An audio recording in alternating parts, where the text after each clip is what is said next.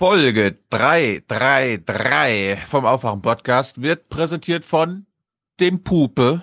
Und Pupe, vielen Dank, du bist eine geile Sau. Und da, darum haben wir wieder die Hans-Jessen-Show hinzugefügt zu diesem Podcast. Und berühmte Politiker sagen über die Hans-Jessen-Show Folgendes. Ich schätze seine langjährige Erfahrung und ich unterstelle ihm ausdrücklich, dass er in seinem Interesse äh, auch Gutes bewegen will, also seinen ideologischen Überzeugungen, die ich ausdrücklich alle nicht teile. Äh, aber dass er den Anspruch hat, äh, Dinge zum Guten zu verändern, den gestehe ich ihm ausdrücklich zu. Na, immerhin. Guten Abend, Überraschung. Es bewegt sich was.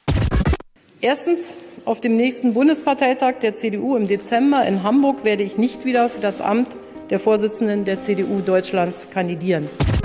Zweitens, diese vierte Amtszeit ist meine letzte als Bundeskanzlerin der Bundesrepublik Deutschland. Drittens, für den Rest der Legislaturperiode bin ich bereit, weiter als Bundeskanzlerin zu arbeiten. Und viertens, ja, damit weiche ich in einem ganz erheblichen Maße von meiner tiefen Überzeugung ab, dass Parteivorsitz und Kanzleramt in einer Hand sein sollten. Das ist ein Wagnis, keine Frage. Fünftens, meine Partei, die CDU, kann sich mit einer auf dem Bundesparteitag in Hamburg gewählten neuen Führungsmannschaft auf die Zeit nach mir einstellen bin mir bewusst, dass ein solches Vorgehen in der Geschichte der Bundesrepublik ohne Beispiel ist. Aber ich bin davon überzeugt, dass das Vorgehen viel mehr Chancen als Risiko bietet für unser Land, die Bundesregierung und auch für meine Partei. Ich ziehe den Hut vor Angela Merkel. Ich, ich sage ausdrücklich, es ist schade und äh, ich will aber nicht verhehlen, dass ich es bedauere. Ich glaube, die Bundeskanzlerin hat eine sehr verantwortungsvolle Entscheidung getroffen für Deutschland, auch für ihre Partei. Und deshalb, wie gesagt, ziehe ich vor Merkel meinen Hut. Und deshalb bin ich der festen Überzeugung, dass bis zum Ende der Legislaturperiode wir da auch stabil bleiben werden. Es wäre gut für Deutschland. Und wir hoffen doch sehr, dass sie dann auch ihre Kanzlerschaft möglichst bald abgibt. Denn auch das wäre ein großer Schritt für unser Land. Das ist eine Denkzettelwahl in Hessen. Denkzettelwahl, Schicksalswahl, wichtigste Wahl des Jahres. Dabei geht es doch eigentlich nur um den Hessischen Landtag. Äh, es ist ein wunderbarer Tag für uns Grüne. Priska hat es gesagt, so grün war Hessen noch nie. Ja, so grün war Hessen noch nie. So grün war Hessen noch nie. Nein, so grün wie heute war Hessen noch nie. Hessen war noch nie so grün wie heute. Ja, das ist das beste Ergebnis, das die Linke in Hessen je hatte. Wir haben zugelegt. Wir müssen nicht zittern, ob wir in den Landtag einziehen.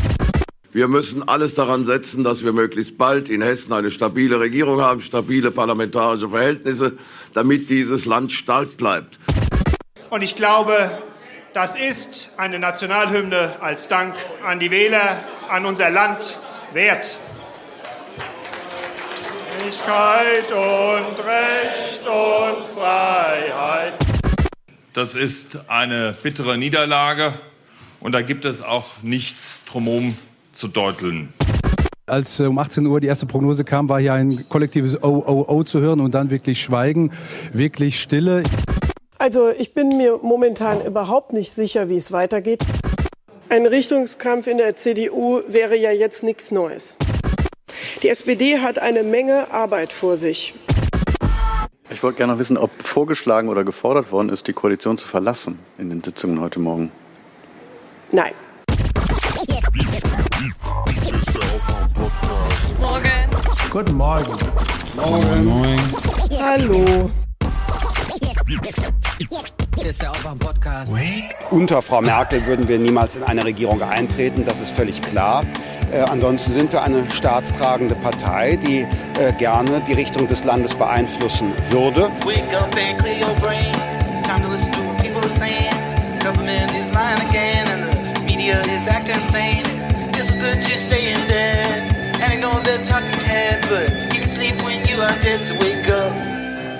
die Parteitagsmitglieder, über 1000, äh, haben das erste Mal eine richtige Wahl. Das ist äh, großartig und das ist auch wieder ein gutes Zeichen äh, für die Demokratie in unserem Land. Wann gab es das mal und jetzt gibt es das und wir werden wählen. Mhm. Ja, ich habe mir gedacht, zur Folge 333 kann man auch mal ein verlängertes Intro machen. Stimmt wohl. angesichts dieser schwierigen Zeiten. Ja, ich muss mich eh wundern. Sag mal, Hans sitzt da in seiner Küche. Ich dachte, ihr Berliner seid alle aus dem Häuschen. Ja. Was ist Ja. los? Schon wieder, ist schon wieder Normalität eingezogen oder was?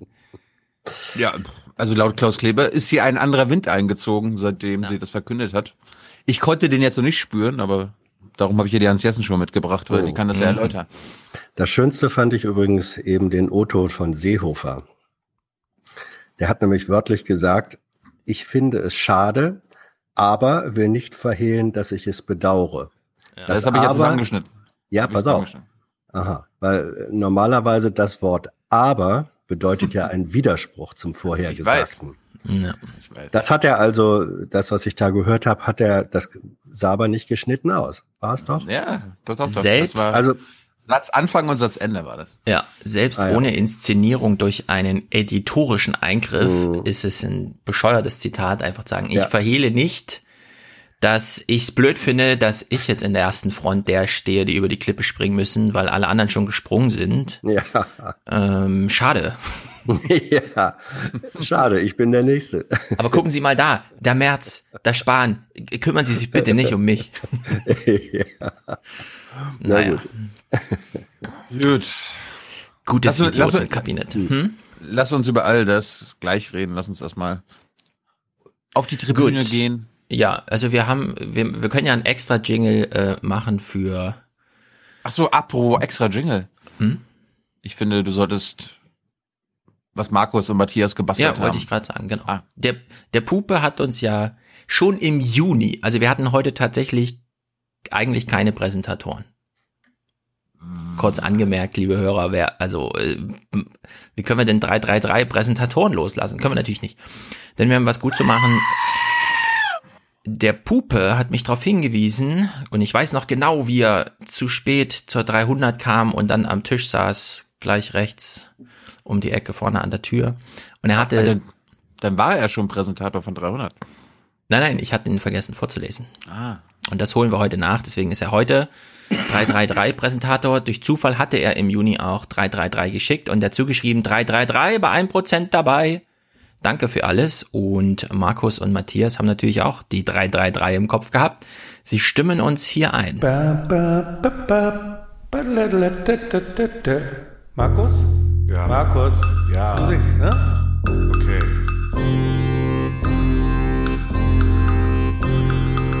Drei und drei und drei, wie die Podcast schnell herbei. Wir schauen auf die Welt, wie die, wie es uns gefällt.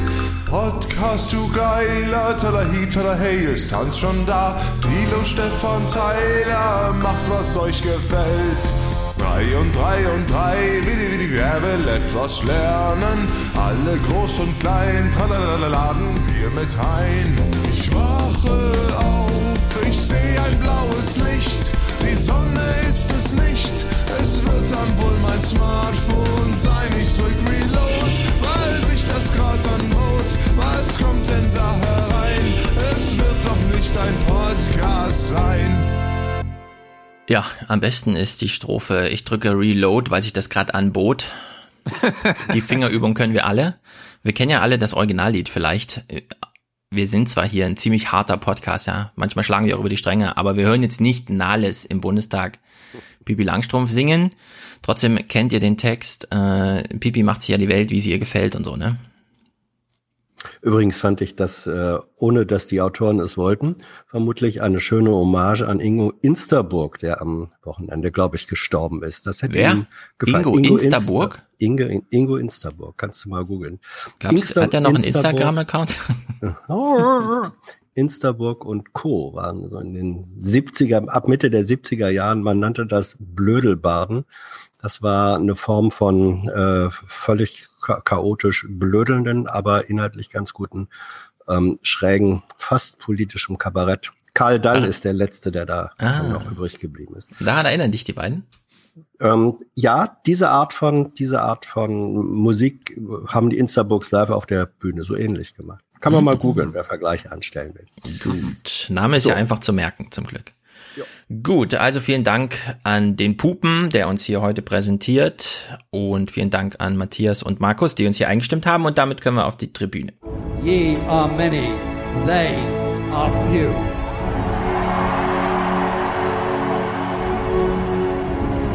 Willkommen im 1% Club. Das heißt bei BMW 6.000 Euro, bei VW 4.000 bis 8.000 Euro, im Durchschnitt 5.000 Euro, bei Daimler 5.000 Euro. Ja, und das ist die Verantwortung der Autohersteller. Das ist die Position, die wir sehr entschlossen mit den Autokonzernen vertreten. Der Franz Josef Strauß damals hätte noch ausgerechnet, wie viel Güterwagen man für das Geld braucht und ob man damit bis zum Mond kommt oder so, ne? Ich erinnere mich dunkel. Gut, Petra, 100 Euro. Sie schreibt 3 mal 33,33. Glückwunsch und weiter so. Danke, Petra. Die Es ist eine insgesamt gute Botschaft für unser Land und für unsere Mitbürgerinnen und Mitbürger. Vielen Dank. Ja, die Tribüne wird angeführt von, wie heißt das nochmal beim Fußball, wenn einer vorne steht und rumschreit, immer nur mit dem Blick ins Publikum statt aufs Spielfeld? Capo oder so? Paco? Topo? Ihr wisst, was ich meine. Der Cheerleader.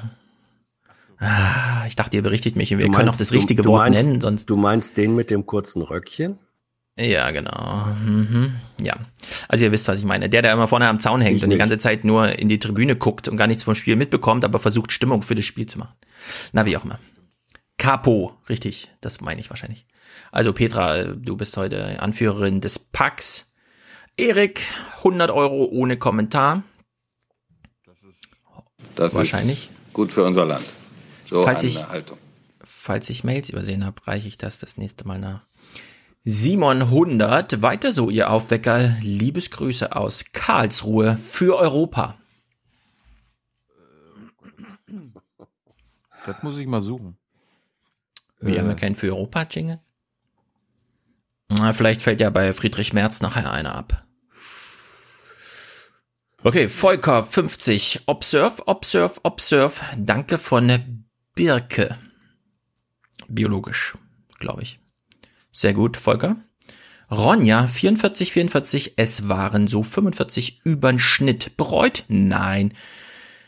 Nein, überhaupt nicht. Wir haben Puffies gegessen. Liebesgrüße aus dem unkritischen Japan. Uh, aus Japan.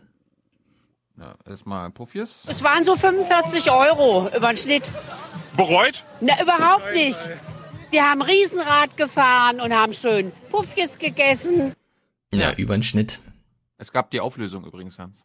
Ja, Hast du gesehen? hab's gesehen. Ja, aber Hans hatte doch recht, oder? Nee, nicht ganz. Also ich hatte recht äh, insofern, als ich sagte, es hat was im holländischen Poffertjes zu tun. Ich hatte aber gar nicht recht, weil ich assoziierte Reibekuchen.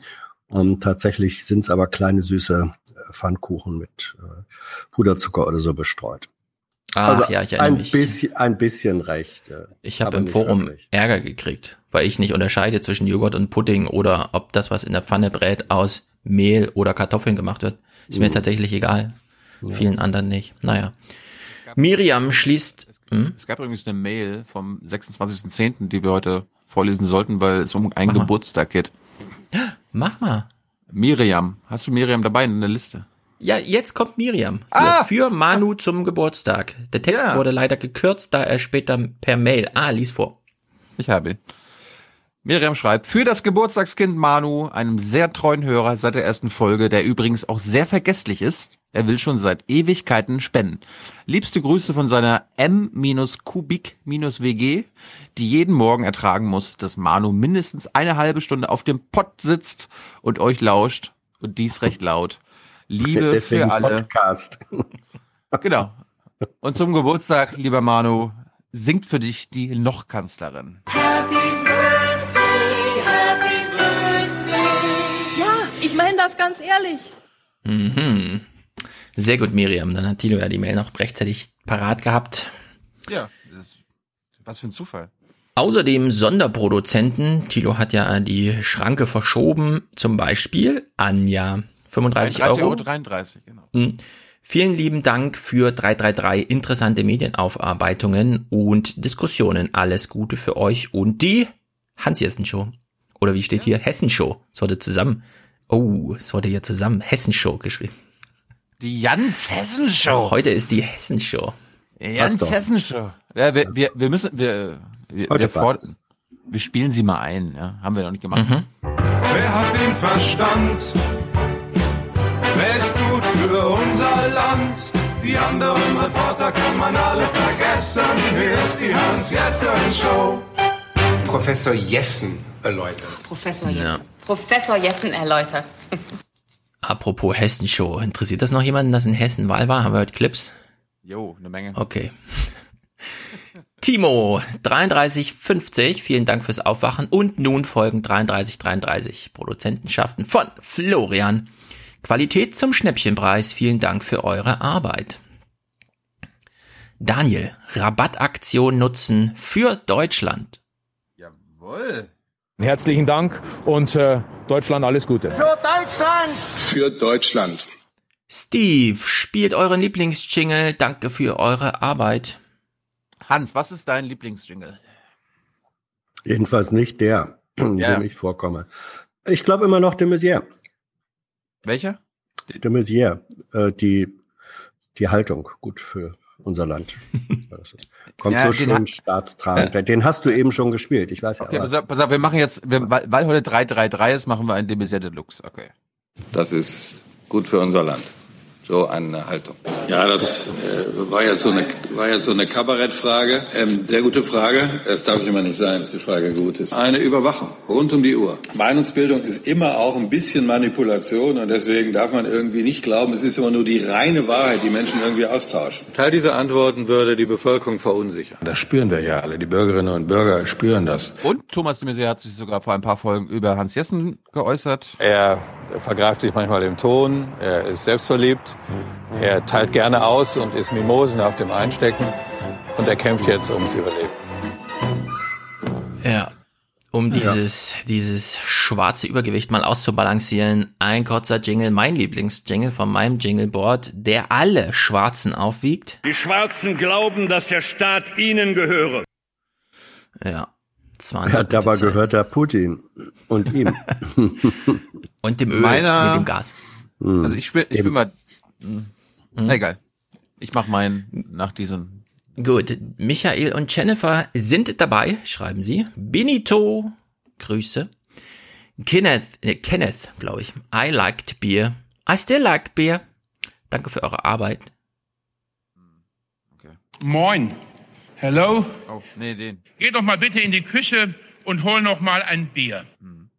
Ja, ich sag mal Selçuk, aber ich könnte mich täuschen und vielleicht habe ich den Vornamen rausgestrichen statt dem Nachnamen in dem Falle.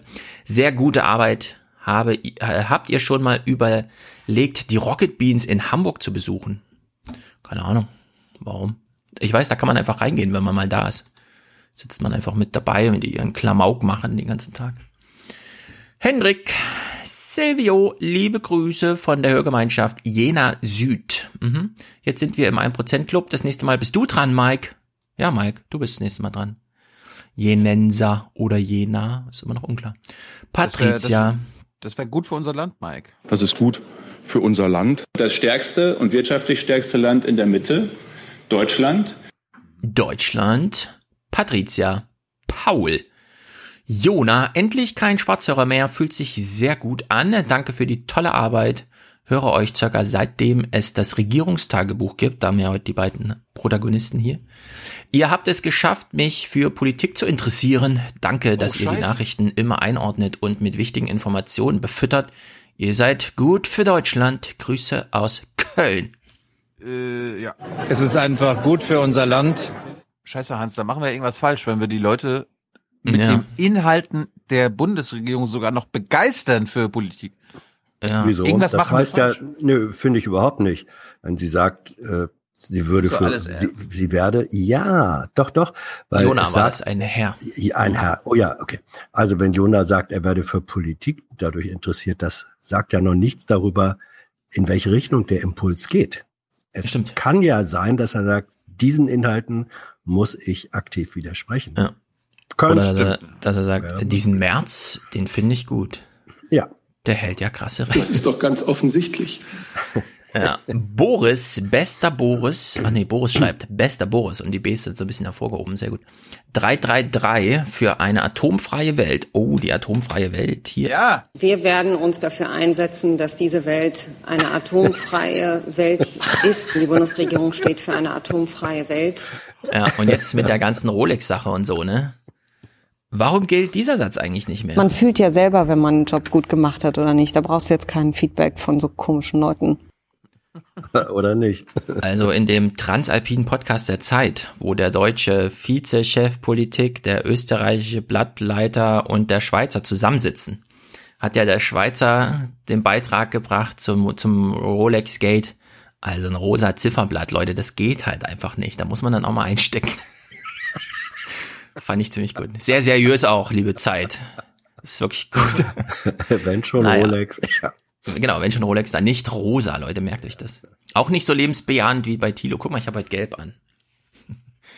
Robert, kleine Gefälligkeit, um meinen Umzug vom Bodensee nach Frankfurt vorzubereiten. Ich erwarte eine Parade. Kannst du haben. Ich sperre für dich die zehnspurige Autobahn. Dann hast du auch gleich viele Fans hier in der Stadt. Und 3333 von Jenny. Liebesgrüße von der Hörgemeinschaft. Unsere Nicole und unsere Jenny. Grüße an euch beide. Das ist ja, wir spannen ja mittlerweile so über die Rele äh, Republik hinweg Beziehungsgeflechte. Wir haben ein richtiges Netzwerk. Ich fühle mich fast wie Nerz. Ich kenne jemanden in Aachen. Ich kenne jemanden in Brandenburg. Vielleicht werde ich auch irgendwann mal beiden- zum Wirtschaftsrat eingeladen, der CDU. Die beiden haben natürlich ein Alltime Classic verdient. Mm, den ja. Ein toller Nachmittag, der allen Beteiligten richtig Spaß gemacht hat. Wir kümmern uns. Wir sind die Guten. Und jetzt wollen wir alle mal duschen, denn wir haben lang und äh, hart die letzten Stunden verhandelt. Alle Ja. duschen gehen. 3330 und damit auch in der Produzentenschaft. Lisa. Was? Nein, nein, nein, nein, nein, nein. Das ist 33 Ah, Tilo, Tilo ist so 33. streng, ich nicht. mein, mein Herz ist offen. Ich Gut, euch außerdem, doch alle. Außerdem aus der Unterstützerschaft erwähnenswert sind, also erwähnenswert natürlich alle, aber aus Zeitgründen. Christian, Niklas, Marcel, Glückwunsch zum 333 Podcast auf nochmal 333 PS. Danke für die Zahlungsaufforderung. Marcel aus Wiesbaden. Mhm. Nochmal 333. Dann haben wir 666. Uiuiuiui. Mal gucken, was sich Matthias und Markus dann ausdenken. Nee, nee, nee, nee. Das kann ja nicht in unserem deutschen Interesse sein. David, Lars Christian, Christoph, Daniel, Hans Christian, Simone, ein Prozent meiner Rente für den besten Podcast, den ich kenne. Elena, Teil meines Rundfunkbeitrags für Aufwachen. Finde ich gut, weiter so. Nein. Das ist respektlos. Das ist respektlos und unverschämt. Unverschämt, respektlos und polemisch. Also gegenüber der GZ. Und Ja, ich habe schon wieder vergessen, ist, ist der Uli ein Demokrat? Also, weißt du, die Frage allein, ja. Das war widerlich. Ich überlasse natürlich jedem Einzelnen, das anders zu sehen, weil ich ein großer Demokrat bin. Fiel ihm das nicht in dem Moment auf, wenn er sowas sagt, dass das total bescheuert ist? Ich verstehe das nicht. Gut, Anja, monatlicher Unterstützerdank 8,88. Was bedeutet das eigentlich? Josephine, herzlichen Dank. For the many, for the many, not, not the few. The few.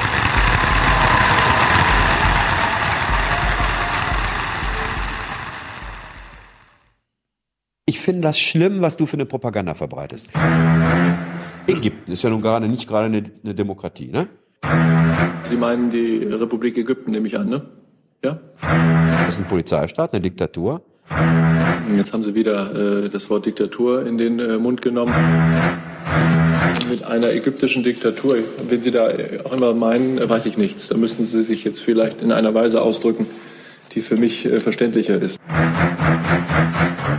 Passt ganz gut, weil die, weil mit Ägypten haben wir jetzt wieder eine neue Kooperation gemacht. Ja, wir haben auch, ich habe mega Clips zu Saudi-Arabien, aber wahrscheinlich schaffen wir die erst Freitag. So wie ich das hier sehe in dieser Clipliste. Okay, let's go. Es waren Wahlen in Hessen für alle, die sich nicht mehr erinnern, weil sie gestern so überwältigt waren. Gut, wir warten immer noch auf Tyler. Dementsprechend äh, werden wir jetzt ein paar Sachen nachholen, die schnell weg müssen. Zum Beispiel Mhm. lobend erwähnen, gestern Abend im Brennpunkt, ne? Der Rückzug der Kanzlerin oder der angekündigte Rückzug war natürlich auch Thema in einem Special nach der Tagesschau. Und da ist mir aufgefallen, es gab auch Bilder aus der gestrigen BBK und Stefan, fällt dir auf, welche Person ständig zu sehen ist? Leere Ränge bei den erfolgsverwöhnten Grünen. Parallel spricht die noch CDU-Vorsitzende. Die Grünen hätten da nur zu gern mit Merkel regiert und verweigern sich als einzige Oppositionspartei Neuwahlspekulationen. Schon wieder.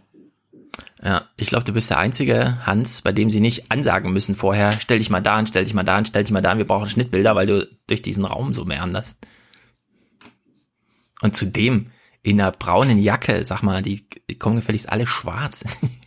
Ja. Also Alle die anderen ist waren nicht, schwarz. Die ist nicht braun, die Farbe nennt man Safran. Aha, Safran, okay, alles Das klar. ist weit entfernt von braun. Mhm. Ach, ich dachte, das war so FDP Solidar Solidarität oder so. Nein, Safran ist auch nicht gelb. Safran Nein. ist Hm. Safran. Welche Farbe hat mein T-Shirt? Das ist ein ausgewaschenes Blassgelb. Das habe ich heute das erste Mal an, das ist nicht ausgewaschen.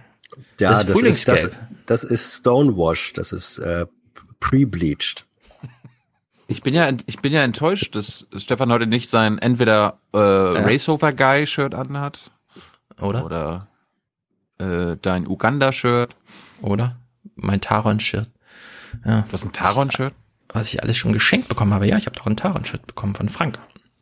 Das habe ich, das kenne ich gar nicht. Hm. Ich Gut, zieh's demnächst äh, mal an. Äh, ich habe, ich weiß nicht warum, aber am Sonntag trotzdem wieder Wahlberichterstattung geguckt und äh, habe diesmal wieder regional geguckt, hessische, Mhm. hessischen, Hessenschau, HR, was ich glaube ich jetzt, ich will mich festlegen, Regionalmagazine machen eine bessere Wahlsendung als ARD und ZDF. ARD und ZDF machen nur Horse Race, nur Mhm. äh, Schalten zu den Wahlpartys und dann nur Bundespolitik. Und bei den Hessen Naja, warte mal, warte mal, da müssen wir kurz einhaken. Sie machen nur Schalten zu den Wahlpartys. Also es hat dem ZDF gestern mega den Arsch gerettet, dass sie relativ früh zum, zur AfD geschaltet haben, oder? Verstehe ich das irgendwie falsch? Können wir das dann auch gleich nochmal aufklären im Nachhinein? Gestern? Ne, wir, Ja. wir kommen noch dazu. Wir kommen noch dazu. Gut. Aber erstmal gehen wir trotzdem in die ARD, weil ich begründen will, warum ich ihn umgeschaltet habe. Mhm. Äh, Hans, ich habe mich gefreut, dass ich endlich mal das Gesicht zur Stimme gesehen habe, nämlich das von Thomas Kreuzmann. Also wenn wir Hättest du schon häufiger sehen können. Der ist ziemlich oft in der REC-PK. ja, aber da erhebt er nicht seine Stimme, so dass ich das irgendwie matchen könnte. Okay. Jetzt jetzt kenne ich das Gesicht endlich und ich will ja begründen, warum ich dann irgendwann umgeschaltet habe. Aber erstmal Thomas Kreuzmann, bekannt aus dem Podcast. Und damit guten Abend, meine Damen und Herren. Willkommen bei der ARD-Wahlsendung aus der hessischen Landeshauptstadt, aus dem Zelt. Rund 4,4 Millionen Hessen sind heute aufgerufen, ihren 20. Landtag zu wählen. Ja, war für mich auch ein Ausschaltimpuls, ehrlich gesagt. Mhm. Moderiert er alle fünf Jahre? Hans? Der Nein. macht, ja, der macht ja sonst gar nichts, oder? Ähm, der ist, er ist Korrespondent im, im Hauptstadtstudio, sehr qualifizierter Fachkollege. Und es gibt bei der ARD, bei diesen Wahlsendungen immer ein bisschen ähm, diese Regel, dass dann jemand, der aus der Region kommt, aus dem Bundesland kommt, äh, neben Schönborn das mit moderiert. Und das war dann eben äh, Kreuzmann. Aber er ist, der Hauptstadt, er ist ja auch aus dem Hauptstadtstudio. hast du gerade Ja, gesagt. ja, natürlich aus dem Er, Hauptstadtstudio. er aber kennt sich mit der Landespolitik gar nicht so gut aus. Doch, doch, doch. Das Hauptstadtstudio wird ja personell besetzt durch, ich sag's mal, Leihgaben der Sender. Also er kommt aus Hessen. Ähm, er kennt sich in Hessen nach wie vor relativ gut aus. Er war ARD-Korrespondent, äh, auch international, war Spanien-Korrespondent. Also Thomas Kreuzmann keine- ist wirklich, ein, ist wirklich ein guter. Das Problem ist ein bisschen, wenn man irgendwann mal moderiert hat und dann nach zwei, drei Jahren wieder äh, moderiert, dann stehst du ein bisschen, ich will nicht sagen neben dir, aber dann bist du in der Rolle, die du nicht täglich einnimmst und das merkt man dann solchen Auftritten. Ja, also, was mir bei ihm auch aufgefallen ist, er guckt immer so, der Kopf ist immer leicht nach unten, dann guckt man so nach vorne. Das stört mich, ehrlich gesagt. Ja. Hast du, Han- Hans, als in Bremen mal Wahlen waren, ich glaube, in Bremen Ja. wird auch gewählt, da herrscht Ja. auch eine freiheitlich-demokratische Grundordnung. Hast Ja. du auch schon mal eine ARD-Wahlsendung moderiert? Ja. Ja. Ja. Also ich- echt so ARD 18 Uhr. Ähm, ja. Gibt's da, gibt's da Bilder? Das, das müssen wir, das müssen Tito ist wir. ganz außer sich. Wo ist das Ja, YouTube-Video? Es, es, es wurde über, es wurde übertragen, also von daher sollte es da Bilder geben. Ah, wurde gesendet, ja. Wurde, wurde Also Dann gibt's das auch bei YouTube, Leute. Ich, ich, würde, ich würde unseren Hörern ja gerne mal äh, aufzeigen, dass du eine andere äh, Wahlparty-Berichterstattung gemacht hast als alle anderen, weil du ja der Beste bist. Und ich Ja, mir ja, sicher bin, das dass war das ja alles nicht gemacht. Wahlparty. Also das War das zu Interessante, Henning Schärfs Zeiten? Hast du dann auch so nach unten geguckt und das Mikro so nach oben gehalten? Das, das, das weiß ich nicht mehr. Auf jeden Fall war es insofern eine Besonderheit. Ähm, wir waren wirklich nur zu, nur zu zweit da, Jörg Schönborn damals für die Infratest DIMAP-Zahlen und ich eben da als, als der regionale Enker. Ähm, das war eine kleine Besetzung für ARD-Wahlsendung, hat aber, glaub einigermaßen äh, gut geklappt, weil dadurch, dass wir nur zu zweit waren, musste man nicht jetzt auf drei oder vier Kollegen, die da auch noch rumstehen, ähm, Rücksicht nehmen, sondern wir haben uns die Bälle da im freien Flug zugeworfen. Ja, also weil die Reaktion Zu zweit vor der Kamera meinst du und so. Ihr dürft Sport Ja, im. Studio machen. Ja, wir haben, ähm, ja, wir waren die beiden, die beiden Präsentatoren im Studio, die beiden Enkel. Weil heute ist ja ein bisschen übertrieben alles, ne? Er hat ja nicht Ja. ohne Grund nochmal stolz darauf hingewiesen, dass sie extra ein Zelt aufgebaut haben. Ja, ja. Nein, wir haben damals aus dem, äh, aus dem Parlamentsgebäude, glaube ich, gesendet. Ja, war so Mhm. aus der Bürgerschaft. Gut, also gibt es jedenfalls irgendwo, habe ich gemacht. Gut, dann Mhm. äh, eine Szene, die ein paar unserer Hörer auch schon online aufgefallen ist, die mich darauf hingewiesen haben, weil ich habe ja gesagt, ich gucke mir jetzt hier nicht alles an. Hilf, helft mir dabei, wenn euch irgendwas auffällt, so dass ich quasi Hessenschau gucken konnte, ARD und ZDF. Und ich habe vom Ja. ZDF nichts mit, mitgebracht, Mhm. weil im ZDF ist anscheinend so wenig passiert und ist so langweilig, dass entweder unsere, unsere Fans das auch nicht geguckt haben oder da einfach nichts passiert ist. Oder Ja, alles Gute in der ARD lief. Ja. Genau, bevor du jetzt den nächsten Clip spielst. Den Modus finde ich übrigens sehr gut, dass wenn Wahlsonntage sind, irgendwann von Thilo dieser Tweet kommt und dann alle auch nur noch danach Fernsehen gucken, ob da irgendwas Quatschiges passiert, weil der Rest ist schon abgehakt irgendwie. Genau. Um es ganz böse zu sagen. Und eine, eine Szene, die Stefan Schulz, ich weiß nicht, ob, Mhm. wahrscheinlich noch nicht gesehen hat, aber auf jeden Fall Ich so gar gut fand, gesehen. dass, dass Stefan Schulz gesagt hat, das teile ich, das retweete ich. Schönborn Ich kann mich noch erinnern, wie die Grünen in den hessischen Landtag hinter uns in den 80er Jahren einzog. Selbstgestrickte Pullover, lange Haare und Bärte, radikale Aktionen gegen USA, Blutspritzer gab es mal für einen General und sowas. Und heute scheinen die ja völlig in der Mitte der Gesellschaft angekommen zu sein. Woher äh, Hans, wenn man gegen die USA protestiert, kann man dann nicht in der Mitte der Gesellschaft sein in Deutschland? Ja, aber mit Blutspritzen Ja, wenn es um Krieg ist geht. er äh, nach wie vor nicht unbedingt eine Verhaltensweise, die man aus der Mitte der Gesellschaft kennt. Mhm. Weiß ich nicht. Also ich bin mir sicher, beim, bei, bei den Irakkrieg-Demos, da waren auch schon solche Bilder Du, dabei. du gehörst doch auch zur Mitte der Gesellschaft, Thilo. Wie häufig hast du schon vor einer Kamera Blut verspritzt? Ketchup, das war Ketchup. Siehst du? Ja, Schlingel Gut, aber, aber jetzt kommt Schönborns Spruch. Woher kommt denn dieser Zuspruch? Ich glaube, da kommt Aktuelles und Grundsätzliches zusammen. Also für die Grünen war es natürlich ein Bilderbuchsommer. Hits. Ja, auch wieder so eine typische Frage, wo der Journalist, der die Frage stellt, sich denkt, könnte ich mir eigentlich auch selber beantworten, aber es, wir sind ja hier, hier bei, Spring mal, spring mal nochmal drei, vier Sekunden zurück. Mhm. Die ganze Antwort ist wichtig. Die, meinst du wirklich? Okay, das überprüfe ich jetzt. Aktionen gegen USA, Blutspritzer gab es mal für einen General und sowas. Mhm. Und heute scheinen die ja völlig in der Mitte der Gesellschaft angekommen zu sein.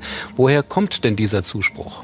Ich glaube, da kommt Aktuelles und Grundsätzliches zusammen. Also für die Grünen war es natürlich ein Bilderbuchsommer. Hitze, Trockenheit, Sorgen um den Klimawandel, das ist politische Konjunktur für die Grüne Partei. Dazu Themen wie Braunkohle, wie Kohleausstieg, wie Diesel.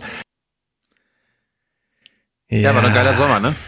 Ein Bilderbuchsommer. Wie bestellt von den Grünen. Und die AfD auch. Brauchten Flüchtlinge, haben Flüchtlinge bekommen, die Grünen brauchten Hitze, haben Hitze bekommen. Ist ja perfekt, einfach Bilderbuch. Ist das, ist das Zynismus, Sarkasmus Ja, das, von Schönborn? Das war, das war ein Stück weit, äh, im Grunde hat er da die Anführungszeichen mitgesprochen oder nee, der hat sie vergessen. Der hat sie vergessen. Doch, Das Ja. fiel ihm im Nachhinein auf. Ich hätte, Naja. Mm, mm, mm, aber er hat's vergessen. Naja, also er hat sie, er hat sie zu, er hat sie ein bisschen zu schwach ausgesprochen, aber er meinte schon, das war für die Grünen so eine Art Bilderbuchsommer. Äh, Also er meinte, er, guck mal, das war doch deutlich aus dem Kontext, der dann folgte. Er meinte damit, das, was in diesem Sommer passiert ist, hat die Grünen Themen bedient und hat das Thema äh, ins Bewusstsein der Leute geholt, was als grüne Kompetenz angesehen wird. Ich bin mir da nicht so Klima, sicher. Umwelt und doch, ich schon. Das sendet sich ja auch sehr schnell weg. Ja. Schneller als Wie- man glaubt. Wie alles. Gut. Vielleicht kann Hans das jetzt verteidigen. Es gab tolle inhaltliche Fragen von Thomas Kreuzmann, weshalb ich auch überhaupt nicht umgeschaltet habe. Auf, auf keinen Fall. In Bayern, aber um jetzt inhaltliche Fragen zu gehen, haben ja die Grünen auch einen riesen Wahlerfolg erzielt. Sie haben sich auch fast verdoppelt, wie sich das hier in Hessen auch abzeichnet. Dennoch sind sie in Bayern nicht in die Regierung gekommen, weil Ministerpräsident Söder andere vorzieht. Könnte es sein, dass die CDU sagt, wenn die Grünen mit uns an der Seite so wachsen und wir verlieren, dann haben wir keine Lust mehr auf Schwarz-Grün? Lass mich raten. Er wollte bei inhaltlich eigentlich Anführungszeichen mitsprechen, aber sie kam Ah. nicht deutlich genug. Oder? Nein, da, Ja, hat er, Hans? da, da hat er inhaltlich geblinkt, verbal geblinkt und ist dann doch in die andere Richtung abgebogen. Kann so, ja jetzt habe ich, jetzt habe ich eine wirkliche äh, Lern- und Verständnisfrage an Hans. Hans, kann man Jörg Meuthen so anmoderieren? Ja, und ein Mann hat heute Schlagzeilen gemacht. äh, Das war Jörg Meuthen äh, von der AfD.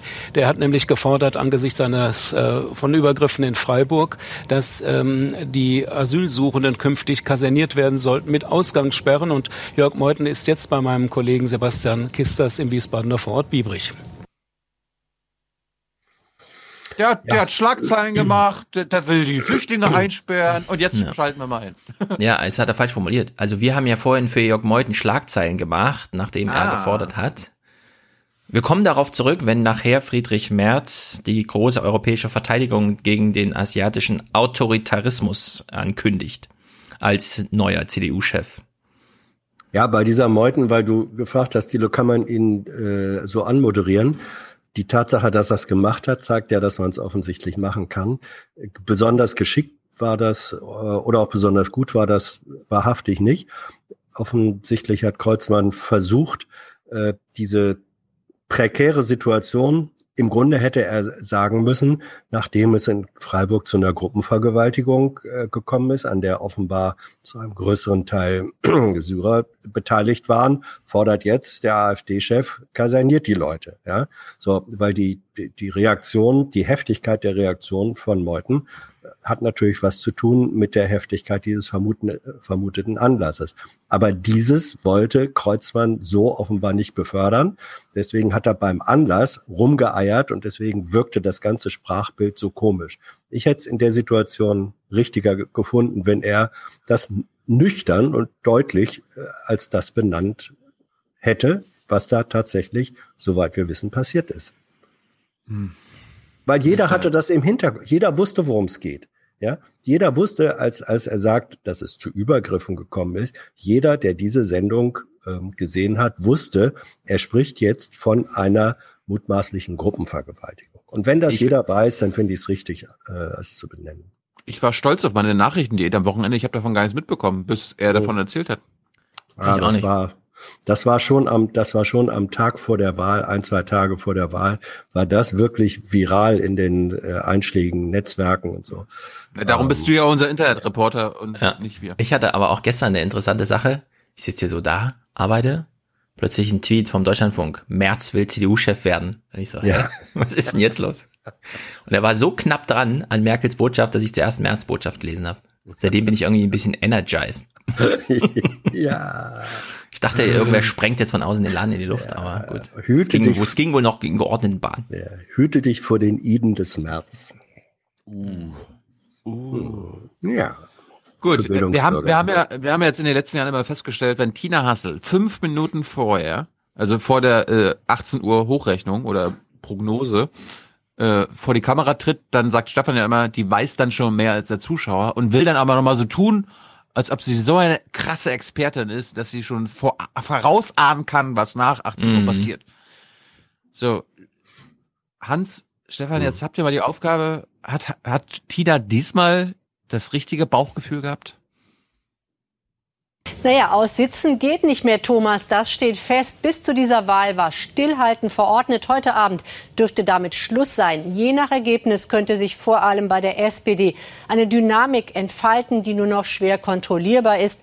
Entsprechend groß ist ja auch die Nervosität hier in Berlin. Ja, äh, habe ich live im Fernsehen gesehen, aus einem Grund. Wir kamen genau 17.45 Uhr zu Hause an, nach Stunden auf der Autobahn. Und da habe ich gedacht, okay, dann setze ich mich kurz hin, leg die Füße hoch, guck das. Und dann, Warum? Warum guckst du den Scheiß? ja, nach drei Minuten habe ich mir das auch gefragt und gesagt, ah komm, in einfacher Geschwindigkeit ist es einfach nicht erträglich. Gleichzeitig war zu dem Zeitpunkt ja auch schon die Exit Polls bekannt, weil irgend so ein CDU-Heini hat es ja getwittert. Mhm. Und trotzdem meinte sie hier, heute noch ein super Nachrichtentag und ich wusste drei Minuten später, ich glaube, ich habe es auch 18.06 Uhr oder so getwittert. Heute gibt's keine Nachrichten mehr, Leute, entspannt euch. Vor allem nichts, was übermorgen noch wichtig ist. Hat sich, hat sich ja genauso erwiesen. Es war, es, es war im Grunde klar, es wird den ganzen Abend ausgezählt, bis Hans meinte eben in einer kleinen Schnittpause 94 Stimmen noch Mehrheitsentscheidungen gebracht haben. Und mehr folgte an diesem Abend nicht mehr. Tat mir ein bisschen leid für die Deutschlandfunk-Leute, äh, ähm, weil die Ann-Kathrin Büsker, die ja ansonsten in diesem Der Tag-Podcast immer, finde ich, eine sehr, weil sie sehr salopp ist, gute Arbeit macht, hat nochmal das ganze Setup des Deutschlandfunks gepostet. Drei Bilder. Hier Technik, da Technik, 1000 Meter Kabel und ich habe drüber geschrieben, ist total übertrieben.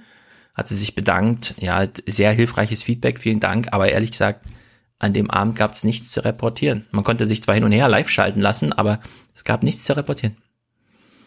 Es war übertrieben. Jetzt habe ich gerade vergessen, was ich sagen. Also ja, aber sie hat ja, sie hat ja prophezeit, dass es quasi zu Chaos in der SPD äh, kommen werde und nicht das, was quasi kommen bei der können. Union kommen ja, ja sie, sie, hat, sie hat grundsätzlich einen tollen Nachrichtenabend versprochen und ja. war leider nicht. Ja. Stühle, sie hat Stühlerücken prophezeit, nur bei der falschen Partei. Ja. Nein, sie hat nein, nein, sie hat gesagt, äh, es könnte sein, je nach Wahlergebnis, dass das vor allem bei der SPD und ähm, da, das ist als Prognose, ist ja nach wie vor nicht so ganz falsch. Ähm, das eigentlich Unfassbare ist bei der SPD ist doch, wie völlig ungerührt Nahles immer noch äh, so ja. tut, als wenn das mit einem Fahrplan und sonst was zu heilen wäre, was bei ja, den Laden los ist. Also das ist das eigentlich Atemberaubende dabei. Ja. Der Absturz der SPD in, in Hessen und der zeig, zeichnete sich natürlich sowohl bei den Exit Polls, die weiß man dann schon äh, auch als Korrespondent eine Viertelstunde vorher und so, das ist doch klar. Das war vorher klar. Der Verlierer ja. ist die SPD. Ja. Genau. Ach ja, ich bin jetzt Neuabonnent von den Blättern. Hm. Ach, ach, die ja, waren immer, die waren schon immer gut. Ja. Unabhängig davon, wer sie gerade herausgegeben hat. Ja. Ich habe gestern zum allerersten Mal Albrecht von Lucke angetroffen. Wir haben uns die Hand gegeben und er wusste auch mhm. sofort, wer ich bin und meinte so, ja, ja, machen wir mal was? Und ja. ich so, ja, gerne. Und er, und er dann so, aber ist bei Ihnen auch mindestens 90 Minuten? Und ich so, ja, mindestens. Und er so, machen wir. Hat er mir seine E-Mail gegeben und jetzt werden wir sehr bald miteinander reden. Sehr gut, mach das mal. Gut, wir haben für unsere 333-Folge auch noch den vierten im Bunde dazu geholt, nämlich einen, der auch seinen eigenen Theme-Song hat. Jetzt wird der Podcast noch ein bisschen geiler. Macht mal alle auf mit Alex Tyler. Aufwachen. Drei mal drei macht vier. Genau Tyler, so. Tyler, Tyler hat ja aber versprochen, Tyler hat ja aber versprochen, wenn es zu gravierenden Veränderungen in Deutschland kommt, dann ist er dabei und ja. ordnet das für uns ein. Ja.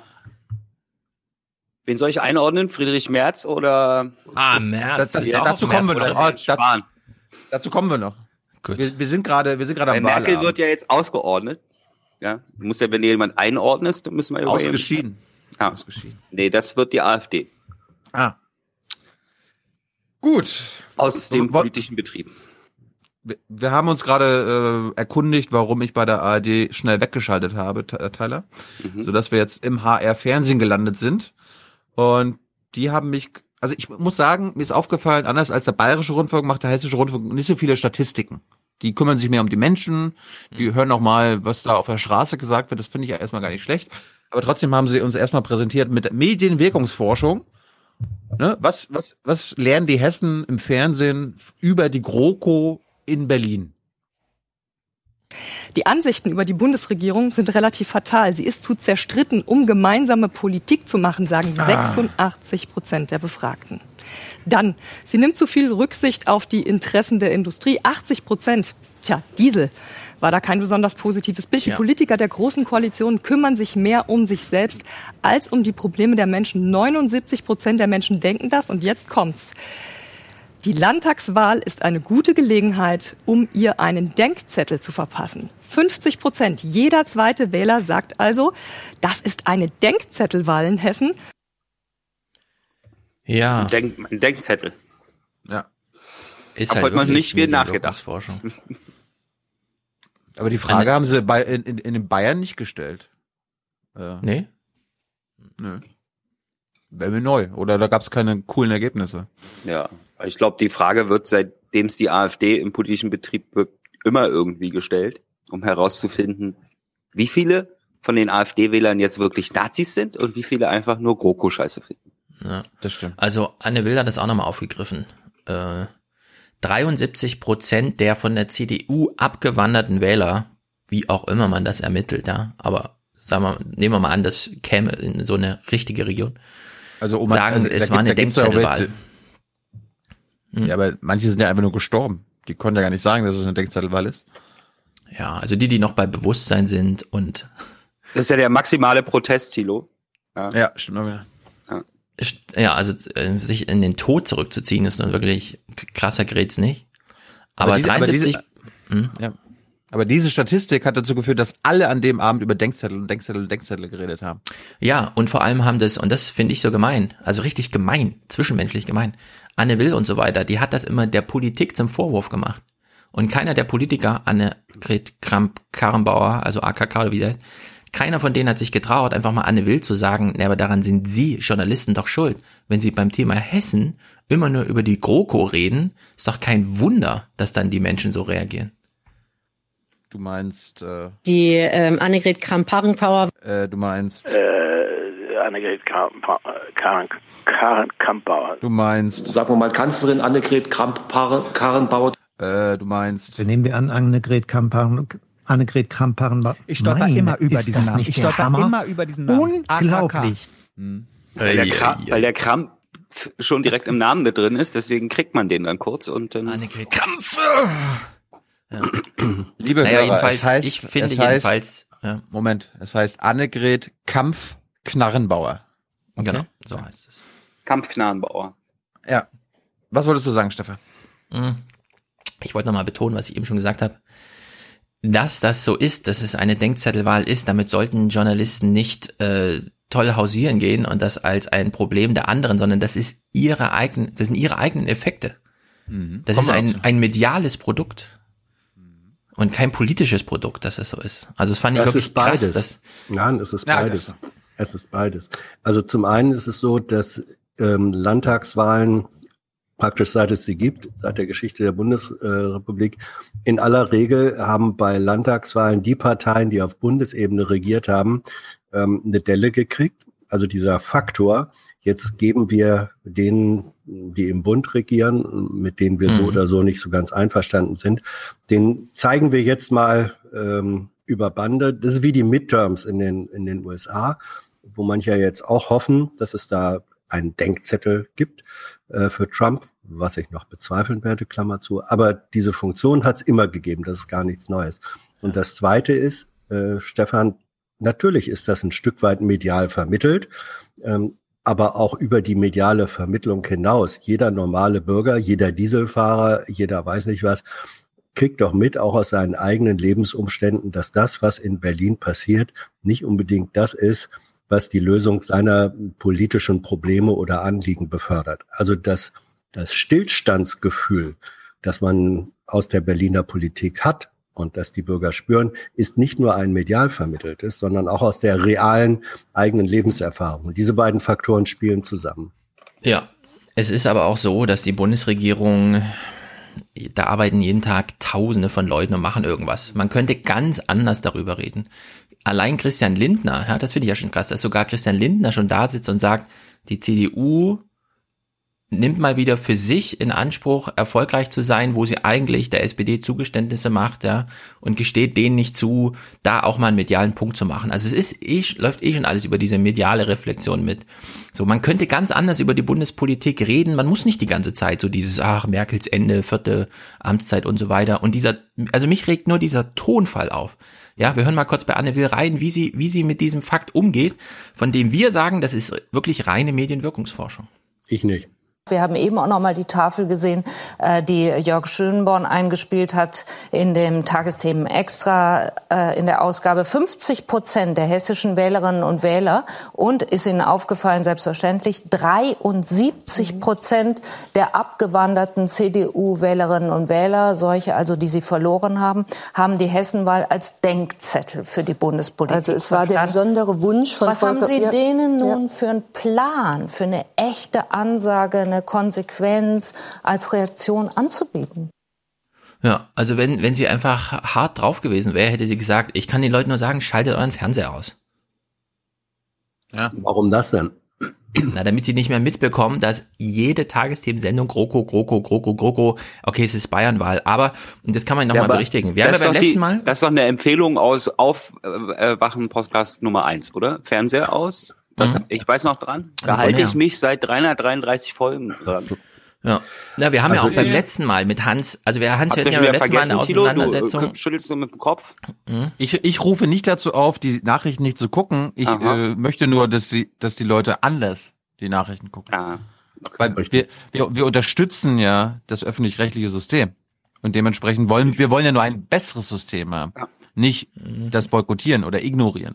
Okay. Ja. Wollte ich, wollte Das ich nur schon mal klargestellt haben. Ich möchte an der Stelle nur darauf hinweisen, weil Stefan eben sagte, ähm, ja, wenn immer nur berichtet wird über GroKo-GroKo-Krise, ähm, es ist Merkel selbst, die seit Monaten und andere auch Minister, die seit Monaten gesagt haben, wir regieren hier in Berlin nicht so, wie gute Regierung aussehen würde. Das haben die, und wer sollte es besser wissen, was im Regierungshandeln klappt oder auch nicht, als die daran Beteiligten. Also das nee, ist die keine Erzählung der das- Regierung ist ja, also die kam, das kam ja besonders von der SPD, dass keiner mitbekommt, was wir hier alles Tolles machen. Das war ja eher so. Nee, Erzählung. nein, nein, also so die ist die bei mir Erzählung- angekommen. Ja, aber die Erzählung der, die Erzählung der letzten Monate ist, dass, dass alle an der GroKo führend Beteiligten sagten, im Grunde ist unsere Performance und das heißt unser Regierungshandeln scheiße. Wir beschäftigen uns viel zu sehr mit uns selbst. Wir machen nicht das, wofür wir eigentlich gewählt worden sind. Das ist deren Selbsterkenntnis äh, gewesen. Und wenn die dann medial vermittelt wird, kann man nur sagen, es ist keine Erfindung der Medien, sondern das ist das, wie die Minister und Parteivorsitzende selbst ihr eigenes ähm, Handeln oder eben auch nicht Handeln, ihre Bauchnabelschau selber beurteilen. Und wenn Ich das so ist das und medial absolut, vermittelt wird, ja. dann bin ich an dem Punkt, wo ich sagen kann, das kann man nicht auf mediale Vermittlung und Medienerfindung reduzieren. Nur Aber das ist mein Punkt. Ich, ich mache mir trotzdem Sorgen, wenn die, wenn die Bürger als allererstes sagen, ja, ich finde scheiße, dass die GroKo so zerstritten ist. Ich finde das erstmal, ich finde das gar nicht schlimm. Dass es irgendwie Streit innerhalb einer Bundesregierung, innerhalb einer Koalition gibt. Das ist doch erstmal nicht schlimm. Das gibt's doch in jeder Koalition. Das gab's Wenn's früher. Ja, das ist Streit. aber in, in, im Politikstil Merkel ist das ein Problem. Ja, Das und das ist ist genau der Punkt. Das und ist der auch im Punkt. Politikstil Medien, weil die Medien sich jetzt 15 Jahre daran angepasst das haben. ist Ja, auch ein. Punkt. Ja, das ist ja recht. so ein Ping-Pong-Spiel. Ja, da kann man dann immer fragen, Henne oder Ei, was war zuerst da, der Politiker oder der politische Berichterstatter?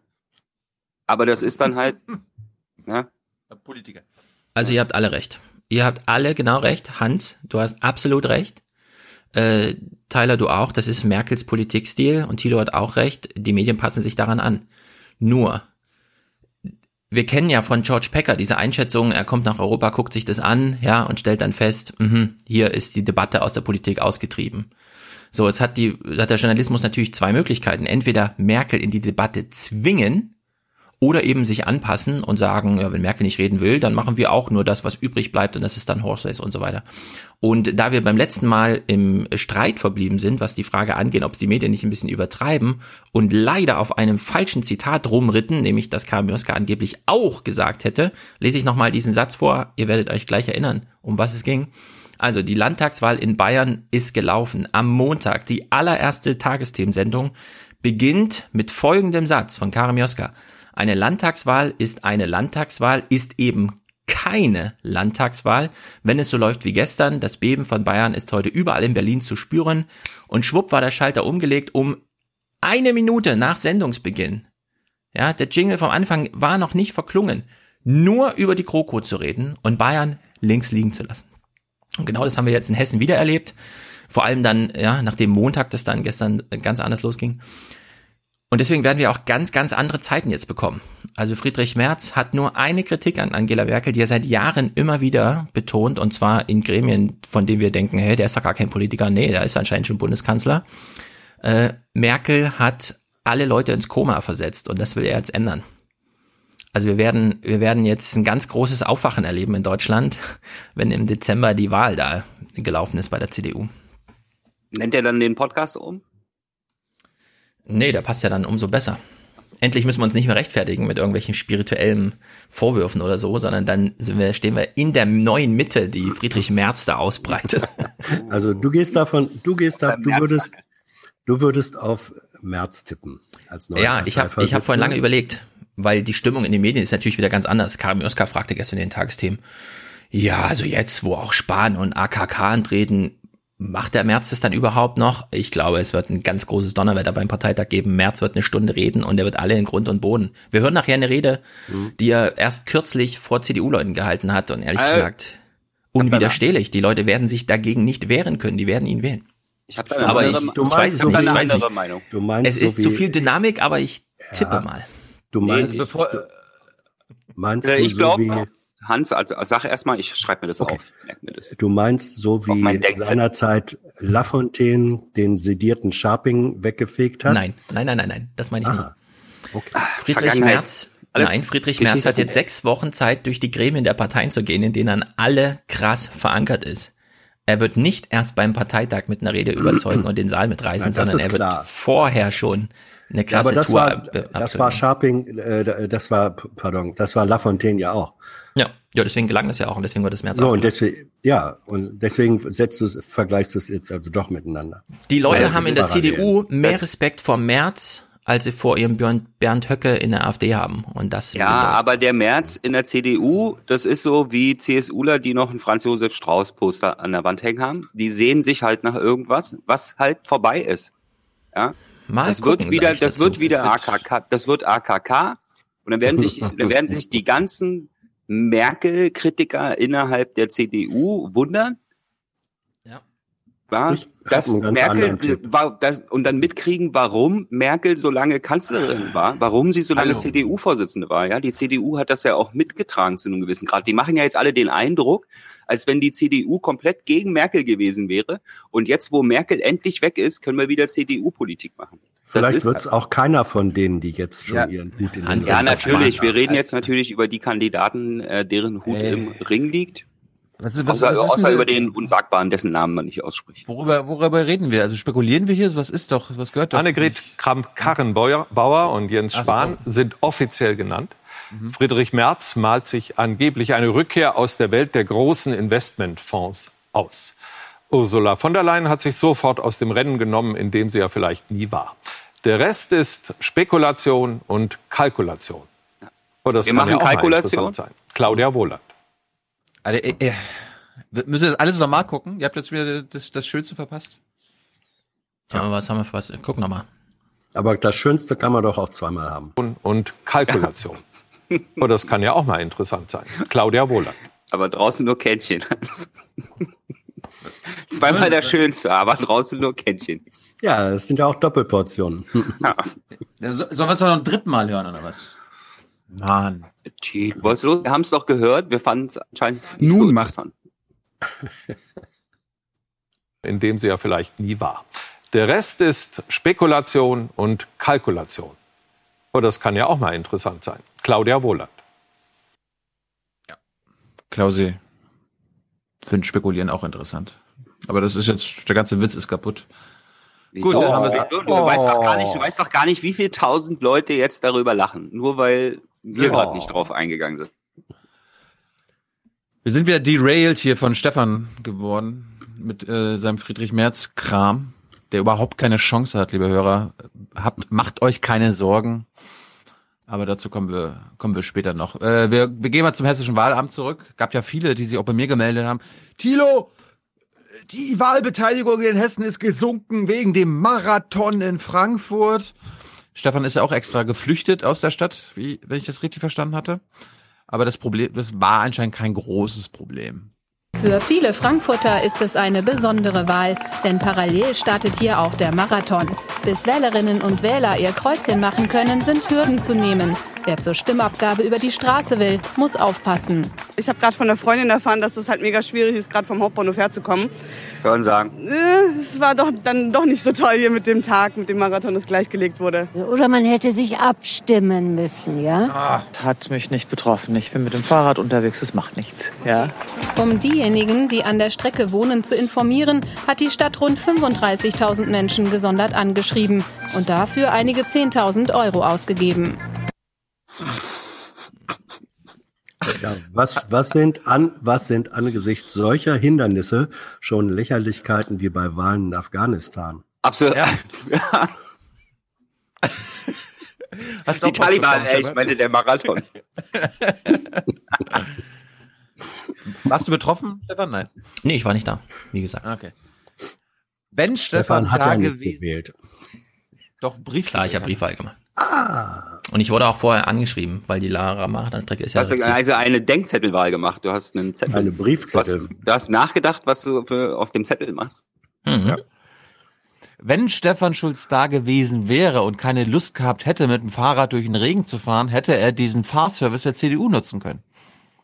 In Gießen in Mittelhessen sind am Wahltag vor allem ältere Wählerinnen und Wähler froh, dass die Parteien keine Kosten und Mühen scheuen und einen extra Service anbieten, damit heute wirklich alle ihre Stimme abgeben können.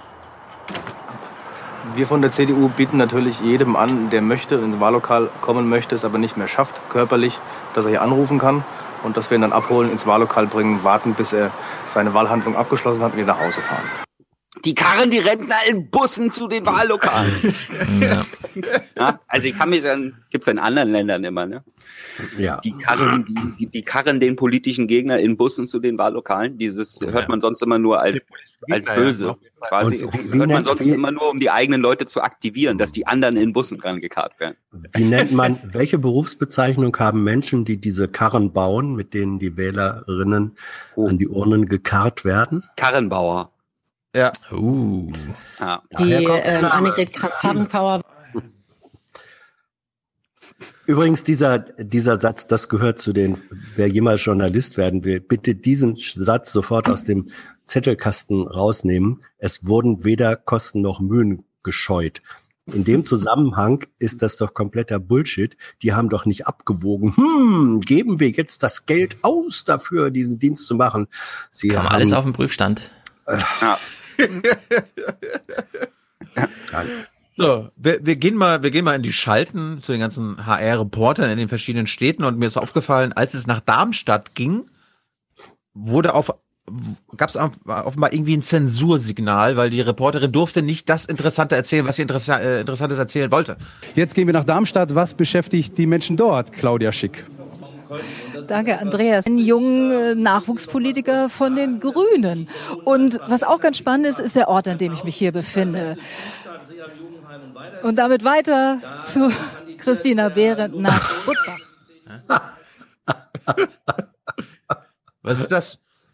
Nein, erzähl nicht, erzähl den Leuten nicht, was hier Nein, stand. nein, nein. Soll ich, äh, meine, meine Vermutung ist, Natürlich. dass sie, dass sie in dem Moment, wo sie äh, etwas sagen wollte über den äh, Ort, an dem sie sich da befindet, hat ihr eine Regie ins Ohr gebrüllt. Sofort abgeben an die nächste Station. Ja. Das passiert manchmal. Da liegen also sozusagen drei Schaltstationen hintereinander vor und dann ist da ein Regisseur, der sagt, wir müssen sofort abgeben, sofort abgeben. Und wenn dir das als Live-Reporter jemand ins Ohr bläst, dann hörst du den angefangenen Satz nach dem zweiten Wort auf und gibst einfach nur weiter. Das hat sie gemacht. Deswegen vermute ich nicht Zensur, sondern Nein. Regie. Ich wollte das jetzt auch nicht suggerieren. Ja. Dann ähm, Tyler, Stefan, Hans, ihr könnt ja mal beurteilen. Ich finde das ein bisschen komisch. Es wird uns mal eine Wahlurne in Butzbach vorgestellt. Oh. Ja, und deswegen soll heute Abend ganz schnell ausgezählt werden. Um 18 Uhr wird dann genau diese Urne hier umgekippt und dann wird richtig schnell ausgezählt. Tja. Was, was haben wir gesehen? Das ist die Denkzetteltonne. Das, das ist ein Biotonne, Denkzetteltonne. Das kennen wir aus der militärischen Forschung, ein Dual-Use-Produkt. Mhm. Ah. Ja. Mhm. Eine Ah. Mülltonne als Wahlurne, für die, die es nur hören. Also genehmigungspflichtig. Ja, absolut. Dann gab es nochmal einen Beitrag äh, im hessischen Fernsehen, wo es um Bouffier und TSG ging, die beiden Wahlverlierer und äh, der TSG hat sich nochmal über die, die Ideologie von Herrn Bouffier geäußert. Hans? Heißt das nicht TSG Hoffenheim? Ja. Den Witz haben wir seit Jahren versucht zu vermeiden hier und jetzt kommt Ja, die Hessenshow. Namenswitze kannst du ich nicht ja nicht. vermeiden, wenn Okay, Hans wir machen jetzt ein Häkchen Das dran. kein Namen, das ist kein Namenswitz, das ist, das ist ein Sportwitz. Bitte. Okay. Gut. TSG Hoffenheim über FC Bouffier. Als Innenminister gilt Volker Bouffier als Hardliner. 2010 folgt er auf Roland Koch ins Amt des Ministerpräsidenten, als der überraschend seinen Rücktritt erklärt. Kochs Mann fürs Grobe wird zum Landesvater. Ich schätze seine langjährige Erfahrung und ich unterstelle ihm ausdrücklich, dass er in seinem Interesse äh, auch Gutes bewegen will, also seinen ideologischen Überzeugungen, die ich ausdrücklich alle nicht teile. Äh, aber dass er den Anspruch hat, äh, Dinge zum Guten zu verändern, den gestehe ich ihm ausdrücklich zu. Das kann man über Donald Trump auch sagen. Ja, der ist Hm. leider total irrgeleitet, aber extrem motiviert. Das ist, das ist die deutsche Trump-Begründung. Nach 18 Uhr stand ja fest, die SPD hat wieder groß verloren und es gab eine Szene, eine Zuschalte irgendwo in irgendeinem Dorf in, der SPD und da gibt's einen Neusozi, der erst letztes Jahr eingetreten ist und der ist, der ist noch so voller Motivation und der ist noch so naiv, dass wir den einfach abspielen müssen. Vielen Dank, Herr Göbel. Ja, und hier noch neben ein junger SPD-Wähler, Jasin Kurt. Der Eindruck, geschockt? Also der erste Eindruck ist natürlich ein geschockter Eindruck, aber ich bin zuversichtlich, dass es im Abend hinaus doch weiter hoffentlich eventuell ein, zwei Prozentpunkte nach oben geht. Was ist der Grund? Woran hat es gelegen?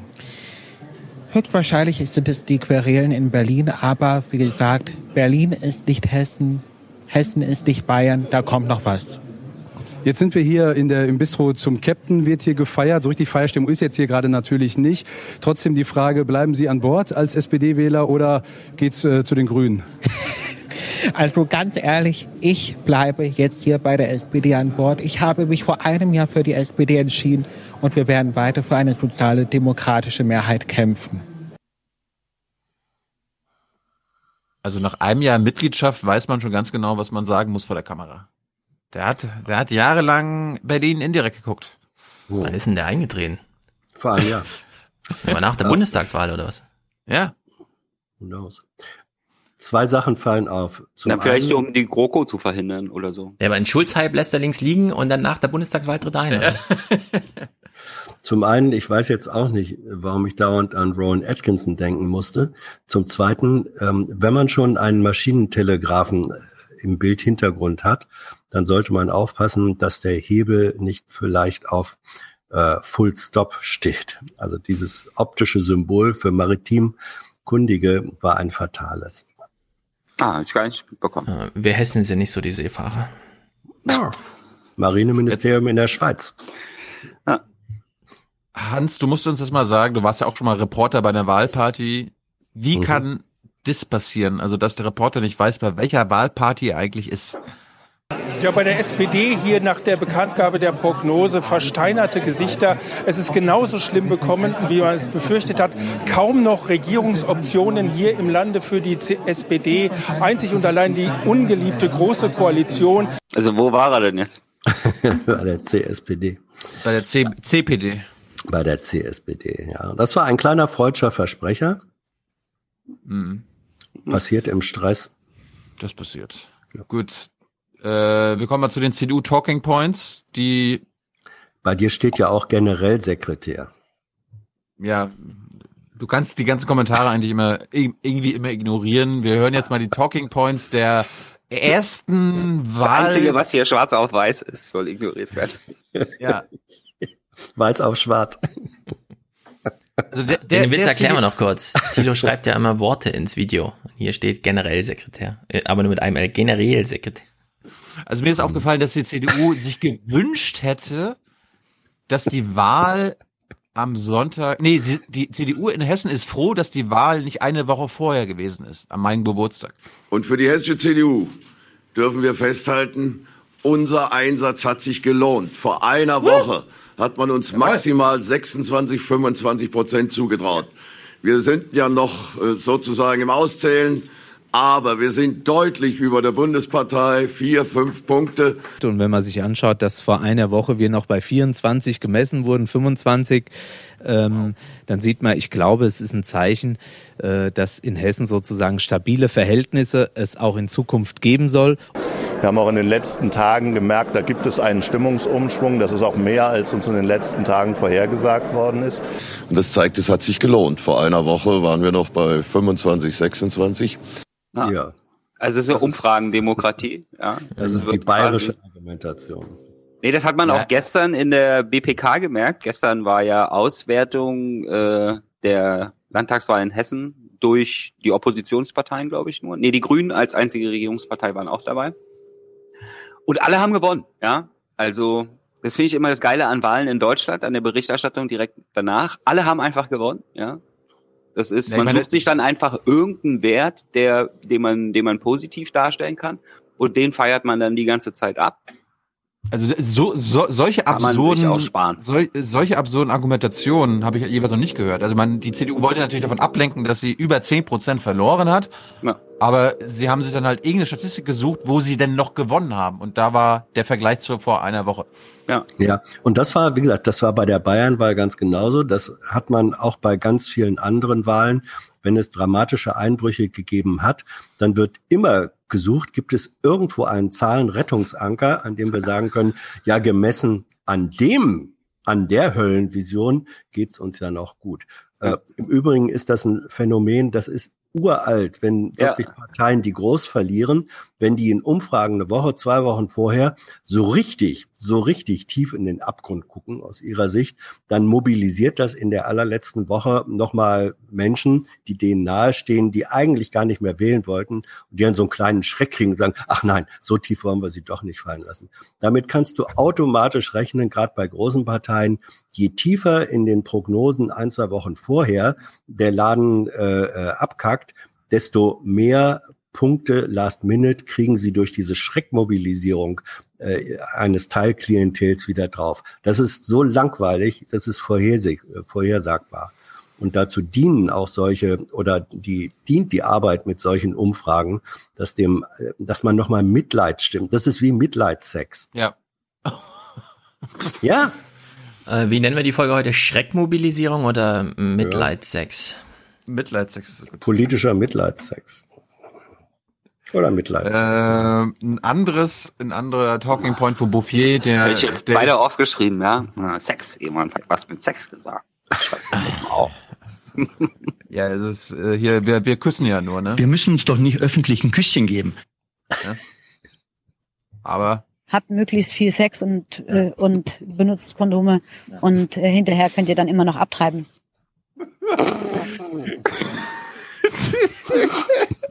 Der wird von Mal zu Mal besser. Wir kommen zu den Talking Points von Volker Bouffier persönlich. Wir haben schmerzliche Verluste erlitten. Das macht uns demütig, das nehmen wir ernst. So sieht dein Gesicht aus. Wenn wir so herbe Verluste haben, kann man das ja nicht einfach wegstecken. Das ist bitter und das macht demütig. Und äh, so sieht Volker Bouffier aus, wenn er demütig ist. Ja. Mhm. er grinst. Das ist übrigens ein ähnlicher Gesichtsausdruck, wie wenn er very happy ist. Ah. Ja. ja. Dann, äh, ich habe nicht viel zu den Grünen, aber mir ist eine, mir ist die Landesvorsitzende der Grünen aufgefallen, die in 30 Sekunden es schafft, alle aktuellen Talking Points von allen Grünen, ob nun Bundesspitze, Hessens Grüne, Schleswig-Holstein Grüne, alle Grüne haben nur diese Talking Points, ich habe sie auch äh, mal markiert.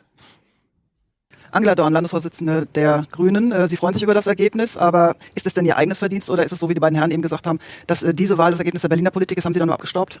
Also grün war Hessen noch nie. Wir freuen uns wirklich sehr. Es ist ein Rekordergebnis für uns, ein historisches Ergebnis in Hessen. Und wir waren das Gegenmodell die letzten Jahre zur Großen Koalition, zu diesen ständigen Konflikten. Wir sind die Herausforderungen angegangen, die es in Hessen gab. Und wir wollen die vielen Herausforderungen, die es gibt, weiter angehen. Wir haben mit unseren Inhalten überzeugt, mit unseren Konzepten. Und insofern es ist beides, es ist Rückenwind aus, aus dem Bund. Es ist aber vor allem die andere Haltung, die andere, anderen Stil von Politik, den wir tagtäglich an den Tag legen. Das ist grüne PR aktuell. Und Tilo hat gerade Buzzword-Bingo gemacht, Hans. Ja. Ja, ja. Du musst, Hans, Stefan, du musst, du, Stefan, du musst wissen, dass Hans jetzt Buzzword Bingo zum ersten Mal seit einer Woche kennt. Darum. Wie, was? Das Wort.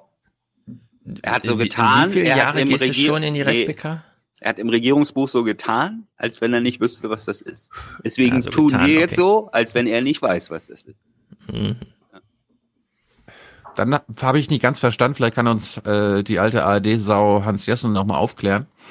Warum schickt die, warum schickt das hessische Fernsehen einen Sportreporter zur AfD? Also es wurde natürlich auch hier gejubelt bei diesem Ergebnis von äh, aktuell 12 Prozent, so ja die Prognose. Aber es ebbte dann auch recht schnell wieder ab. Ich glaube, die Menschen fühlen sich hier ein bisschen die AfD-Anhänger wie Sportler, wie ein 100-Meter-Läufer, der immer von einem Finale geträumt hat. Vor zwei Jahren schien das noch unerreichbar.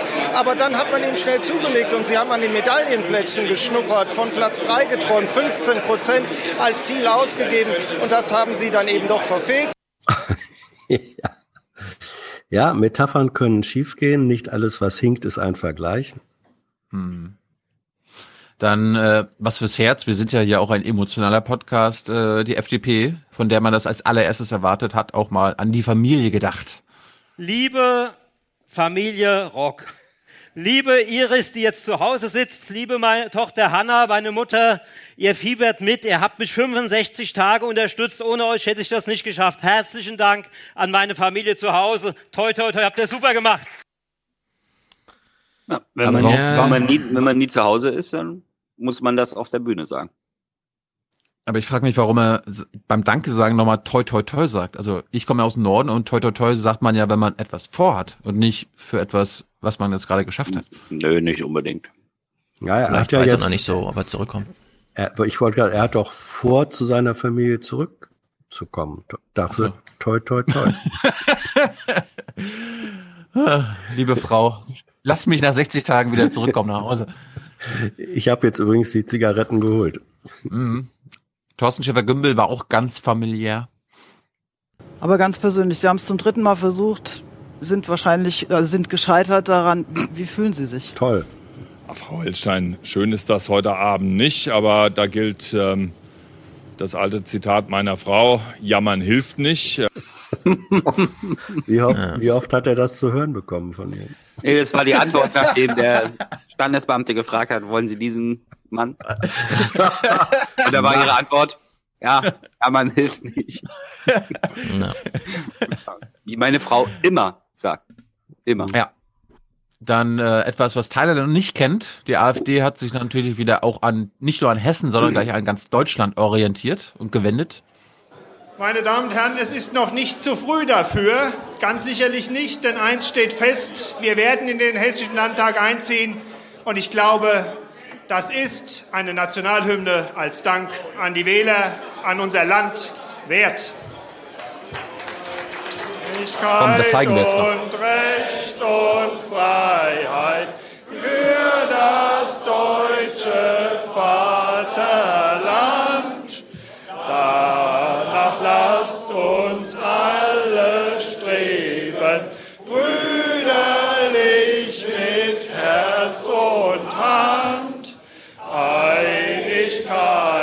Wieso? Gut, lassen wir die AfD da kann man singen. doch nicht wegschneiden. Bei der AfD ist es doch interessant, welche Strophen sie alle noch singen, oder? Also, Es, übrigens orientiert sich die AfD hier an, an einem historischen Vorbild. Es ist die Nationalhymne in der sogenannten Schöneberger äh, Version. Die gibt es Aha. vermutlich auch in YouTube. Ja, das war nach dem Mauerfall bei einer spontanen Kundgebung vor dem Schöneberger Rathaus. Ähm, ein äh, wahnsinniger Brummchor, ungefähr sechs Menschen singen jeder eine eigene Stimme und jede völlig falsch. Helmut Kohl vorweg, die Nationalhymne.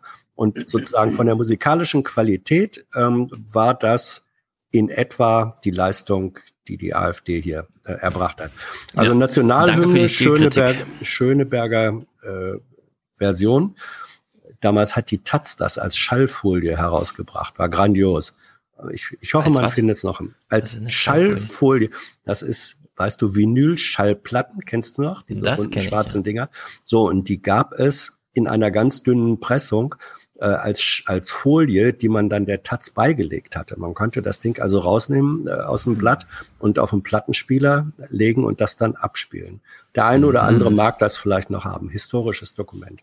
Mhm.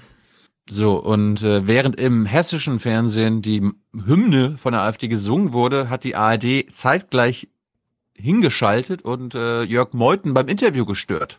Auf einer Skala von 0 betrübt bis 10 euphorisch, wie geht's Ihnen im Moment? 9,5. Nein, ich bin tatsächlich äh, sehr zufrieden. Wenn wir eine Verdreifachung der Stimmenanteile haben, Sie hören die Stimmung hier im Hintergrund, es gab große AfD-Sprechchöre, ich sehe nur ein glückliche Gesichter. Ist das eine okaye Frage? Wie fühlen Sie sich? Auf einer Skala von? Das ist Sportreporter, das ist der Sportreporter. Gut, dann kommen wir zu den Hoffnungsträgern der deutschen Politik. Kevin Kühnert, der natürlich wieder Hoffnung ausgestrahlt hat, überall. Das heißt, es muss sich in. Berlin was ändern, auch personell? Also personell steht für mich immer relativ weit am Ende der Kette. Mich interessieren andere Fragen deutlich mehr. Naja, die SPD steht insgesamt relativ weit am Ende der Kette. Und vor allem ihr Personal.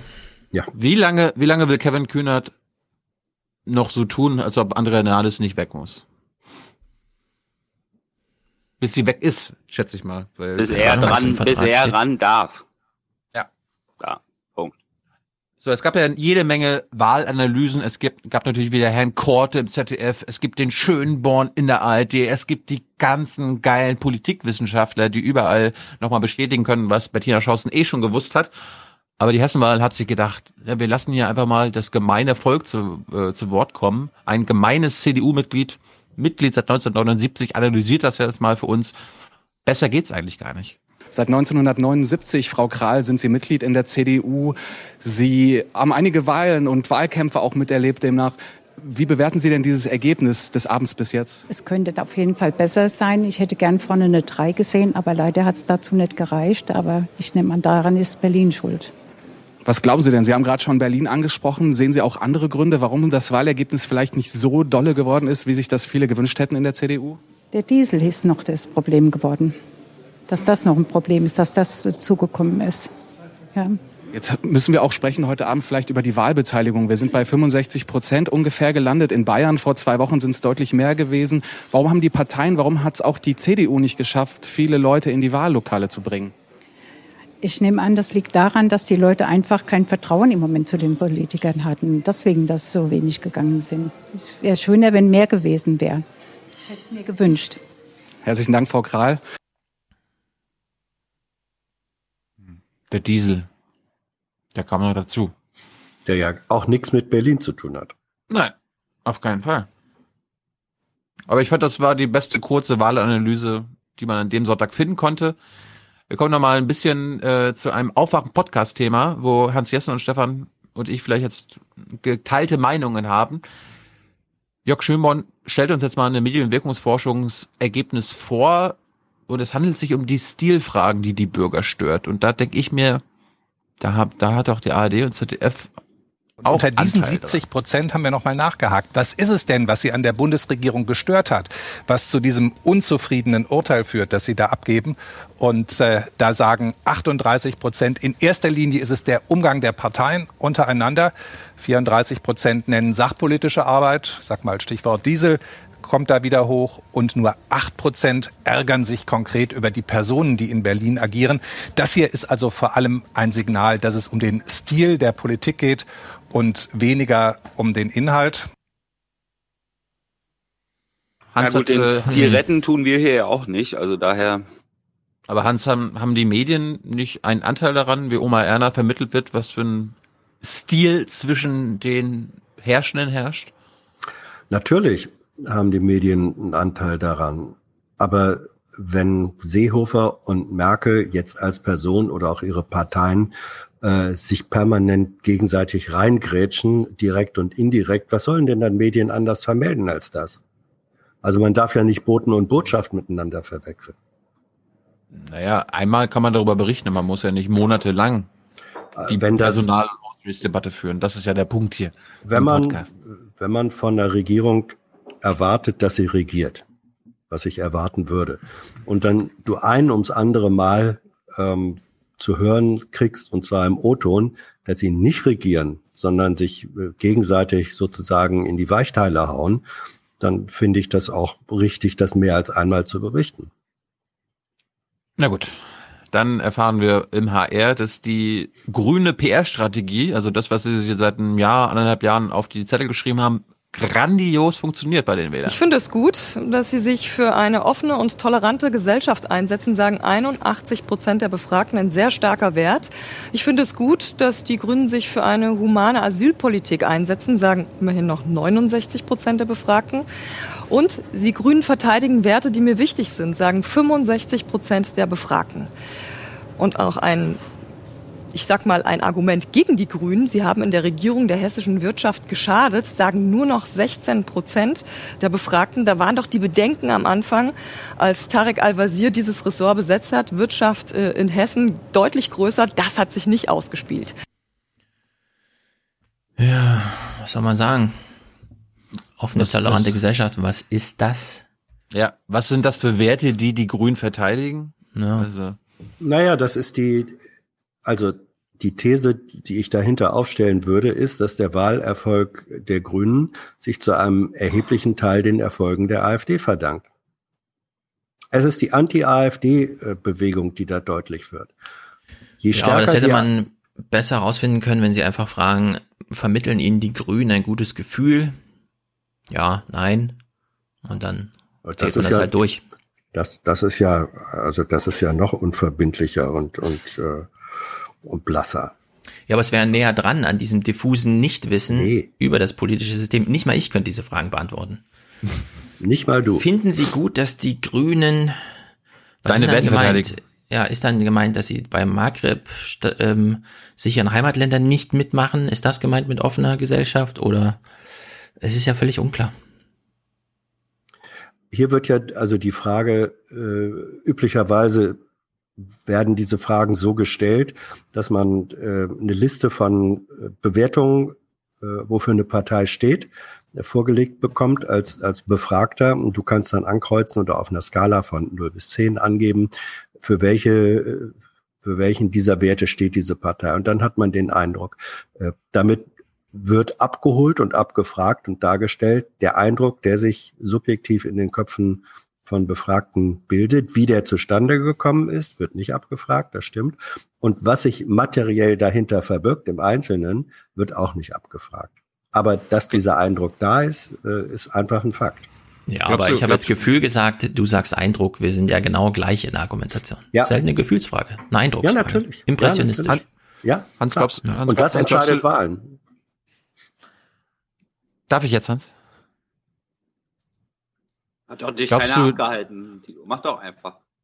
Hans, glaubst du, dass die offene Gesellschaft auch bei der AfD abgefragt wird? Oder Werte, die es zu verteidigen gilt?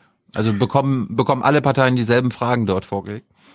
Äh, üblicherweise ist das so. Also es gibt da, es gibt da zwei Ansatzpunkte. Entweder oder zwei Fragemöglichkeiten. Entweder man hat eine Gesamtliste von inhaltlichen Punkten ähm, und äh, fragt dann, welche von den äh, Kompetenzen oder Punkten äh, sehen Sie bei welcher Partei repräsentiert. Oder man macht äh, Listen jeweils auf die Partei bezogen. Da gibt es dann auch die beiden Varianten. A, alle kriegen die gleiche Liste und dann kann man direkt vergleichen. Oder man macht Listen, die eher mit dem vermuteten Profil der einzelnen Partei zu tun hat. Das sind alles, das sind drei verschiedene Möglichkeiten und ich weiß nicht, was hier äh, gemacht wurde. Deswegen kann ich das nicht sagen. Wir, wir schauen noch ein bisschen, woran es beim Erfolg der Grünen nicht gescheitert ist. Grünen. Bei der Umweltpolitik, ihrem Kernthema, haben sie plus 19 Prozentpunkte zugelegt im Vergleich zu 2013. Sie haben ihren Markenkern gestärkt. Bei der War im Bombensommer, haben wir ja schon gehört. Verkehrspolitik, also dem Ressort, was Tarek Al-Wazir begleitet, plus 15 Prozentpunkte. Sie liegen jetzt bei 28 Prozent ähm, an Zustimmungswerten. Bei der Familienpolitik haben sie deutlich hinzugelegt, plus 9 Prozentpunkte, jetzt bei 19 Prozent. Und bei der sozialen Gerechtigkeit letztendlich liegen sie jetzt bei 15 Prozent plus 8 Prozentpunkte. Also überall da konnten sie gewinnen und auch noch beim bezahlbaren Wohnraum. Was ich interessant finde an den Zahlen, ist, dass die Grünen in Sachen soziale Gerechtigkeit, also ein linkes Thema, super schwach sind. Also obwohl jetzt acht Prozent haben sie mehr und so weiter, aber die Leute, die sie wählen, verbinden die Grünen nicht mehr mit äh, offenbar linken Themen, obwohl man könnte Mhm. natürlich sagen, Umwelt und so weiter. Das war aber nie, also soziale Gerechtigkeit war nie ein, ein hoher Wert bei den Grünen. Die wurde immer eher entweder bei der Linken gesehen, ähm, also soziale Gerechtigkeit im klassischen Sinne, entweder bei der Linken oder in Teilen noch bei der SPD und ein Stück weit sogar auch bei der äh, AfD. Das war, äh, da sind die Grünen ewig auf niedrigem Wert äh, rumgedümpelt. Also das ist jetzt kein Einbruch, sondern das ist so, so inkompetent, wenn man so will, für soziale Gerechtigkeit im engen Sinne äh, wie ever. Nur wenn es jetzt um Wohnungspolitik gehört, das ist natürlich bezahlbarer Wohnraum ist ja ein Element von sozialer Gerechtigkeit. Also punktuell haben sie dann da offenbar doch zulegen können, aber in der Summe nicht. Dann fand ich immer interessant die Antworten darauf. Äh, Jörg Schönborn hat fragen lassen, ey, Oma Erna, was glaubst du, welche Partei kann die Probleme mit den Dieselautos lösen? Hier nochmal eine ganz spannende Grafik. Welcher Partei trauen Sie am ehesten zu, die Probleme mit den Dieselautos zu lösen? Tja, und da kommt die Partei der Stunde, die Grünen. 33 Prozent der Befragten am ehesten könnten sie genau diese Probleme lösen. Ja, und dahinter liegen CDU, aber auch die SPD. Da sagen nur noch 12 oder nur noch 10 Prozent der Befragten, die beiden Parteien können die Probleme lösen. Die Grünen sind wirklich die Partei der Stunde, aber nicht nur das, vielleicht auch die Partei der Zukunft. Also ich freue mich schon auf die Folien der Zukunft. Welcher Partei wir zutrauen, das Problem mit den Autos zu lösen? Ja, Also das Interessanteste an der Statistik war doch eben, dass äh, die Antwort äh, der graue Balken, ich traue das gar keiner Partei zu, der hatte noch einen Punkt mehr als die Grünen. Das, also am, das, das fand sie jetzt nicht erwähnenswert. Ja, ja, ich schon, weil das Ja. bedeutet, die Partei der Skeptiker äh, ist stärker als äh, die Partei der positiv genannten. Das erklärt im Übrigen ein Stück weit auch die niedrige Wahlbeteiligung. Ich finde aber auch äh, doof vom HR, dass sie die CSU außen vor gelassen haben, weil die ist ja die Autopartei. Das heißt, bei BMW 6.000 Euro, bei VW 4.000 bis 8.000 Euro, im Durchschnitt 5.000 Euro, bei Daimler 5.000 Euro. Ja, und das ist die Verantwortung der Autohersteller. Und Naja, wurden, die wurden CSU war- stand in Hessen nicht direkt zur Wahl. Na, ich ja, sag's aber, aber, die, aber die Linken und die AfD kamen jetzt nicht darin vor. Haben die die nicht abgefragt? Haben die keine Ich nehme schon, also ich weiß ja, ich kann mir schon vorstellen, dass die abgefragt wurden, aber dann vielleicht im nicht messbaren Bereich gelandet sind. Das kann sein. Dann äh, eine Statistik, eine Umfrageergebnis, äh, die oder ja, das allen Parteien Sorgen machen sollte und auch uns als Bürger. Welche Partei hat nämlich die besten Antworten auf die Fragen der Zukunft? Das sind die. Das sind die Grünen mit 24 Prozent, dahinter die anderen Parteien. Also das hier so ein bisschen der Inhalt, warum die Grünen gerade so stark sind. Und wieder keine Partei, stärkste, stärkste Partei. Einem Ja, ja. Aber ich finde es erschreckend. Ich meine, Stefan ist ja, hat sich ja geoutet als Mhm. linke Wähler, dass vier Prozent der Menschen nur sagen, die Linke hat die besten Antworten auf die Frage der Zukunft. Liebe Linke, das ist euer Problem. Ja. Da, da müsst ihr ansetzen. Ja. Die, die Linke, die Linke hat nur ein Drittel der Leute, die sagen, die Linke könnte die besten Antworten liefern. Selbst die SPD hat dreimal so viel. Das ist auch deutlich geworden. Wir haben ja gestern in der Bundespressekonferenz, Thilo, du und ich, ähm, die Linken explizit danach gefragt, äh, wo sie die Gründe für ihr nicht so tolles Abschneiden sehen und warum Ja, sie äh, eben nicht als Zukunftspartei äh, gesehen werden. Da kam eigentlich inhaltlich, korrigier mich, da kam inhaltlich keine Antwort, sondern bestenfalls Ja. das Marketing. Wir haben unsere, eigentlich haben wir die richtigen Inhalte, wir haben sie nur nicht so richtig verkauft. Das ist die schwächste Antwort, die man sich vorstellen kann. Ihr habt die Frage natürlich auch auf der Pressekonferenz, auf der sich alle als Sieger sehen, gestellt, ne? Das ist dann. Gut, obwohl sie da, obwohl ich nach, ich fand gut, dass man den Linken da ansehen konnte, dass sie darüber nachdenken. Ja? Also ich meine, ihr wart jetzt hoffe. vielleicht nicht mit den Antworten zufrieden, aber die sind immerhin hat man. hilflos. Die sind doch hilflos. Ja, dann hilf ihnen doch, Tilo. Wenn sie Ja, wir haben ja, Ja. Bernd Rixinger gehört, da ist ja nichts im Angebot. Anders als Ja. bei Dietmar Bartsch zum Beispiel. Ja, absolut. Dann auch nochmal in Sachen Wahlversprechen finde ich auch krass. Die Grünen sind die einzigen, denen man noch irgendwas Sagt abnimmt. diese Partei vor der Wahl ehrlich, was sie nach der Wahl umsetzen will, wollten wir wissen. Bei den Grünen sagt eine Mehrheit von 58 Prozent Ja, eine Minderheit Nein.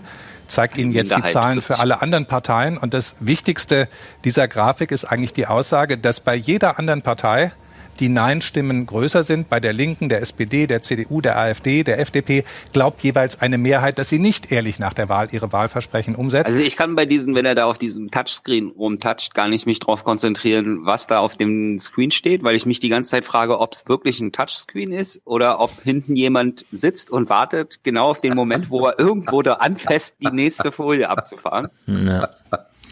Und ehrlich gesagt, das ist noch die interessanteste Frage, die man zu diesem ganzen hilflosen Journalismus fragen kann, der absolut nicht mehr weiß, wozu es ihn gibt und deswegen eine Frage nach der anderen hier durchrammelt, ohne Reflexion.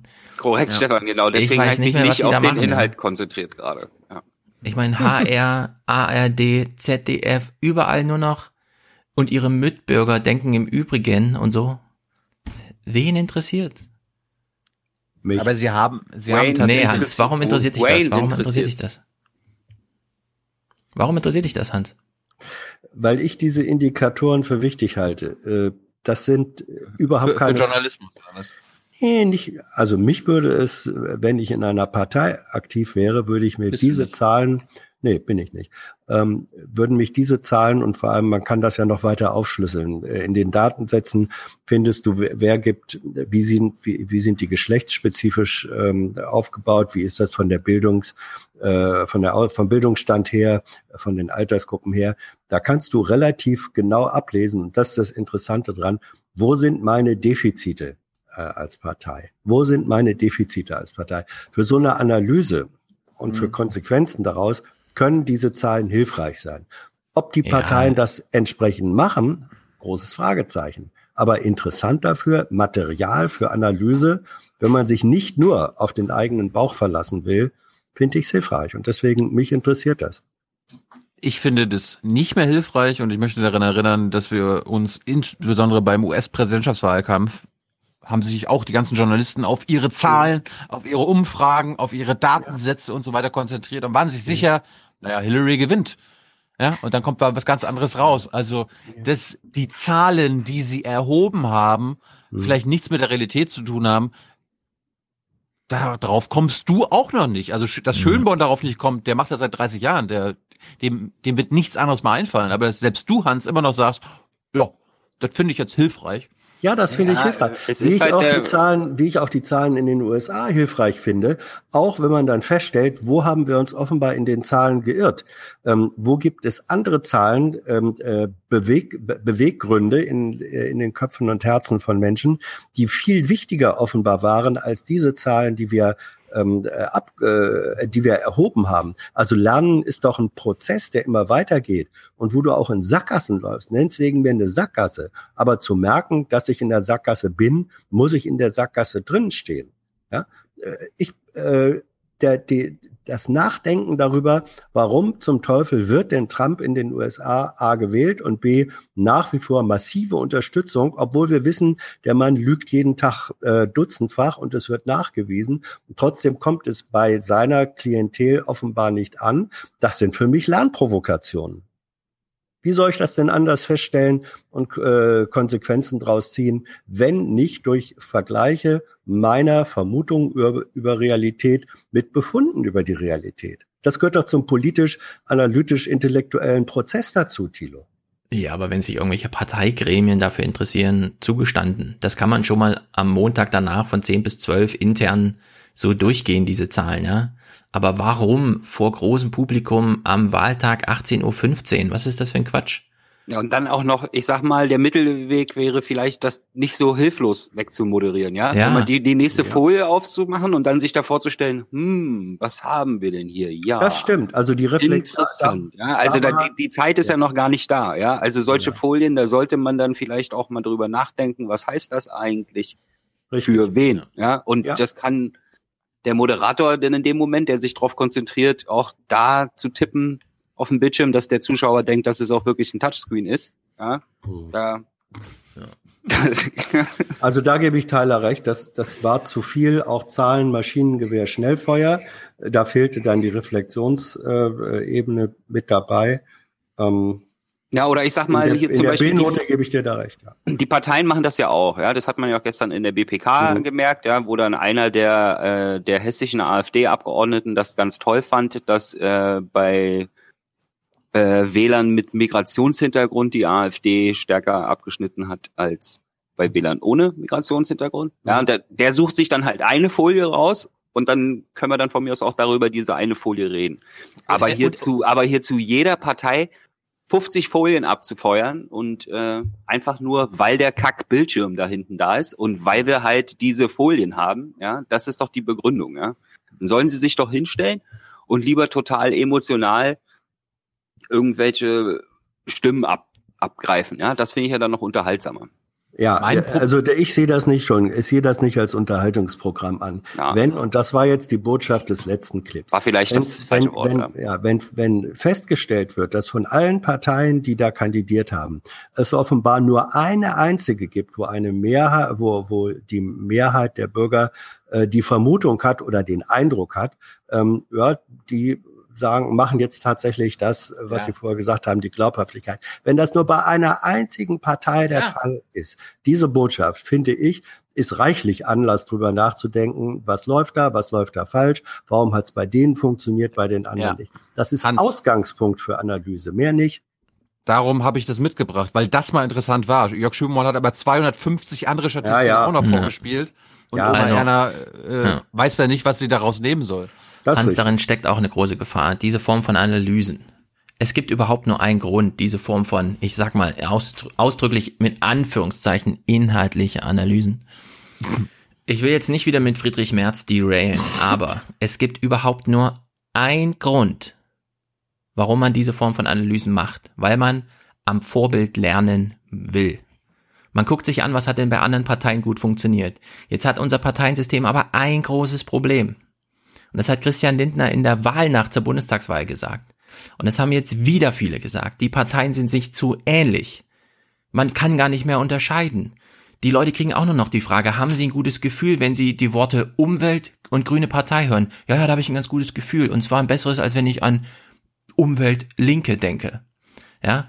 Und hier wird einfach eine Soße gerührt vom Journalismus, der sich keine Idee, keine Ideologie mehr zutraut. Aus großer Angst vor Ideologiekritik wird eine Zahl nach der anderen durchgehauen, immer mit dem Subtext, das ist eine ganz neutrale, objektive Zahl, da könnt ihr uns jetzt gar keinen Vorwurf machen.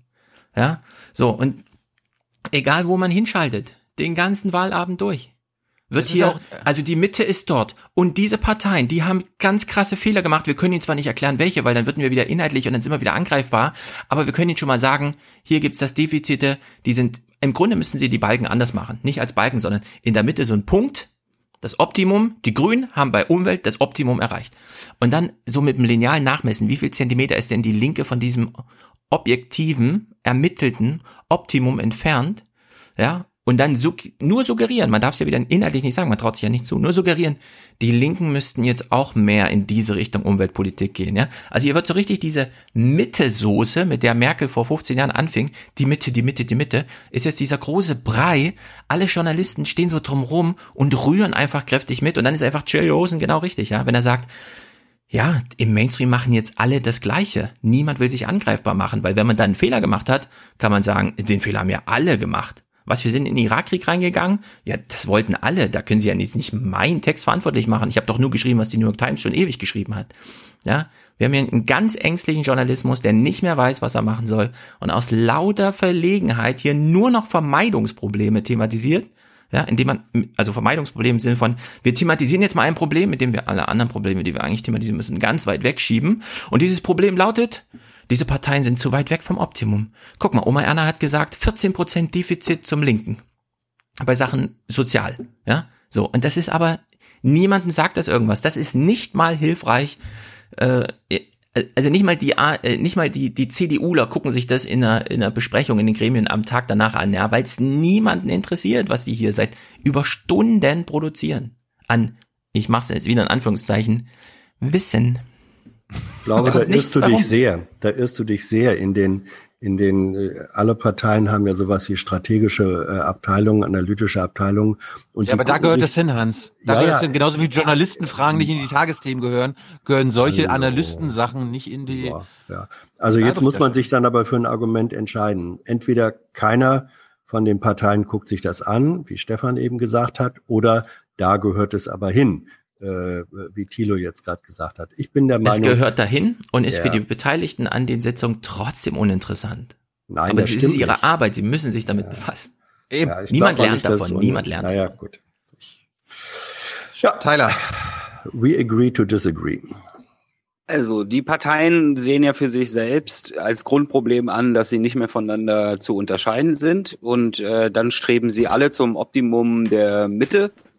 Also das widerspricht sich dann ja auch, beziehungsweise das verstärkt dann ja nur dieses Problem. Ja, wenn alle Parteien am Endeffekt am Ende kein Zentimeter mehr von der Op vom Optimum der Mitte entfernt sind, dann, dann, dann sind sie ja erst recht nicht mehr unterscheidbar. Ja? Also mir als Wähler ist es zum Beispiel einfach immer lieber, wenn die Parteien einfach ihre Grundüberzeugung formulieren und dann im politischen Wettbewerb entschieden werden kann, okay, wie viel Prozent von der Überzeugung brauchen wir jetzt für die nächsten vier Jahre, wie viel Prozent davon, wie viel Prozent davon, ja? Wie viel wir haben, wirklich wir Liberale haben- Mhm. brauche ich, wie, wie viel wirklich Konservative brauche ich, wie viel soziale Politik brauche ich?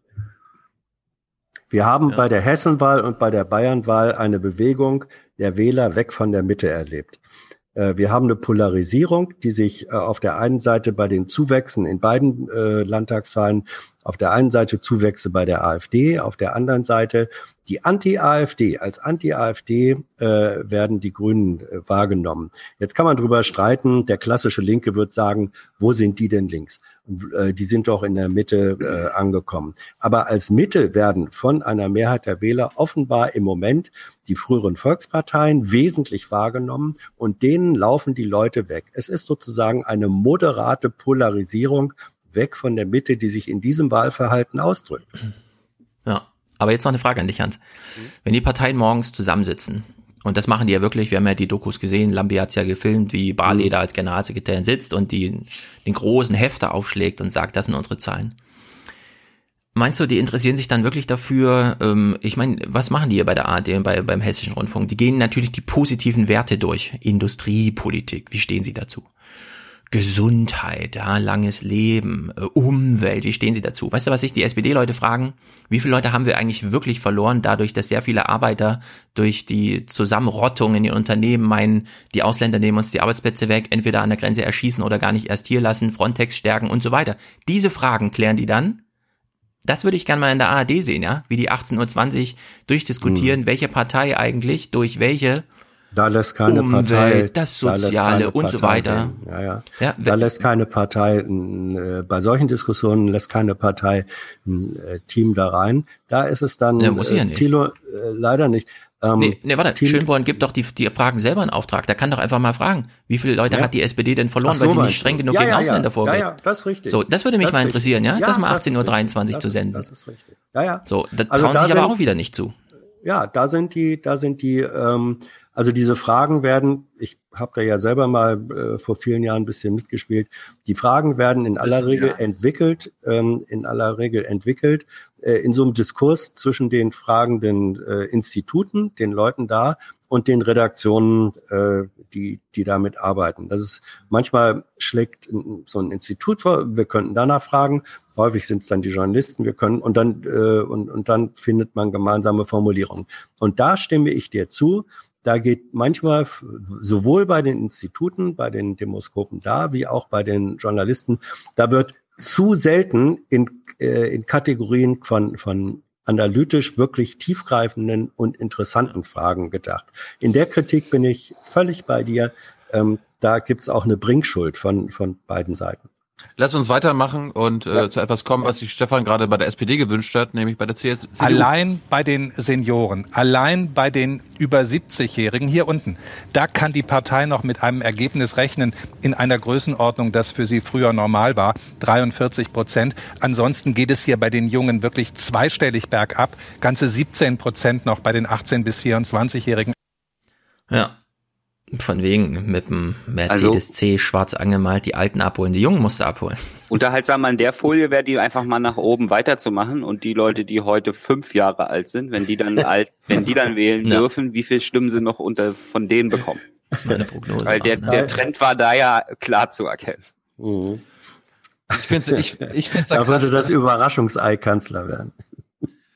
Ich finde es ja krass, dass Bouffier es schafft, dass sein Kopf immer noch da ist, dass der, dass er sich rettet. Also eigentlich müsste er doch eigentlich auch weg und die CDU sagen, okay, Ja. wir machen einen Neuanfang äh, mit einem Ministerpräsidenten von uns, meinetwegen, aber nicht mit Bouffier. Dass der das Ja. jetzt noch schafft. Wird aber wahrscheinlich auch so kommen. Das ist ja auch so ein, das ist ja auch so eine große Beobachtung jetzt von beiden Wahlen. CDU und S äh, CDU und SPD, ähm, Bayern und Hessen. Wir haben jetzt in zwei Wochen zwei Landtagswahlen gehabt, bei denen die Journalisten, würde ich sagen, das erste Mal im eigenen Anspruch gerecht geworden sind. So, nämlich, wir haben 18.07 Uhr ein Interview auf dem Sender gehabt, also haben wir es 18.07 Uhr und 35 Sekunden schon bei Twitter. Ja, also sie sind jetzt super krass dabei, alles auf allen Kanälen und so weiter. Methodisch perfekt. Nur, was jetzt sehr vielen Leuten mittlerweile auch auffällt, die Politiker sagen ja gar nichts mehr an Wahlabenden und es gibt auch keine Rücktritte mehr und niemand nimmt mehr Verantwortung auf sich, sondern alle sagen nur noch, wir haben gewonnen. Ja, und selbst ich, ich finde auch, Bouffier muss jetzt auch sich mal äh, Gedanken machen, wie er den Generationenwechsel in der Partei gestaltet, aber doch nicht am Wahlabend. Und diesen Anspruch zu haben, fände ich auch total, wie soll man, also fast amüsant. Weil natürlich machen die, das, die Parteien das nicht mehr am Wahlabend, sondern die machen das ganz in Ruhe langfristig und sagen dann irgendwie den Medien Bescheid, übrigens, wir haben jetzt hier einen Wandel, einen Wechsel gehabt, weil eigentlich interessiert sich doch niemand dafür, was in Landtagen vor sich geht. Ja, Landespressekonferenzen, wer ist denn da schon mal hingegangen? Niemand, nichts, völlig uninteressant. Deswegen machen die, die Parteien, für die ist der Wahlabend so eine richtige Qual, müssen die halt irgendwie durchstehen. Machen sie dann auch, indem sie ihre Floskeln machen. Und schon einen Tag später wissen sie, dann können wir wirklich arbeiten. Also wir haben so eine totale mediale Konzentration auf diesen einen Tag, wo alle Politiker sich vorher sagen, egal was heute passiert, keine Angriffe, keine Bewegung, nichts, ja. Wir spielen jetzt hier Mikado. Und das haben wir jetzt zweimal erlebt ohne Reflexion auf medialer Seite. Gut, es gibt eine gute Nachricht für warte mal kurz noch zu dem. äh, Mich, mich würde das Gegenteil davon interessieren. So einen Abend, an dem quasi völlig bedenkenlos in alle Richtungen nur noch getreten und geschossen wird und zwar ernst gemeint, nicht so diese Comedy-Sachen, die dann immer zum Karneval stattfinden. So ein Politik-Purge oder sowas, ja, Wahl-Purge. Ja, das kommt doch bei, dann kommt man bei, kommt ja bei den jungen Leuten auch gut an, ja, die brauchen sowas. Ja, im Bundestag gab es ja immer mal diesen Freitag ohne Skript, was bedeutet, man sagt das, was einem wirklich so gerade im Kopf rumschwirrt und nicht, was einem die Mitarbeiter aufgeschrieben haben. Und so, so, das wäre das im Grunde. Sowas müsste man wieder fördern. Aber die Bühne wäre dann eben tatsächlich das Parlament und nicht ja, der Diary Room von der ARD nach einer Wahl, weil man noch schnell ein Zelt aufgebaut hat in Wiesbaden. Okay, letzte Grafik. Es gibt einen einzigen Hoffnungsschimmer für die SPD, der mich dann doch überrascht hat. 83 Prozent sagen, ich fände es gut, wenn es mit Wieder der SPD Folie. künftig wieder aufwärts ging. Es ist also kein Hass, kein Unmut, sondern einfach das Gefühl, man sucht nach etwas, was man der, FD der SPD zutrauen Tilo, du gehst jetzt aber auch nur die Folien dann durch, bis eine dabei ist, die interessant ist. Also, Ja, ja, das- wir haben doch eigentlich das- vorher darüber geredet, dass es total schwachsinnig ist, die ganzen Nein. Folien durchzugehen. Ich mache den Job von Jörg Schönborn. Mhm. Viel besser Er als er, natürlich. Er ja, er präsentiert Aber alles, was er. Er präsentiert alles, was er hat. Gut, wir kommen nochmal zu ein paar Bürgerstimmen. Die, der HR hat sich gedacht, wir schalten mal nach Darmstadt, da ist irgendeine Party, wir fragen mal irgendeinen Erstwähler oder ein paar Erstwähler und haben sie irgendwelche Grünwähler gefunden. Und die eine, die fand ich einfach nur lustig, die ist einfach nur glücklich. Wie ist es für dich, der Wahlabend heute Abend als Grünwählerin? Also ich finde es total toll. Wir fiebern da ja seit sechs Wochen mittlerweile äh, drauf hin, seit unserem Wahlkampfauftakt. Und wir haben so viel geleistet und es ist einfach so mega viel Arbeit, die dahinter steckt. Nicht nur von uns, sondern auch von äh, Hilde, Hilde. und Philipp. Und ich finde es einfach toll, wie wir das jetzt hier erreicht haben. Und es ist einfach ein Meilenstein für die Zukunft. Jetzt geht es nur noch bergauf. Meilenstein für die Zukunft, jetzt geht's bergauf. Also mit bergauf. Hilde und Philipp Dann jetzt- anstrengend, ne? Wenn am Meilenstein steht, dass es jetzt bergauf geht. Ja. Das stimmt, das stimmt. Ja. Sie meint jetzt ihren Kevin Kühnert und so, ja? Hilde Mattheis und so, oder was? Bestimmt. nee, ich glaube, Ja, ihre bei den Freunde. Grünen sind die sehr beliebt. Ich meint sie jetzt wirklich Hilde und Philipp und sagt das einfach, ohne dass wir wissen, wer sie meint, oder? Ja. Also das war ja, pass auf, das war ja, das war ja nicht eine grüne Wählerin, sondern das war die das war Grünen eine- gerade, okay. Das, das, ja, das war bei den Grünen und es war ja erkennbar eine Parteiaktivistin. Das stimmt, Das hat aber es, ja- war, es, sie ja es war keine, Ja. es war keine grünen Party, es war aber ein Tisch, wo äh, grüne Ja, Restwähler, okay. die gleichzeitig grüne. Jugend sind, waren. Ja, ja, genau. Also das waren die Aktivistinnen der, der Grünen Jugend und die haben äh, aus ihrem Erleben der letzten sechs Wochen, die haben sich reingehängt, ähm, sind aktiv gewesen, was weiß ich auch, da war dann auch Hilde und Dingsbums äh, dabei. Also da Philipp, freuen Hilde und sich und Philipp und Hilde waren, waren dabei. Das war keine typische, das war keine typische Grünen Wählerin, deren Aktivität sich darauf beschränkt hat, am Sonntag das Kreuz da zu machen. Hilde macht nicht immer mit. Das ist schon was Besonderes, wenn Hilde sich engagiert. Ja, für- die wilde Hilde. für die Grünen. Wir wollen ja hier nicht nur SPD-Bashing machen. Und ich habe mal einen, einen Mike Nicht? Josef gefunden. Mike Das Josef lohnt sich gefunden. einfach Das ist- nicht mehr. Es ist der Planungsdezernent von Stephansstadt in Frankfurt und es ist ja Mhm. nicht so, dass die SPD keine Ideen hat. Die, die wissen sogar, wovon sie reden. Es kommt einfach nur, nur nicht bei uns an. Ich kann nur sagen, vor Ort haben uns die meisten Leute vor allem auf die Bundespolitik angesprochen. Ich glaube, wir haben einen guten Wahlkampf gemacht, wir hatten einen guten Spitzenkandidaten, aber wir sind nicht durchgerungen tatsächlich mit unseren Themen. Und wir haben eines nicht geschafft. Das schaffen wir in Frankfurt immer ganz gut. Deswegen ist der Frankfurter Weg auch der erfolgsversprechende. Wir haben in der Konkretisierung beispielsweise noch deutlicher machen müssen, dass wir spekulativen Leerstand bekämpfen wollen, dass wir den Umwandlungsverbot Vorbehalt wollen von Mietwohnungen, bezahlbaren Mietwohnungen in Eigentumswohnungen, dass wir brauchen, dass wir die Preissenkung beim ÖPNV tatsächlich über den RMV durchsetzen wollen. Das alles haben wir bei der OB-Wahl, bei der Kommunalwahl gemacht und das ist diesmal nicht so gut gelungen. Da müssen Kann man so sagen, sozusagen bei dem Ergebnis. Ja, was reden die da so lange? Also ich kann mir mal kurz einen Einblick in Frankfurt geben. Frankfurt hat einen SPD-Bürgermeister, wie so viele große Städte. Der wurde zuletzt mit 75 Prozent im Amt bestätigt. So, er kommt jetzt aus diesem Metier. Stadt, Stadtrat, Stadtpolitik, Stadtparlament äh, und so weiter. Und äh, sagt das eben, würde ich sagen, äh, würde ich sagen, schon genau richtig, ja. Äh, in Frankfurt ticken die Uhren wie in allen Großstädten halt anders. Nur haben wir jetzt eben auch die Situation, in meinem Wahlkreis zum Beispiel haben die Grünen gewonnen. Es war ja ganz lange, obwohl Hessen und so weiter, ja, aber wir wussten ja Bundestagswahl, also hier, äh, wenn er nicht wäre, hier, wie Berliner Wiese, euer alter Typ, der die grünen Wahl, der, den ersten grünen Wahlkreis dreimal verteidigt hat, ja, ihr wisst ja nicht meine. Ströbele. Ströbele, richtig. So, und obwohl die Grünen in Hessen natürlich ein anderes Standing haben, so richtig, ja, glauben kann man das auch nicht, dass die hier jetzt wirklich Wahlkreise nacheinander, wie in München ja auch. Ja, also die Grünen haben hier einfach abgesahnt. Nur hat das wirklich nichts mit dem zu tun, wie die, also es ist wirklich ein reines Fernsehereignis gewesen, was dazu geführt hat. Wenn du hier die Straße auf und ab gehst, es war der große Wunsch Thorsten Schäfer-Gümbel. Leider in der falschen Partei. Das kann man jetzt, man kann jetzt echt nicht SPD wählen, ja. Aber Thorsten Schäfer-Gümbel ist hier ein richtiger Held in Hessen eigentlich. Und ihn mit minus zehn Prozent, das tat sehr vielen Leuten einfach weh, ja, die so Fernsehen gucken. Gleichzeitig kann die Wahlentscheidung aber nicht so unabhängig von dem, was man die ganze Zeit im Fernsehen sieht. Streit Stefan, in Stefan, der GroKo, Stefan, Nahles, Stefan. einmal mehr Stefan, wieder ja, Stefan, mit zerbrochenem ich- Herzen vor der Kamera Ja, und so pass weiter auf, darf, darf ich dir mal folgende Frage stellen? Professor Jessen erläutert. Professor Jessen. Professor Jessen erläutert. Du sagst, Erläuter mal. der, du sagst, der grüne Wahlerfolg äh, basiere wesentlich als Resultat von Fernsehen. Gleichzeitig, Mhm. gleichzeitig stellst du fest, dass die Generation unter 45 und je mehr, je, je weiter drunter, desto drastischer überhaupt kein Fernsehen mehr guckt. Drittens hat, haben die Grünen in dieser jungen Gruppe die aller, aller stärksten Zuwächse. Diese drei Befunde passen nicht zusammen. Du widersprichst dir in der Sache komplett selbst. Ja, aber Du kannst nicht, du kannst nicht sagen, du kannst nicht, ja, Entschuldigung, die These von Stefan war nur Fernsehvermittelt. Und dann stellst du fest, Was? dass der, doch, Nein, nee, nee, reiner, mal. reiner, Ja. reiner Fernseh. Das, Okay. Du hast gesagt, grüner Erfolg, reine Fernsehgeschichte. Hör noch mal rein. So, und dann, dann stellen wir fest, dass bei der Gruppe, wo die grünen Erfolge die allerstärksten sind, das sind gleichzeitig diejenigen, die überhaupt kein Fernsehen mehr gucken. Das Ja. passt nicht zusammen. Also ich bin mir ziemlich sicher, dass ich von medial und nicht vom Fernsehen gesprochen habe. Und dann will ich nochmal an, also ich mache das Argument nochmal.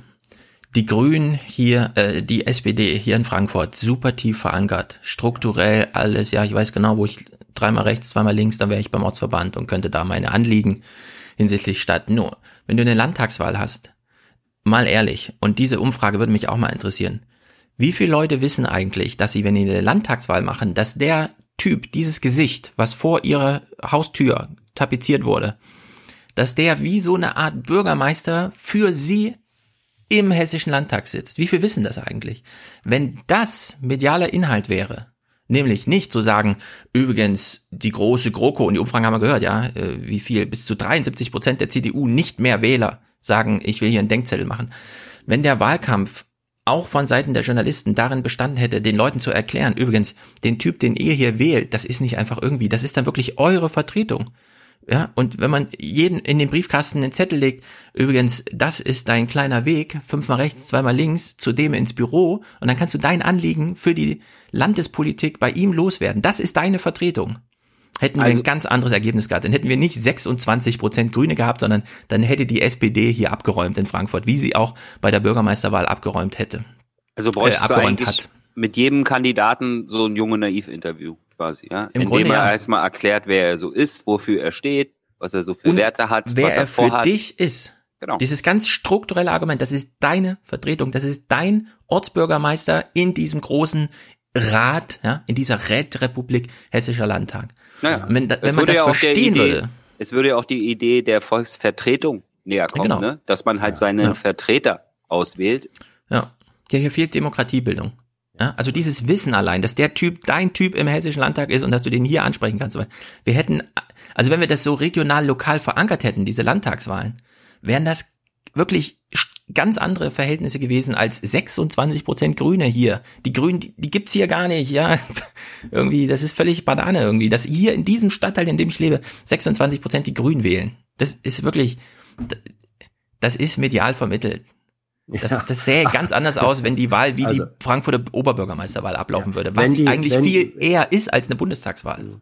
wenn, wenn medial vermittelt jetzt sozusagen äh, Social Networks, wo Menschen sich austauschen, äh, mit beinhaltet, dann kann man es jetzt wieder nicht den Mainstream-Medien ähm, äh, in die Schuhe schieben. Das Zweite ist, ähm, ich weiß jetzt nicht, wie der, wie der Hessische Rundfunk äh, in seinem Regionalprogramm äh, be- berichtet hat, in der Vorfahr in der Phase des äh, vor der Wahl. Ähm, in, normalerweise werden die Regionalprogramme mindestens so stark geguckt äh, wie die Zentralprogramme in ihren jeweiligen Regionen. Und ich kenne es nicht anders, das müsstest du in Bezug auf den HR zum Beispiel besser sagen können, Stefan. Ich kenne es nicht anders, als dass in der Vorwahlberichterstattung sehr stark auf regionale Themen, regionale Kandidaten geguckt wird. So. Und wenn sich dann trotzdem und wenn dann der Homo äh, Politicus in seiner Wahlentscheidung, Stefan, muss man akzeptieren, dass sich in den Köpfen der Menschen nicht nur das regionale Interesse, weil es eine Landtagswahl ist, abbildet, sondern auch ähm, eine Schicht, ein Layer, ein Bedürfnis da ist zu sagen, mir stinkt, wie diese Politik insgesamt gemacht wird auf Bundesebene. Und deswegen gebe ich denen da auch eins mit. Das sind autonome Entscheidungen, die Menschen treffen. Das ist nicht nur, das ist nicht nur Nürnberger Trichter, ähm, äh, wo, wo Medien ihrer Verantwortung nicht gerecht werden. Ja, ich kann dir nur sagen, ich kenne niemanden, der auch nur eine Minute mal hessischen Rundfunk geguckt hat. Niemanden. Wahlkampf fand bei mir und meinen Kumpels nicht statt. Ja. Woher kommt dann die mediale Vermittlung, die du beklagst? Naja, das Welche kann ich dir Medien sagen. waren das? Welche Medien waren Ja, das? ja, ja. Welche Medien Also- waren das, die nur Ja, eingepflanzt haben, scheiß. Bundespolitik? Das kann ich dir sagen. Was, was der innere Mainstream immer wieder übersieht, ist, äh, dass er ausstrahlt. Und zwar, guck mal, mein normaler Tagesablauf, ja. Ich gehe zum Beispiel donnerstags morgens zur Logopädie. Für äh, unsere zweitjüngste, ja, so, so ein bisschen Schulbegleitung. 8 Uhr morgens. Ich sitze also eine halbe Stunde vor dieser Tür, in dem die da drin kurz hier ein paar Sprachübungen machen und so weiter. In dieser Zeit höre ich Radio, weil das ist halt in diesem Wartezimmer an. So, in diesem Radio wird natürlich viel gequatscht, weil es ist ja morgens. Da will man ja die Leute aktivieren, die sollen ja nicht ja ins Bett gedudelt werden, sondern da wird ja die ganze Zeit dieses hübsche Morgenprogramm gemacht. So. Aufwachen! Die Stimmung, die wir vom CDF im Heute-Journal vermittelt bekommen, schlägt sich bei den Moderatoren nieder. So als eine Art, ja, ach, Politik schon wieder und ihr wisst ja und die GroKo und überhaupt und so, ja. Auf, auf diesen Kanälen schlägt sich wieder, was unsere Super-Anchor-Männer vormachen. So, ich bin dem ganz unvermittelt ausgesetzt. Ich will morgens gar kein Radio hören. Ne? Das passiert einfach so, ja. Ich bin im Bus, der Busfahrer hört irgendwas. Ich rede mit Leuten, die mal wieder auf Twitter was gelesen haben. Ja, also dieser innere Mainstream strahlt einfach aus. So, und das ist ein echtes Problem. Und ich sehe dich grinsen, Hans, aber das ist ein echtes Problem. Dieser innere Mainstream interessiert sich nicht mehr für die Probleme der kleinen Leute. Und die werden sich noch sehr wundern. Also im inneren Mainstream, ich komme nochmal auf Friedrich Merz zurück, ich will nicht derailen, nachher machen wir ein eigenes Segment dazu. Der innere Mainstream wird sich noch wundern, was 15 Jahre Merkel bedeuten und wie sehr anders die politische Debatte auch von aktiver Seite der ähm, Politik sein kann. Wer gedacht hat, die AfD ist medienverachtend, irgendwann platzt der Knoten. Wir sehen das schon so in Ansätzen bei Olaf Scholz. Wir hören auch gleich in die Anne Will Sendung rein.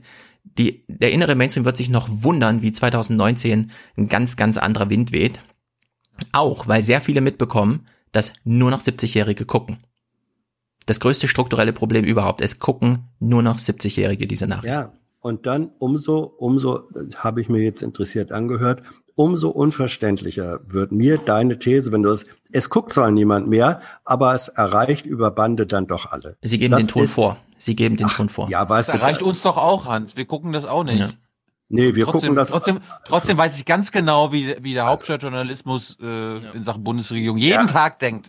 Also wenn jemand nicht repräsentativ ist für normale Bürger mit äh, durchschnittlichem politischen Interesse, Ja. dann sind das wir vier hier. Ich bitte dich. Das kannst du doch nicht ernsthaft als Kriterium ranziehen. Ich noch am ehesten. Ja. Also ich habe sehr nahen Kontakt zu Leuten, die mit dreistelligen Beträgen im Monat eine dreiköpfige Familie in Frankfurt durchboxen. Und der Hass auf die Linke und die Attraktivität zur AfD ist so groß. Und ich sag der Hans, ich mache jetzt keine ausführliche Begründung, kann ich gerne nachliefern. Es ist eine eins zu eins Übertragung des medialen inneren Mainstreams auf diese ansonsten medial eigentlich nicht erreichbaren Schichten, aber es schlägt sich durch. Dieses ja, woher Politik kommt es denn? Desinteresse Woher kommt es denn? Woher Das- kommt es denn? die Politikverdrossenheit des inneren Mainstreams und die Versessenheit, diese Politikerversessenheit gepaart mit der Politikverdrossenheit schlägt sich in diese ganze Gesellschaft durch. Wir hören nachher Zahlen von Friedrich Merz, der, wenn auch mit ganz anderen Lösungen, das Problem ganz exakt beschrieben hat. Wir hören mal nachher. Gut, wir, letzter Clip von mir, der für mich der beste an diesem Wahlabend war. Nämlich der HR hat einfach mal in eine Eckkneipe nach Fulda geschaltet und wir gucken uns diese Szene in Gänze an, weil ich die wunderbar finde für die Diskussion, Jetzt sind die wir wir bei. Ottmar Jöckel, grüße Sie. Sie beide, ich habe vorhin einfach mal gefragt, einer hat CDU gewählt, Sie haben Af äh, AfD gewählt. Ähm, warum? Ja, es ist mehr als äh, Protest, wenn man so will, weil das ist, äh, was da jetzt hier all gemacht wird in dem, jeder verspricht und verspricht und es wird nicht gehalten. Sie haben ja mir vorhin erzählt, hier im Ort hat man eigentlich gar nicht das Problem mit, mit Flüchtlingen, sondern Nee, Sie, fühlen sich, Sie fühlen sich eher abgehängt, Infrastruktur fehlt, Handyanbindung fehlt. Glauben Sie, dass die AfD das besser regelt als die... Das, ob das besser wird, glaube ich nicht. das äh, überzeugt bin ich auch nicht davon. Also Sie haben aber gewählt, um zu sagen, so geht's. Für Das ist mehr als Protest gedacht. Sie wohnen auch hier mit in der Region. Wie ist das? Sie haben Ja, man denkt sich und so, ja, der Typ kann ja gar nicht darüber reden, was hat denn der für ein Problem? Der sagt sogar offen an, dass er im Grunde gar nicht genau weiß und so. Und dann auf den zweiten Blick stellt man fest, der Journalist weiß auch nicht, was er mit der Situation machen soll. Der ist Aber das genauso Interessante- ratlos wie der Typ, ja, den er befragt. Das, nee, Das das, das- Interessante, ja, das. Interessante hier ist, nee, nee, nee, lass mich an der, das Interessante hier ist, der begründet sein Wahlverhalten, sein Misstrauen in die Politik, dass er sagt, von dem, was die versprechen, kommt bei mir gar nichts an. Die Infrastruktur, das Netz und so weiter, das sind reale eigene Erfahrungen, die er macht. Es Mhm. kommt nicht an. Und das ist eine ganz andere, äh, ein ganz anderer Verhaltensauslöser, als zu sagen, der gibt jetzt nur eins zu eins Mainstream wieder. Dieser kleine Satz ist das Gegenstück zu deiner These, Stefan. Aber vielleicht war das ja gerade Medienkritik von Ottmar, der sagt, die Medien vermitteln mir nicht, was da, was bei mir ankommt. Was sollen die, sollen die Medien, wenn er sagt, Nee. es gibt hier, der Ort ist abgehängt, es gibt keine Infrastruktur, es gibt das, den Netzausbau nicht, was sollen ihm die Medien denn dann vermitteln? Wer daran schuld ist. Ja, das weiß er doch. Diejenigen, die es machen können. Die in okay. der Regierung. nicht machen. Wir hören mal weiter. Der Journalist äh, aus lauter Verlegenheit bricht er das Gespräch ab und geht zu dem nächsten. Wir hören mal weiter. Nee, Wir haben vorhin gesagt, es gibt im Grunde ständig Diskussionen darüber, dass hier so viele auch AfD wählen. Sie sitzen gemeinsam am Stammtisch, aber inwiefern spaltet das auch so ein bisschen die Ortsgemeinschaft oder ist das gar nicht so? Ich würde da nicht von Spalten unbedingt reden, aber das, äh, es ist halt unangenehm. äh, Es stößt einem unangenehm auf, weil das eine rechtspopulistische Partei ist und die auch jetzt, sage ich mal, hier in der Struktur gar nicht gefestigt ist, oder gar nicht vorhanden ist, auch in der Gemeindepolitik nicht. Und äh, wir haben ja, also ich sehe das zumindest so, Hessen ist eines der stärksten und besten Bundesländer. Äh, wir leben auf einem guten Niveau, so gut wie es uns heute geht, ging es uns noch nie eigentlich. Deshalb besteht für meine Begriffe eigentlich gar kein Grund, äh, die AfD irgendwo zu wählen, sondern für sichere Verhältnisse zu sorgen oder für, sichere, für Stabilität, stabile Verhältnisse zu sorgen. Also hat das Wahlergebnis für Sie beide Auswirkungen auf das Dorfleben, auf die Dorfgemeinschaft? Sie sitzen sich noch gegenüber? Eigentlich nicht. Das ist, äh, Aber ein bisschen unangenehm war es Ihnen schon, es mir zu sagen, ne? ja, klar, es ist, ich meine, es ist ja. Äh, da wird ja gleich dann in die rechte Ecke gestellt, wenn man sagt, ich hat das gewählt. Das ist so ein. Sitzt ja auch rechts in der Ecke. rechts in dem Fall. Ist, aber er hat überhaupt keine Chance, da irgendwas zu machen. Wird gleich gesagt, hier, der ist rechts, fertig aus.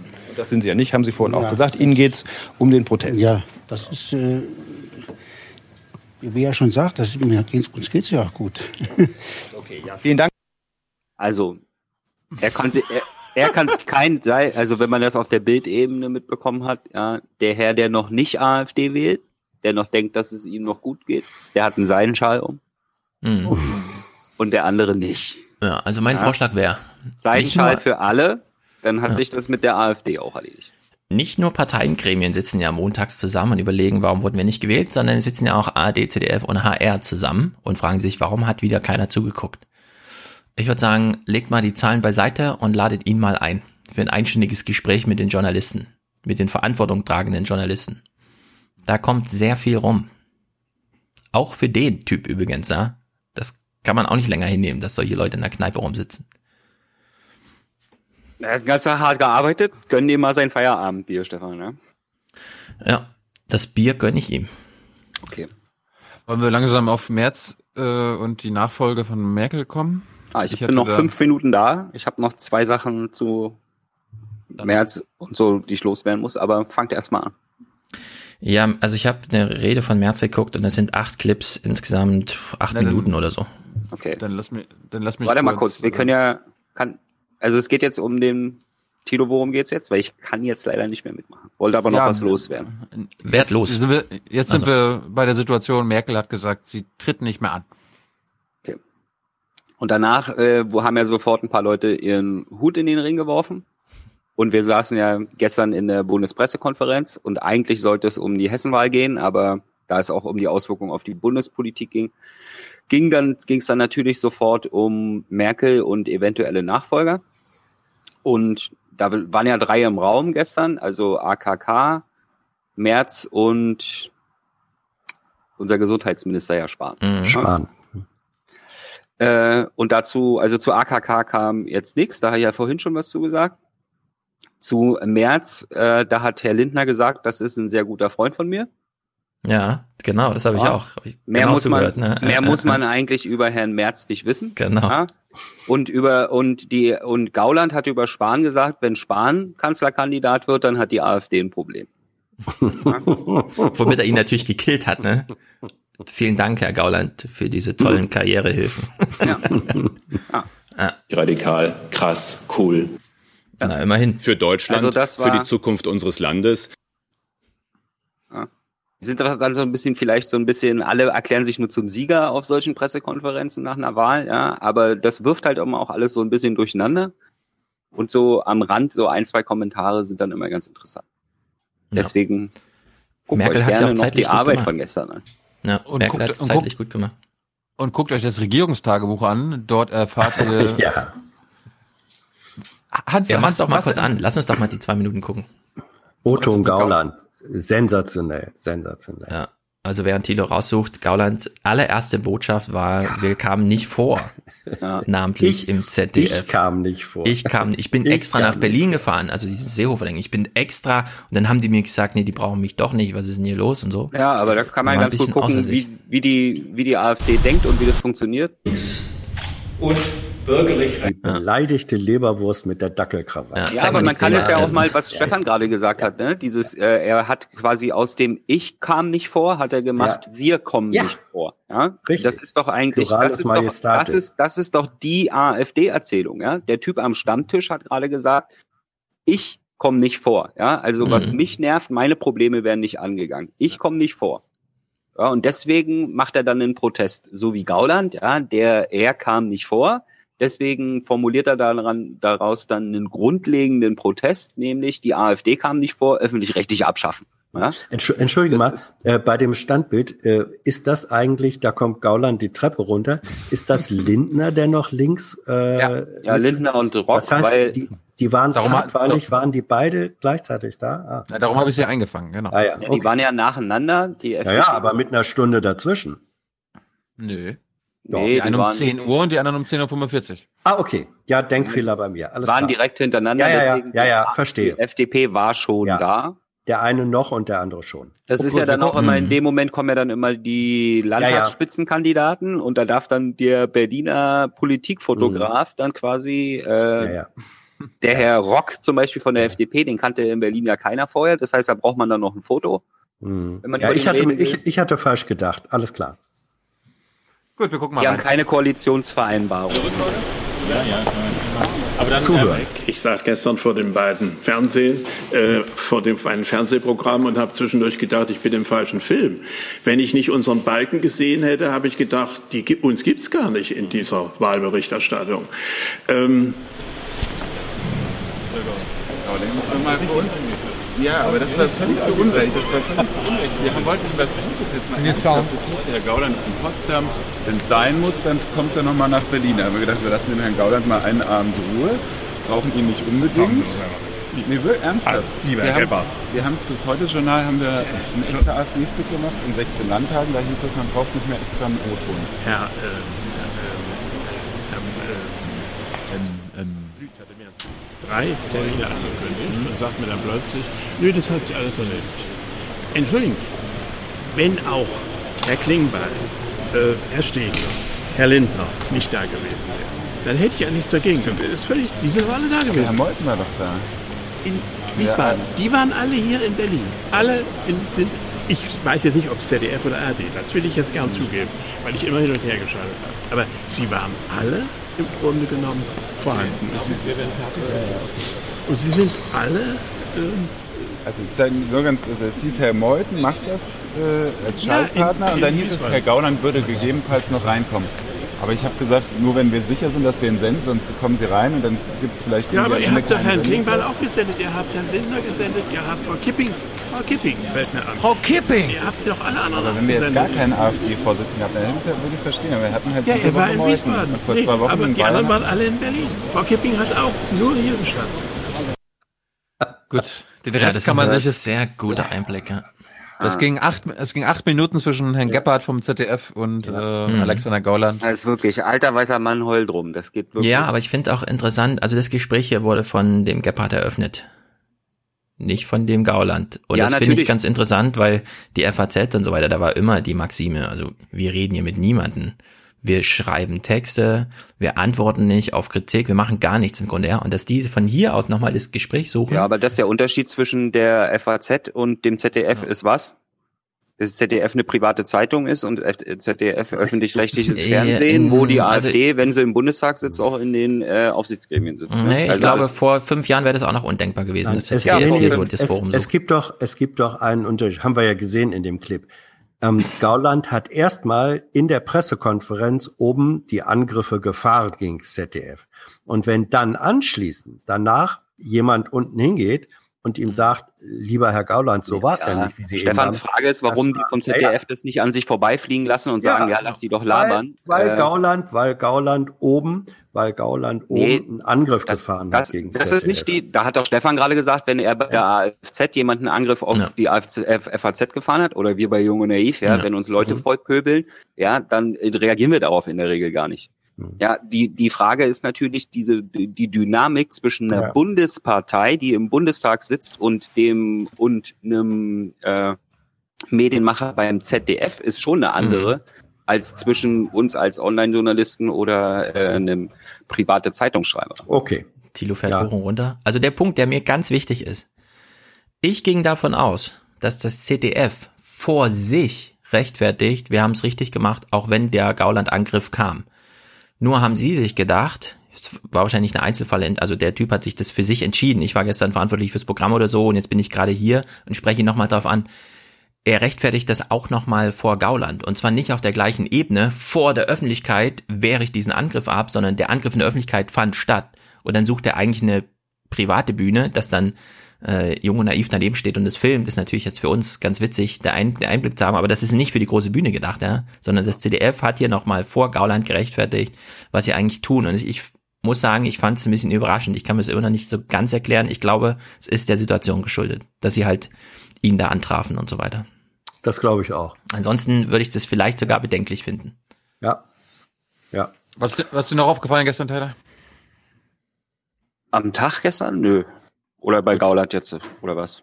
Nö, du, du wolltest eine Beobachtung teilen, bevor du gehst. Nö, ich wollte nur meine, ja, da, ich wollte auch wirklich gerade hin. Äh, nee, ich wollte nur das, also Herr Merz ist Herr Lindners bester Freund und Herr Spahn ist die größte Gefahr für die AfD und ich sag Tschüss. Jo, Gut, wir, wir, wir, warte mal, Tyler, wir bedanken uns. Oh, jetzt jetzt Ich habe ich extra noch noch einen Clip. Achso, ich, ich, hab- hör dich noch. Ich habe ich hab extra einen Clip mitgebracht, der unterstreicht, was du für uns äh, bedeutest. Du hast die Integrität, die kein anderer hat. It's in you, it's in me, little something called integrity. Ja. Messi, dafür. South Park is back. Ciao. Gut, äh, zwei Sachen noch vom gestrigen Heute-Journal, was ich mal geguckt habe. Ich dachte mir, wenn Klaus Kleber vermelden muss, dass Angela Merkel die Macht abgibt, dann muss ich das mal gucken.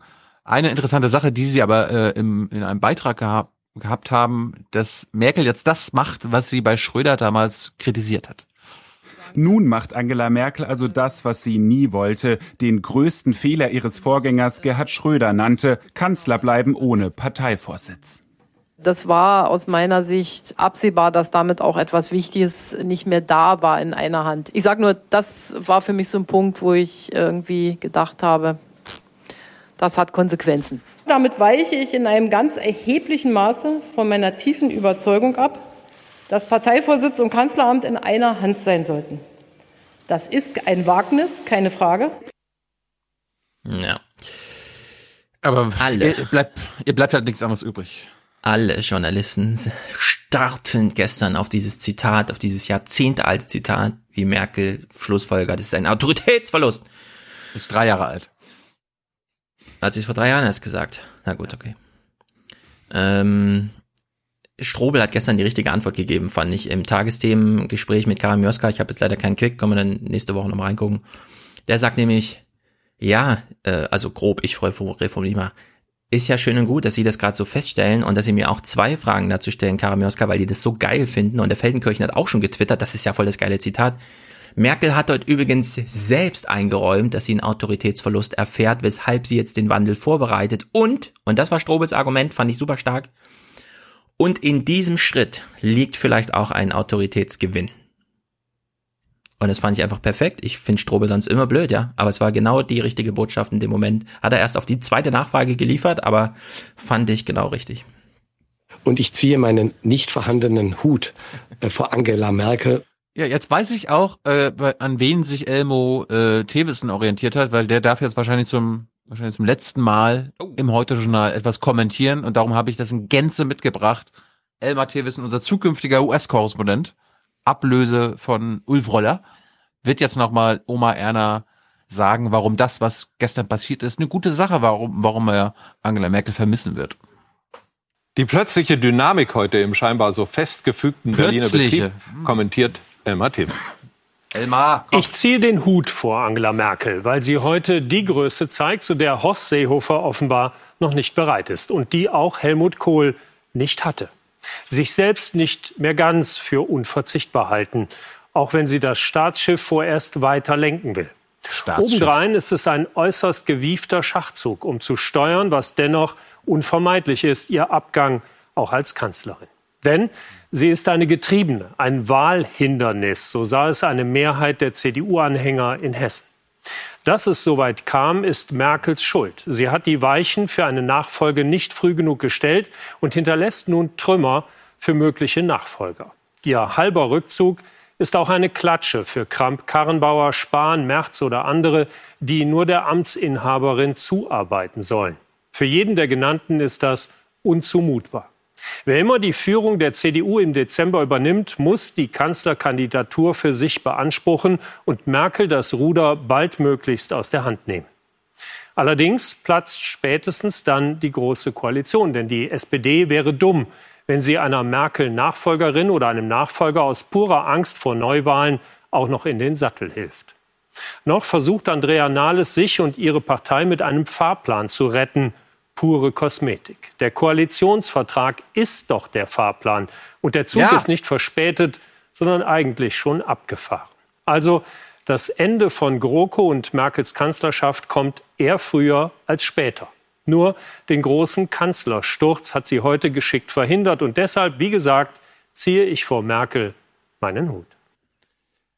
Also ich Ja. stelle fest, dass die Politik äh, seit der Verkündung des GroKo, äh, der, des GroKo-Deals, also des Koalitionsvertrages, weiter ist. Alle haben gelernt. Einer hat es nicht gemacht. Das ist Elmo.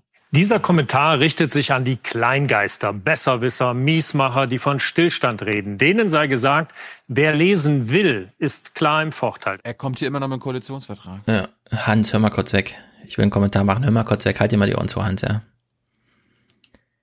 Ich hasse das so sehr. Solche Kommentare, wirklich. Ich finde das so abscheulich, solche Elmar Thewissen Kommentare zu hören. So unfassbare Besserwisserei, sich einfach hinzustellen und zu sagen, das, was ich schon immer gefordert habe, macht Merkel jetzt endlich und eigentlich viel zu spät und wirklich, ich, ich habe da nur Hass übrig dafür. Ich weiß nicht genau, woher das rührt, aber wenn ich das sehe, verstehe ich jeden, der seinen Fernseher aus dem Fenster schmeißt und sagt, es ist mir egal, ich unterscheide nicht mal nur zwischen Parteien nicht mehr, sondern für mich ist auch noch die ganze mediale Scheiß eine Soße, ich lehne das alles ab.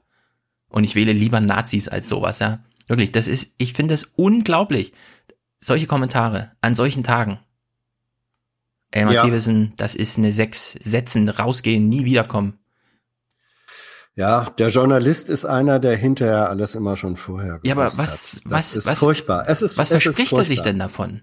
Schulterklopfen von Robin Alexander oder sowas? Weil der auch sagt, in einem halben Jahr ist alles vorbei? Wir möchten Schweigen ist keine Option.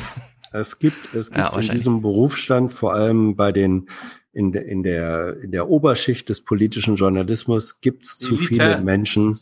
Du darfst Elite sagen, Hans. Ja, in, äh, ob das immer die Elite ist, weiß ich ja nicht. Ich habe ja ein positives äh, Verhältnis zum Begriff Elite. Ähm, also in der Oberschicht des politischen Journalismus gibt es zu viele, ähm, die sich für die besseren Politiker halten Ja. und die ansonsten denken, Journalismus, politischer Journalismus bedeutet, immer Recht zu haben. Äh, und bedeutet, wenn ich erst seit äh, gestern etwas anderes gesagt habe, dann gilt das nicht mehr, sondern es gilt nur noch das, was ich heute sage. Und das ist falsch und das trägt im Übrigen zur Unglaubwürdigkeit des Journalismus auch mit bei. Also Ja. da demontiert Journalismus sich in seiner Glaubwürdigkeit selbst. Und was mich nebenbei bei diesem Kommentar jetzt noch im engeren Sinne äh, stört, ist, dass er am Anfang rein hierarchisch gedacht ist. Ja, der große Fehler von Merkel war, dass sie nicht ihre Nachfolger selbst bestimmt hat. Was soll denn das? Äh, es ist, äh, wir leben nicht in Dynastien. Und, und als Ja. politischer äh, Kommentator die, Dynast die dynastische Frage, die Frage der Nachfolgeregelung in den Vordergrund zu stellen, ähm, ist, äh, hat wenig mit republikanischen Politikvorstellungen zu tun. Solch ein Kommentar wäre das Allerdümmste. Ich meine, Elmar Thewissen fährt jetzt nach Washington. Und wird da ein politisches Porträt von Donald Trump nach dem anderen liefern und die werden wieder darauf abstellen, wie oft er lügt und wie wenig er seine eigene Vergangenheit anerkennt und dann, ja, lieber den Leuten sagt, nehmt das mal aus der äh, Geschichte raus, ja, ich bin jetzt der Meinung, der war ich übrigens schon immer und so. Und das während er selbst sowas abliefert, ja. Also liebe Leute, ihr müsst den GroKo-Vertrag unterschreiben. Ansonsten und ein Jahr später, also das war der größte Fehler aller Zeiten und das Merkel das nicht durchschaut. Ich verstehe das gar nicht. Ich habe es doch letzte Woche erst gesagt. Also das ist einfach, sowas geht überhaupt gar nicht. Richtig. Die Maßnahmen dazu sind, lesen Sie es nach, konkret beschrieben und finanziell gedeckt. Ja, was auch nicht geht. Ja. Hm? Zwei, zwei kleine Sachen für mich. Die Okay. Szene aus dem Willy Brandt-Haus des Tages mit natürlich der SPD. Vorsitzende! Ich wollte gerne noch wissen, ob vorgeschlagen oder gefordert worden ist, die Koalition zu verlassen in den Sitzungen heute Morgen. Nein. So. Nein. Die Sitzungen, wer, wer, wer macht bei diesen Sitzungen eigentlich so alles mit? Der Parteivorstand? Ja, es gibt unterschiedliche Gremien. Vorstand, Präsidium. Der Juso-Vorsitzende, der selbst wie, also selbst der hat nicht gesagt, raus aus der GroKo. Kevin, was ist los? Das ist im Moment nicht erkennbar, wofür die Sozialdemokratie steht. Und das wird sich auch nicht mit einem noch so gut gemachten Gute-Kita-Gesetz oder der Beitragsparität in der Krankenversicherung wieder aufheben lassen, sondern nur mit einem grundlegenden Neustart, der nur jenseits der Großen Koalition stattfinden kann. Nichtsdestotrotz weiß auch ich, dass ein simpler Ausstieg aus der Großen Koalition, bei dem man morgen rausgeht, die wesentlichen Fragen noch nicht beantwortet. Hm. Also selbst Kevin will nicht mehr raus aus der GroKo. Also nicht Ja, sofort. Es ist einfach ein Drama. Es ist ein Drama. Angst, Angst, Angst regiert hier. Wow. So, also ich, ich, wir, wir gehen jetzt mal ins Archiv. Ich glaube, wir haben jetzt genug nach der Wahlberichterstattung gehört. Wir gehen jetzt wieder vor die Wahl. Zum einen ganz knapp davor Anne Will und dann mehr als ein Jahr davor Wirtschaftsrat der CDU tagt, lädt sich Anne Will Friedrich Merz letzte Woche? ein. Hm? Nee, Anne Will Anne- diese Woche, also vor Montag sozusagen. Ach so. Merkel ist noch und bleibt und so. Aber nach der Hessenwahl. Okay. Nach der Hessenwahl, AKK ist da und sagt, Kanzler werden? Keine Ahnung. Es Steht irgendein, ist, ist hier ein Platz vakant oder was? Naja. AKK? Die ähm, Annegret Kramp-Karrenbauer Sagen wir mal Kanzlerin Annegret Kramp-Karrenbauer. Äh, Annegret Kramp- Karen, Karen Kampauer. Nehmen wir an, Annegret Kampan. Hör auf! Kramp- Ich Hör stolper auf! immer über diesen Ich immer über diesen Namen. Unglaublich. Hör auf! Ja, wir nennen sie AKKK. KAKK. Kampf Knarrenbauer. Kanzlerin Anne Kaka. Kann man nicht einfach sagen, die Annegret. Nee, das, das ist doch geil. Wenn, Hm? wenn AKK Kanzlerin wird, dann heißt sie Kack. Genau. KAKK. Da ist selbst die Abkürzung KAKK wieder kompliziert und alle äh, KAKKKA. so, also wir sind jetzt äh, Sonntag nach der Hessenwahl. Wir gucken Anne Will. Nur ein ganz kleiner Clip, weil Olaf Scholz bezieht sich gleich auf, auf einen Mann, der im Grunde völlig unerheblich ist. Die Journalisten haben sich nur gedacht, wir laden mal einen Wissenschaftler ein, weil Expertise, aber er soll auf gar keinen Fall klüger sein als die Journalisten. Also hat man sich für ihn hier entschieden, ein kleines Statement von, ich weiß nicht mal, wer er ist, ist völlig, völlig Paul egal. Breitner. Es ist Paul, Paul Breitner, Breitner. richtig. Es ist Paul Breitner. Hans hat absolut recht. Wir hören nur 25 Sekunden zu. Deshalb bin ich sehr zurückhaltend und glaube nicht, dass sozusagen dieser große Sprung nach vorne, die Idee gekoppelt sozusagen mit den Köpfen äh, und den Personen so schnell jetzt vermittelbar ist. Denn äh, ich glaube, die Menschen würden ganz gerne das jetzt sehen und wollen nicht noch länger warten, denn der Aufbruch muss kommen. Geniale Bildregie. Tausend Gesichter, Köpfe denken. Was Ja. will, was will dieser Was macht der hier? Was will der dünnwörtige Mensch uns eigentlich sagen? Ist er nachher noch meine Häppchen weg? Hat er eigentlich mein Hotelzimmer bekommen? Als Fußballspieler war er besser. Ja, genau. Also er Das sagt tatsächlich, widerlich, genau. Er sagt Mhm. tatsächlich, die Menschen wollen das jetzt sehen. Das ist irgendwie Ja. die wissenschaftliche Expertise. Ja, die Menschen wollen die das jetzt Menschen sehen. Wollen jedenfalls nicht dich sehen. Ja, und liebe Politiker, die hier neben mir sitzt und wo ich gerade einmal die große Bühne habe, der Aufbruch kann jetzt nicht länger warten. Ja, mit diesem von Andrea Nahles. Ich möchte So. nur mal auf, auf, die, auf, auf das Casting der Anne Will-Sendung mal wieder darauf hinweisen. Mhm. Es war mal wieder wie immer zwei Promi-Vertreter der Regierung. Scholz war das, glaube ich, und äh, AKK. AKK. Dann zwei Promi-Vertreter aus der Opposition. Nicht die Ja. Linke, die Linke war auch bei der, nach der Hessenwahl nicht dabei. Äh, Lindner und Habeck, die sich Ja. ein bisschen gekabbelt haben. Und? Dann, dann natürlich ein Mainstream-Vertreter äh, vom. Spiegel, die Frau Hoffmann. Ich finde die ja Schrecklich. Äh, Sag's, wie es ja- ist. Es ist unfassbar. Man kann es langsam nicht mehr glauben. Aber 333 Ja, ja. Aufwachenfolgen. Wir schaffen auch noch 666 Leute. Wir lassen uns Ja. hier nicht unterkriegen. Und dann natürlich irgendein Politikwissenschaftler. Also die, Ja. Ka die typisches Casting wieder. Ja. Also der Politikwissenschaftler haben wir gerade gehört, der hat gesagt, die Menschen wollen das jetzt sehen und der Aufbruch kann nicht länger warten. Olaf Scholz platzt ein bisschen der Kragen, was wir aber im Grunde nicht mitbekommen, weil er sich sehr gut unter Kontrolle hat. Das sieht man auch an seinem über 60-jährigen Marathonkörper, kein Gramm Fett zu viel. Er hat sich also unter Kontrolle, aber er haut jetzt mal richtig an raus. Würde ich jedenfalls sagen, er redet, der Clip geht zwei Minuten ungefähr. Weil er möchte ja reagieren auf den Wissenschaftler. Neben ihm, er ist im Sandwich. Wissenschaft und Journalismus, ja, prügeln auf ihn ein. Wir hören es dann, Anne Will mischt sich auch noch ins Gespräch ein. Und wir hören mal dann genau drauf, wie Anne Will reagiert auf ihn, wo er doch gerade ein inhaltliches Argument machen wollte. Ich würde erst mal gerne aufgreifen, was Sie gesagt haben, weil ich Ihnen in vielen Punkten zustimmen möchte.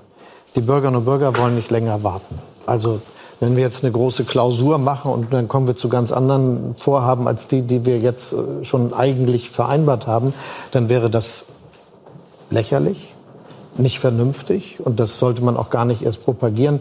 Diese ganzen Sprüche, jetzt müssen wir alles mal wieder ganz anders machen, die kann auch niemand mehr hören.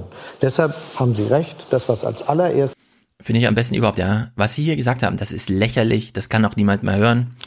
Aber da ich Politiker bin, äh, also Sie haben absolut recht. Was passieren muss, ist, dass Ergebnisse kommen, solche, die man auch wahrnehmen kann und dass die Arbeit sich darauf konzentriert. Punkt eins. Punkt zwei. Liebe Anne Will, Redaktion, beim nächsten Mal den Olaf bitte ein bisschen besser mikrofonieren, man erträgt's kaum. Ja, aber der, Sie der redet aber immer so leise. Nee, aber der schuppelt auch die ganze Zeit an seinem, man kann das Mikro auch an die Krawatte machen, da ist nicht so viel Bewegung. Haben recht, wenn Sie sagen, dass die Probleme, die diese Na, Anne könnte ja wie ich einfach so ein Mikro in die Hand nehmen und ihm das so unter das das. Maul halten. Sozialdemokratische Partei in Deutschland und ähnliche Parteien anderswo in Europa haben, vielleicht ein bisschen grundsätzlicher sind. Und die werden wir aber nicht in der Koalition auflösen können. Die SPD, CDU, CSU sind nicht eine Partei. Wir sind die Hauptwettbewerber des politischen So, das merken wir uns mal, ja. Er weist nochmal darauf hin, wir und die CDU, wir sind gar nicht eine Partei. Genau das gleiche Argument von Stegner bei Hart aber fair. Sehr, sehr wichtig gleich. Lebens in Deutschland. Und wenn wir zusammen regieren, ist das eine ganz besondere Herausforderung aus genau diesem Grund. Ich glaube deshalb, dass die Herausforderung, die Sie beschrieben haben, sehr klar benennbar ist. Es hat was damit zu tun, dass wir in unseren Ländern, auch in Deutschland, trotz des Wohlstands, den wir haben, Zuversicht verlieren, dass die Leute nicht sicher sind, ob es eine gute Zukunft für sie und ihre Kinder gibt. Und deshalb müssen wir die Frage, wie kann man in einer sich schneller wandelnden Welt Sicherheit vermitteln, beantworten. Kann ich, wenn mein Beruf, den ich bisher toll ausgeübt habe, irgendwann einmal durch Das ist immer das Wandel gleiche nicht mehr Beispiel, was Sie ist. nennen, Herr Scholz. Das, Das es ist aber vielleicht ja eine grundsätzliche Frage, Nee. die Sie deshalb auch noch länger kennenlernen müssen. Also, aber nicht mit der immer gleichen Antwort, die Ihnen ja ausweislich der ja, aber ich Wahlergebnisse bin nicht Ihrer Meinung, bringt. dass es richtig ist, dass man sich fünfmal hintereinander in eine Talkshow setzt und aus Unterhaltungsgründen fünfmal eine andere Antwort gibt. Nee. Sondern ich bin schon der Meinung, dass wir Konstanz und Stringenz in der Politik haben sollten. Sehr gut. So, sehr gut, sagt sie. Also wie sie, also wie sie sagt, ne, ah, das sagen sie immer wieder, das kennen wir schon, ja, steht sie die Stirn noch so in Falten. Das finde ich äh, völlig Banane, völlig daneben. Äh, wir wissen von Robert Habeck und so weiter, ja. Es wird halt alles über den Leisten Angst geschlagen. Ja, die Leute befassen sich mit ihrem Beruf und mit ihrer beruflichen Zukunft und zwar jeden Tag aufs Neue. Da darf man sehr wohl fünfmal darauf hinweisen, dass das ein großes Problem ist. Außerdem, aus Fun-Gründen, würde ich darauf hinweisen, wenn Olaf Scholz hier sagt, die Leute fragen sich, ob sie ihren Beruf noch länger machen dürfen. Dann meint er eigentlich dich, Anne Will. Er fragt sich ernsthaft, wie lange machst du diesen Scheißberuf eigentlich noch? So, also Olaf Scholz weist nochmal darauf hin. Wir haben hier zum einen ja so eine kleine mediale Diskrepanz zwischen was interessiert denn Anne Will und was interessiert die Bürger und ich glaube, er schlägt sich auf die richtige Seite der Bürger. Ja, Anne, und Will, Anne, Anne Will hat jetzt keine Zeit für Grundsätzliches. Sie muss ja ihr Drehbuch weitermachen und danach Olaf Scholz muss jetzt AKK antworten und noch ein bisschen äh, in die Enge getrieben werden. Genau. Und ehrlich gesagt, ich setze für ihr auch so langsam so einen Countdown auf, ja. Wann platzt Olaf Scholz der Kragen? Und wann sagt er den Journalisten einfach mal, so geht's nicht weiter? Im Grunde ist es in jeder Live-Schalte schon in Andeutung vorhanden und hier auch wieder eben. Christian Lindner traut sich schon so ein bisschen mehr zu, wenn es Kontra-Journalisten äh, angesagt ist. Darf ich Ihnen noch mal einen, Vor Ton einspielen, den Sie vielleicht gar nicht mehr so gerne hören wollen, der aber ein historischer ist und will fragen, ob das im Nachhinein betrachtet doch ein Fehler war? Wir werden unsere Wählerinnen und Wähler Ja, für alle, die es noch nicht kannten, ja, die, die die letzten Jahre irgendwie unterm Stein gelebt haben. Der Olaf Scholz darf zwar nicht fünfmal fragen, ja, was jetzt mit der Zukunft der Arbeit ist, aber diesen O-Ton hier, den darf Anne Will auch im Oktober 2018 nochmal einspielen. nicht Der ist ja, der ist ja historisch. Der ist Äh, Stimmt, der ist ja historisch, genau. lassen, indem wir eine Politik mittragen, von der wir im Kern nicht überzeugt sind. Es ist besser, nicht zu regieren, als falsch zu regieren. Sind Sie in Wahrheit, Herr Lindner, der Vater des grünen Erfolgs?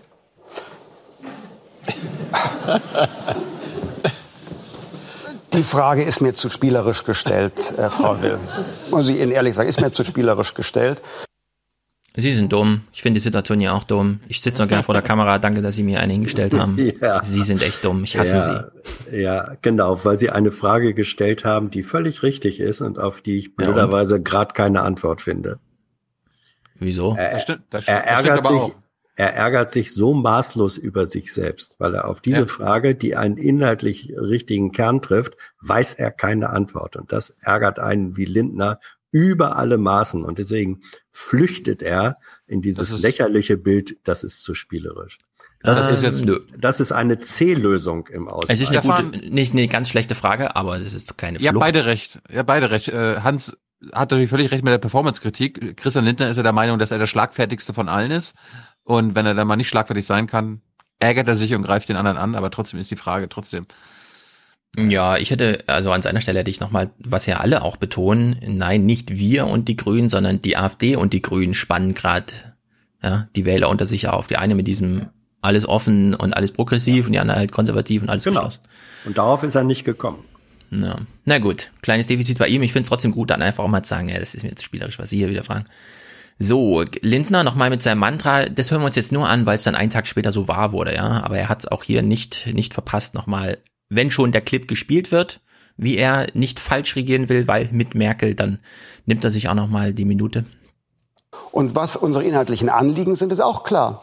Eine Reform des Bildungsföderalismus zwischen den 16 Ländern, nicht immer nur Steuern und Sozialabgaben erhöhen, sondern auch mal senken, zum Beispiel beim Soli. Digitalisierung mit Tempo versehen, zum Beispiel mit einem Digitalministerium, ein Einwanderungsgesetz, das weltoffen ist und zugleich steuert, war in der Konstellation im vergangenen Jahr nicht zu machen. Und der Grund dafür, der trägt einen Namen, Angela Merkel, die es nicht vermocht hat, eine solche Regierung zusammenzubauen. Und das ist jetzt die Konsequenz. Ja. Irgendwie stand er dann doch auf der richtigen Seite der Geschichte, hä? Hm, na gut. So, zweiter wichtiger Clip. Eigentlich wollte ich ja nur äh, Olaf Scholz, der nochmal darauf hinweist. Ho also, Robert und Christian saßen ja nebeneinander und haben sich geduzt die ganze Zeit. Die ganze Republik rastet aus, weil ja, die beiden da halt so sitzen. Wir kriegen auch tausend Hinweise auf Twitter. Aber hier wurde doch nochmal eine inhaltliche Markierung wirklich in den Schnee gepinkelt, die für uns wichtig ist. Wir wissen von Habeck, der hat sogar ein Buch darüber geschrieben, er mag die populistische Sprache nicht. Bei der Buchmesse ein Termin nach dem anderen, ich will diese populistische Sprache raus aus der Politik, wir müssen wieder und so weiter und so fort. Lindner dagegen sucht den demokratischen Streit, er will wieder die äh, Unterschiede der Parteien betonen. Es wird hier wunderbar von den beiden aufgedröselt. Olaf Scholz springt dann am Ende auch noch mal rein. Das, was jetzt hier gesagt wird, merken wir uns dann für das Angebot, was Friedrich Merz drin macht.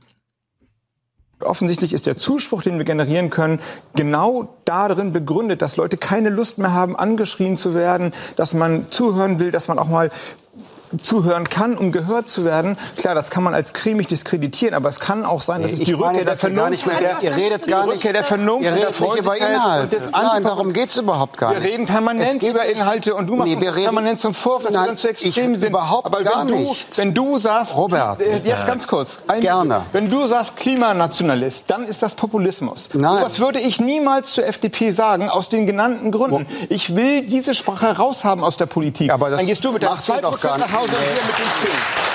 Also,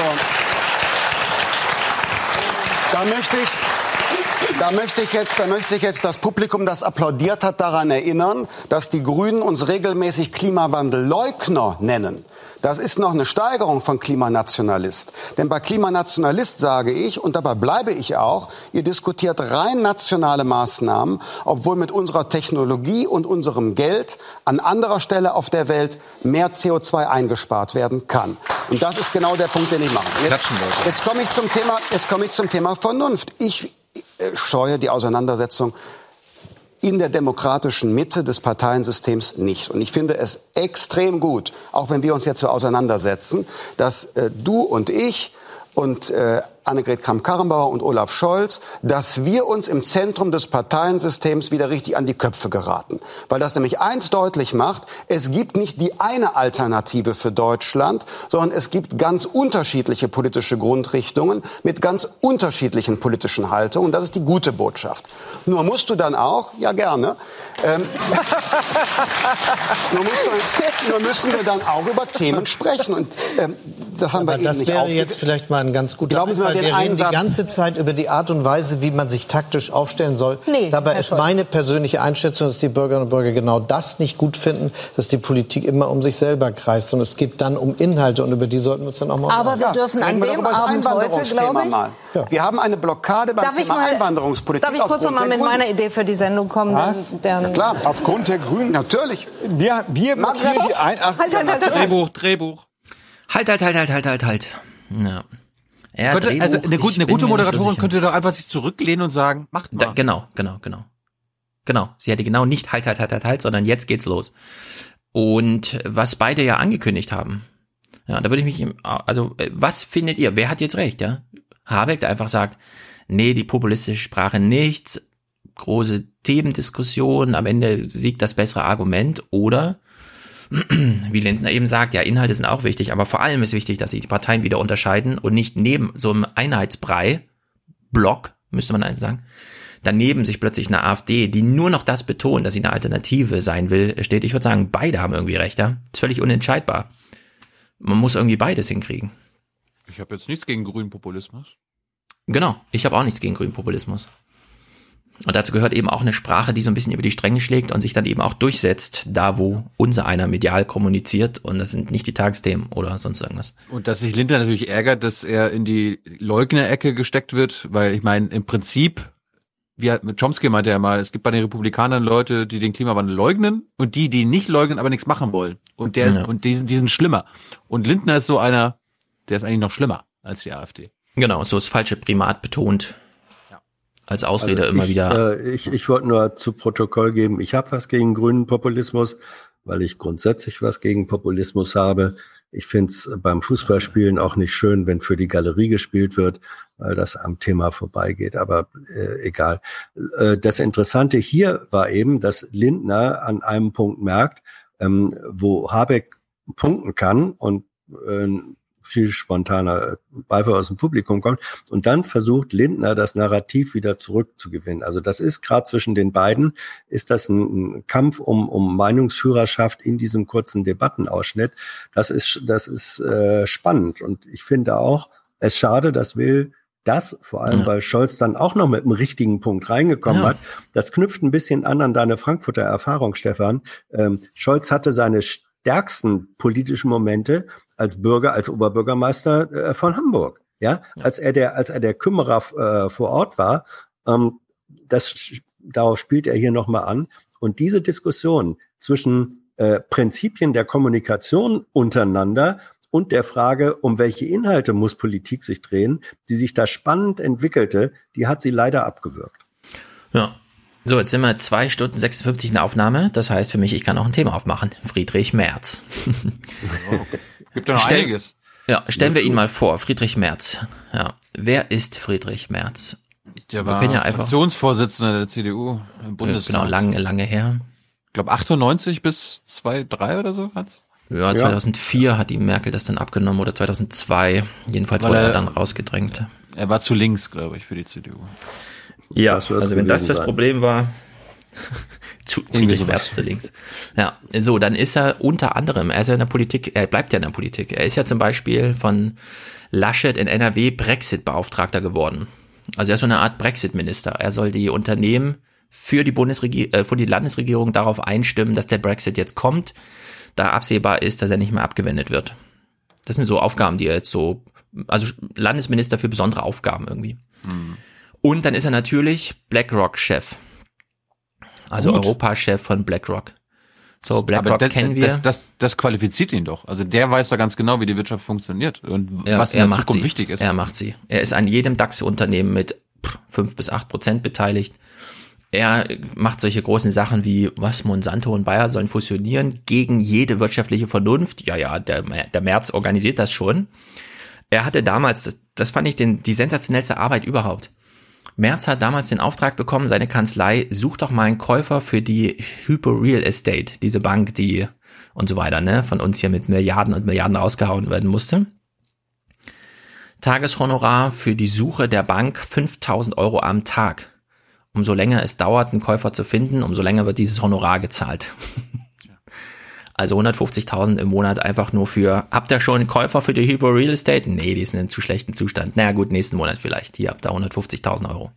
Also so ungefähr, ja, Friedrich Merz ist im Grunde schon Bundeskanzler, nur nicht auf dieser öffentlichen Seite, sondern bei House of Cards und so stell, lernt man dann solche Leute kennen, die im Hintergrund immer mal so und so weiter, ne?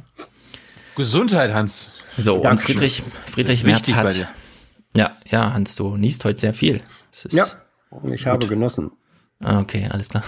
Kurze Anmerkung, Merz war von Mhm. 2000 bis 2002 Ja. Fraktionsvorsitzender. Weil Ja, also, 2000 hat Merkel erst Schäuble weggekickt. Ne? Ja. Genau, er begann gerade mit seiner Karriere, dann wollte Merkel alles aus einer Hand haben und dann hat die Fraktion gesagt, okay. Und dann ist er ausgeschieden mit dem Spruch, und mit Merkel mache ich hier gar nichts mehr. So, und jetzt hat Merkel angekündigt, sie geht, was für ihn hieß 30 Sekunden später, ich will hier Chef werden. Er saß bei äh, Phoenix persönlich noch in diesem Jahr vor ein paar Monaten und hat dort mal kurz erklärt, was müsste eigentlich so ein CDU-Programm nach Merkel mit der AfD-Herausforderung sein. Weil, Moment, der gibt 1 zu Mhm. 1 Interviews. Wir versuchen ihn seit zwei Jahren fast monatlich äh, zu bekommen dir für gibt Jung er und keins. Naiv. Nee. Dir gibt er keins. Also bei ihm halte ich es für völlig ausgeschlossen. Einer der wenigen. Kommt ja, bei noch. Phoenix, bei Phoenix saß er. Wir hören mal kurz eine Minute rein. Was ist jetzt eigentlich das, die größte politische Herausforderung? Vor allem für sein Laden. die national konservativ denkenden Menschen, die es in Deutschland immer gegeben hat, zur politischen Mitte hin zu integrieren, war eine der großen Erfolge der Union. Wenn man diesen Teil der Wähler nicht mehr ernst nimmt, wenn man ihn nicht mehr will oder wenn man ihn vernachlässigt, vielleicht nur aus Nachlässigkeit, und hinnimmt, dass dann so etwas entsteht wie die AfD, dann ist das ja nicht nur eine parteipolitische Frage, sondern dann ist das eine gesellschaftspolitische Frage, ob es gelingt, auch verbal Verbal. Menschen, die so denken, einigermaßen einzubinden und auch in ihrer Wortwahl etwas zu mäßigen.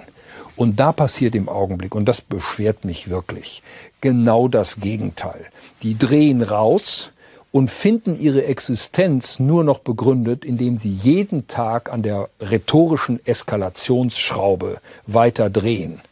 Und das zerstört am Ende des Tages unsere Demokratie. Und da haben beide Volksparteien eine Aufgabe. Die Union nach rechtskonservativ, die SPD nach links, wieder zurückzufinden zu ihrer Fähigkeit zur politischen Mitte hin zu integrieren. Ich hoffe sehr, dass das gelingt. Wie, sagt er hier noch nicht. Er guckt einfach äh, Wahlen und sieht 15% AfD, das ist eigentlich unser Wählerpotenzial. Dann addiert er das auf seine abschmierende CDU drauf und sagt, das ist eigentlich möglich, das wieder zu integrieren. Kann man natürlich nach außen so kommunizieren mit, sonst geht die Demokratie kaputt. Ich, ich arbeite hier nur im Sinne der Demokratie. So, Friedrich Merz hat jetzt letztes Jahr, dieses Jahr er auch eine gehalten. Wir gucken aber die vom letzten Jahr rein. Wir sind also zeitlich vor der Bundestagswahl. Hans? Tolles Bild. Ja, er ist immer viel zu März, groß. März mit Flügeln. März mit Äh, Merz Flügeln. mit Flügeln. Er ist auch viel zu groß. Ja. Man sieht über ihm noch den Hintergrund, wie er in die Wand übergeht. Ja, ja. Also es ist einfach, und das Mikrofon ist so ein Steuerrad. Ja, so, und Ja. der Lotse übernimmt mal kurz. Ich denke, er hat hier, also er hat eine halbe Stunde Zeit bekommen, den Wirtschaftsrat der CDU zu adressieren. Das ist dieses Gremium, was ansonsten immer so, das ist der nächste Präsident, begrüßen Sie Jeb Bush und dann stellen Sie fest, ah nee, scheiße, haben wir uns geirrt. Er ist übrigens auch der oberste Transatlantiker in Deutschland, nicht nur bei BlackRock. Ja, er ist Chef der Atlantikbrücke, wie ihr Okay, gesagt. ja. Hm. Hast du gesagt, okay. Ja, er ist, er ist mittendrin.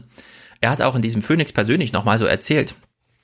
Da war dann die Frage, ja, also viele Deutschen haben, machen sich ja Sorgen wegen Trump und so. Und dann erzählt er so, ja, müssen sie nicht allzu sehr. Also unterhalb der Trump-Ebene gibt so eine, da haben wir wirklich sehr viele Ansprechpartner, die kommen immer rüber, mit denen beraten wir uns täglich. Das ist wirklich gar kein Problem. Ja, während alle Ministerien, aber wir finden da keinen Ansprechpartner, keine Ahnung, was ist denn da los? Und er so, ja, also pff, einfach mal über mich gehen, einfach mal mich fragen.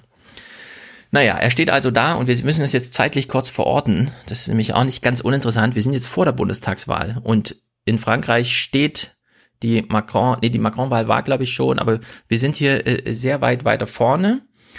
Und ich finde, den Eindruck könnt ihr ja gleich bewerten, ich finde, er hat da so ein bisschen, ich könnte auch Kanzler sein, Rede gehalten, als wäre er vielleicht gar schon so ein Kandidat irgendwie. Er legt jedenfalls so eine Art Programm aus, das für uns nicht ganz unwichtig ist, weil ich wirklich davon ausgehe, dass er eine sehr, sehr gute Chance hat, äh, CDU-Vorsitzender zu werden. Ich weiß, die mediale Logik, den kennen wir gar nicht und der, die AKK ist ja viel präsenter und so weiter, aber ich glaube, der CDU dürstet nach einem Friedrich Merz. Und sei es nur Interims, bis sie sich wieder neu gefunden hat. Tilo schüttelt den Kopf, aber markiert die Worte. Ja, ja. Ich bleib mal bei diesem. Es könnte durchaus sein, dass hier und so weiter und so fort. Gut. Er teilt das Problembewusstsein, finde ich irgendwie, er hat andere Lösungsvorschläge, das, wir müssen uns ja wirklich auf was anderes einstellen. Also wir fangen mal an, reinzugucken. Die Präsidentenwahl in Frankreich ist hier Thema, sie steht noch aus. Äh, wie geht man eigentlich mit so einem, da ist, oh, es wird gebohrt. Es ist eigentlich gar keiner mehr da aus den alten. Also in der Stichwahl haben wir ja gesehen, wer da angetreten ist. Keiner von den etablierten. Und gleichzeitig geht das mit so einem Hype einher. Was bedeutet das eigentlich? Also wir stimmen uns mal ein. Wir sind 2017. Meine Damen und Herren, ich denke, es ist nicht übertrieben zu sagen, diese Wahl am letzten Sonntag ist wahrscheinlich die letzte Chance für die fünfte Republik. Und sie wird es vielleicht auch nicht überraschen, wenn mir beim Ansehen der Fernsehbilder und beim Betrachten der Ergebnisse und bei dem Überschwank, der dann auch in vielen anderen Ländern außerhalb Frankreichs über den Ausgang dieser Wahl entsteht, Gedanken zurückgehen in das Jahr der ersten Wahl von Barack Obama. Auch Barack Obama kam mit einem solchen Hype als sehr junger, relativ unerfahrener Politiker in dieses große Amt. Und nach acht Jahren hieß das Ergebnis Donald Trump. Ja, die große Linie plötzlich im Blick. Habe ich vermisst bei der Hessen-Berichterstattung. da hat man zwar nach GroKo Bundesliga geguckt, aber die große Linie war dann irgendwie doch nicht da. Also das, was wir auch immer wieder darauf hinweisen, ja, klar kann Macron jetzt scheitern an was auch immer, aber die Alternativen, auch wenn man sich andere wünscht, sind irgendwie gesetzt. Was ist jetzt, warum dieser Blick nach Frankreich? Na klar, weil Wahl war, aber so europäische Brille mäßig und so weiter. Was hat Merkel eigentlich falsch gemacht? Er, ja, Vielleicht sagt er ja oder wollte darauf hinweisen, ey, in Frankreich hat es auch ein Investitionsbanker geschafft, dann können wir das in Deutschland auch. Stimmt, das wäre auch noch so eine, so eine latente Sinnstruktur, die hier mitschwingt. Naja, Problem in Frankreich, öffentliche Meinung und so weiter und so fort, mediales System. Aber schon in der nächsten Woche, unmittelbar nach seiner Amtseinführung, wird der neue französische Staatspräsident einen Besuch in Deutschland machen. Und bei diesem Besuch werden alle diese Themen auf die politische Agenda kommen, die er auch im Wahlkampf bereits angekündigt hat, bei aller Unterschiedlichkeit in den tatsächlichen Gegebenheiten zwischen Deutschland und Frankreich. Lassen Sie mich nur einige wenige Bemerkungen dazu machen. Nur 15 Prozent der französischen Bevölkerung trauen dem politischen System dieses Landes noch zu, die Probleme der Gegenwart und der Zukunft zu lösen. In Deutschland sind es mehr als zwei Drittel, die mit unserem politischen System zufrieden sind. So, in Frankreich ist der Status quo nicht mehr gesichert. Als Macron Vorschläge machte, wie man Europa aus dem Dreck zieht, spielt sowas auch eine Rolle. Warum haben wir das in Deutschland nie mitbekommen, Hans? Wir haben mindestens drüber diskutiert. Wer? Wir. Wir hier im Podcast, ja. Ja. Wo ist eigentlich die große massenmediale Beobachtung dieses von ihm zu Recht angekündigten ersten Besuchs von Macron bei Merkel gewesen? Null Begleitung, nichts. Alle haben sich von Merkel einlullen lassen. Eine ne, ne Begleitung, eine Begleitung äh, gab schon. Und eine, Ich meine jetzt es gab auch eine. Kritik. Ja, das ist richtig. Die ist zu kurz gekommen. Ja. Also in Frankreich schon, in unserem Nachbarland, von dem wir immer in Sonntagsreden hören und so weiter, ist der Status quo, der in Deutschland noch absolut gesichert ist, weshalb sich die Journalisten einen Journalismus erlauben können, wie sie ihn betreiben, bis hin jetzt noch anderthalb Jahre später zur Hessenwahl, nicht mehr gegeben, nicht mehr gesichert. Statt zwei Drittel Zuspruch für das System, in dem man lebt, nur noch 15 Prozent. Und hier geht's eben um diese ähm, Konglomerate Politik und Medien. Da wird äh, die Soße Aber schon gar nicht mehr das- auseinandergezogen. Aber haben diese 15, diese mageren oder dünnen 15 Mhm. Prozent eigentlich zu einer qualifiziert inhaltlichen Berichterstattung in Frankreich geführt? Das weiß ich nicht. Ich kann ja kein Französisch. Wir haben kein französisches Fernsehen geguckt. Also in Deutschland, sagen wir mal so, er, er hat hier ein Problembewusstsein, das ich mir gerne in Deutschland gewünscht hätte, transportiert. Das muss man dann aufwerfen von den Journalisten. Fand aber nicht statt. So, Fazit aus seinem Einstieg, aktuell natürlich über die Frankreich-Wahl. Die Aufgaben sind groß. Meine Damen und Herren, ich sage das alles, um uns klar und deutlich vor Augen zu führen, welche große Aufgabe jetzt auf Europa, auf das deutsch-französische Verhältnis und vor allem auf Frankreich zukommt. Und wir werden uns mit den Franzosen auch über die Globalisierung und ihre Auswirkungen unterhalten müssen. Immerhin in Deutschland, ein Land, wo 90 Prozent der Bevölkerung sagen, ja, die Globalisierung hat überwiegend Vorteile, und einem Land wie Frankreich, in dem die Mehrheit der Bevölkerung die Globalisierung glatt ablehnt. Oh, jetzt kommen wir auf den deutschen Mhm. Exportüberschuss, oder was? Genau. Und bei diesem Thema wird auch der große deutsche Außenhandelsüberschuss zum Thema werden. Und wir werden darüber einige fundamentale Debatten mit Frankreich, aber auch mit den Vereinigten Staaten von Amerika zu führen haben. Ja, jetzt hast du das ja zu Recht äh, angeworfen, aber unter dieser ironischen Maxime, na, das wird er sich ja, das wird er ja nicht machen, ja. Aber er legt äh, den Ja, doch, doch. Problemfokus. Na, als, als, als Transatlantiker äh, habe ich jetzt damit gerechnet, dass er quasi die US-Position auf den deutschen Exportüberschuss anspricht, weißt? Ja, das ist eben jetzt, jetzt wird's eben knifflig. Wenn wir den Exportüberschuss thematisieren, dann immer unter der Maxime, Deutschland begeht hier einen großen Fehler. Deutschland ist das einzige Land, das sich so einen Exzession, Exzeptionismus für sich herausnimmt, das allen anderen ähm, sozusagen den, die Handelsbilanz Defizite aufzwingt, damit Arbeitslosigkeit exportiert und die einzige Lösung wäre in Deutschland Lohnerhöhung und so weiter und so fort. Es ist ein europäisches Argument. Ich glaube jetzt, dass er ein deutsch-amerikanisches Argument Mhm. macht. Also aus der Ecke kommt. Ja, ich meine nur, wenn wir es in Deutschland ansprechen, dann immer in den Kreisen, wo es heißt, Handelsüberschuss ist schlecht, wir Deutschen machen es falsch. Er greift es ja jetzt auch bewusst auf, aber eben anders, denn einer dieser Nachsätze, die dann so in der Rede auftauchten, war zum Beispiel dieser. Aber meine Damen und Herren, die Agenda 2010 für sich genommen ist doch unbestreitbar ein großer Erfolg für Wachstum und Beschäftigung in Deutschland.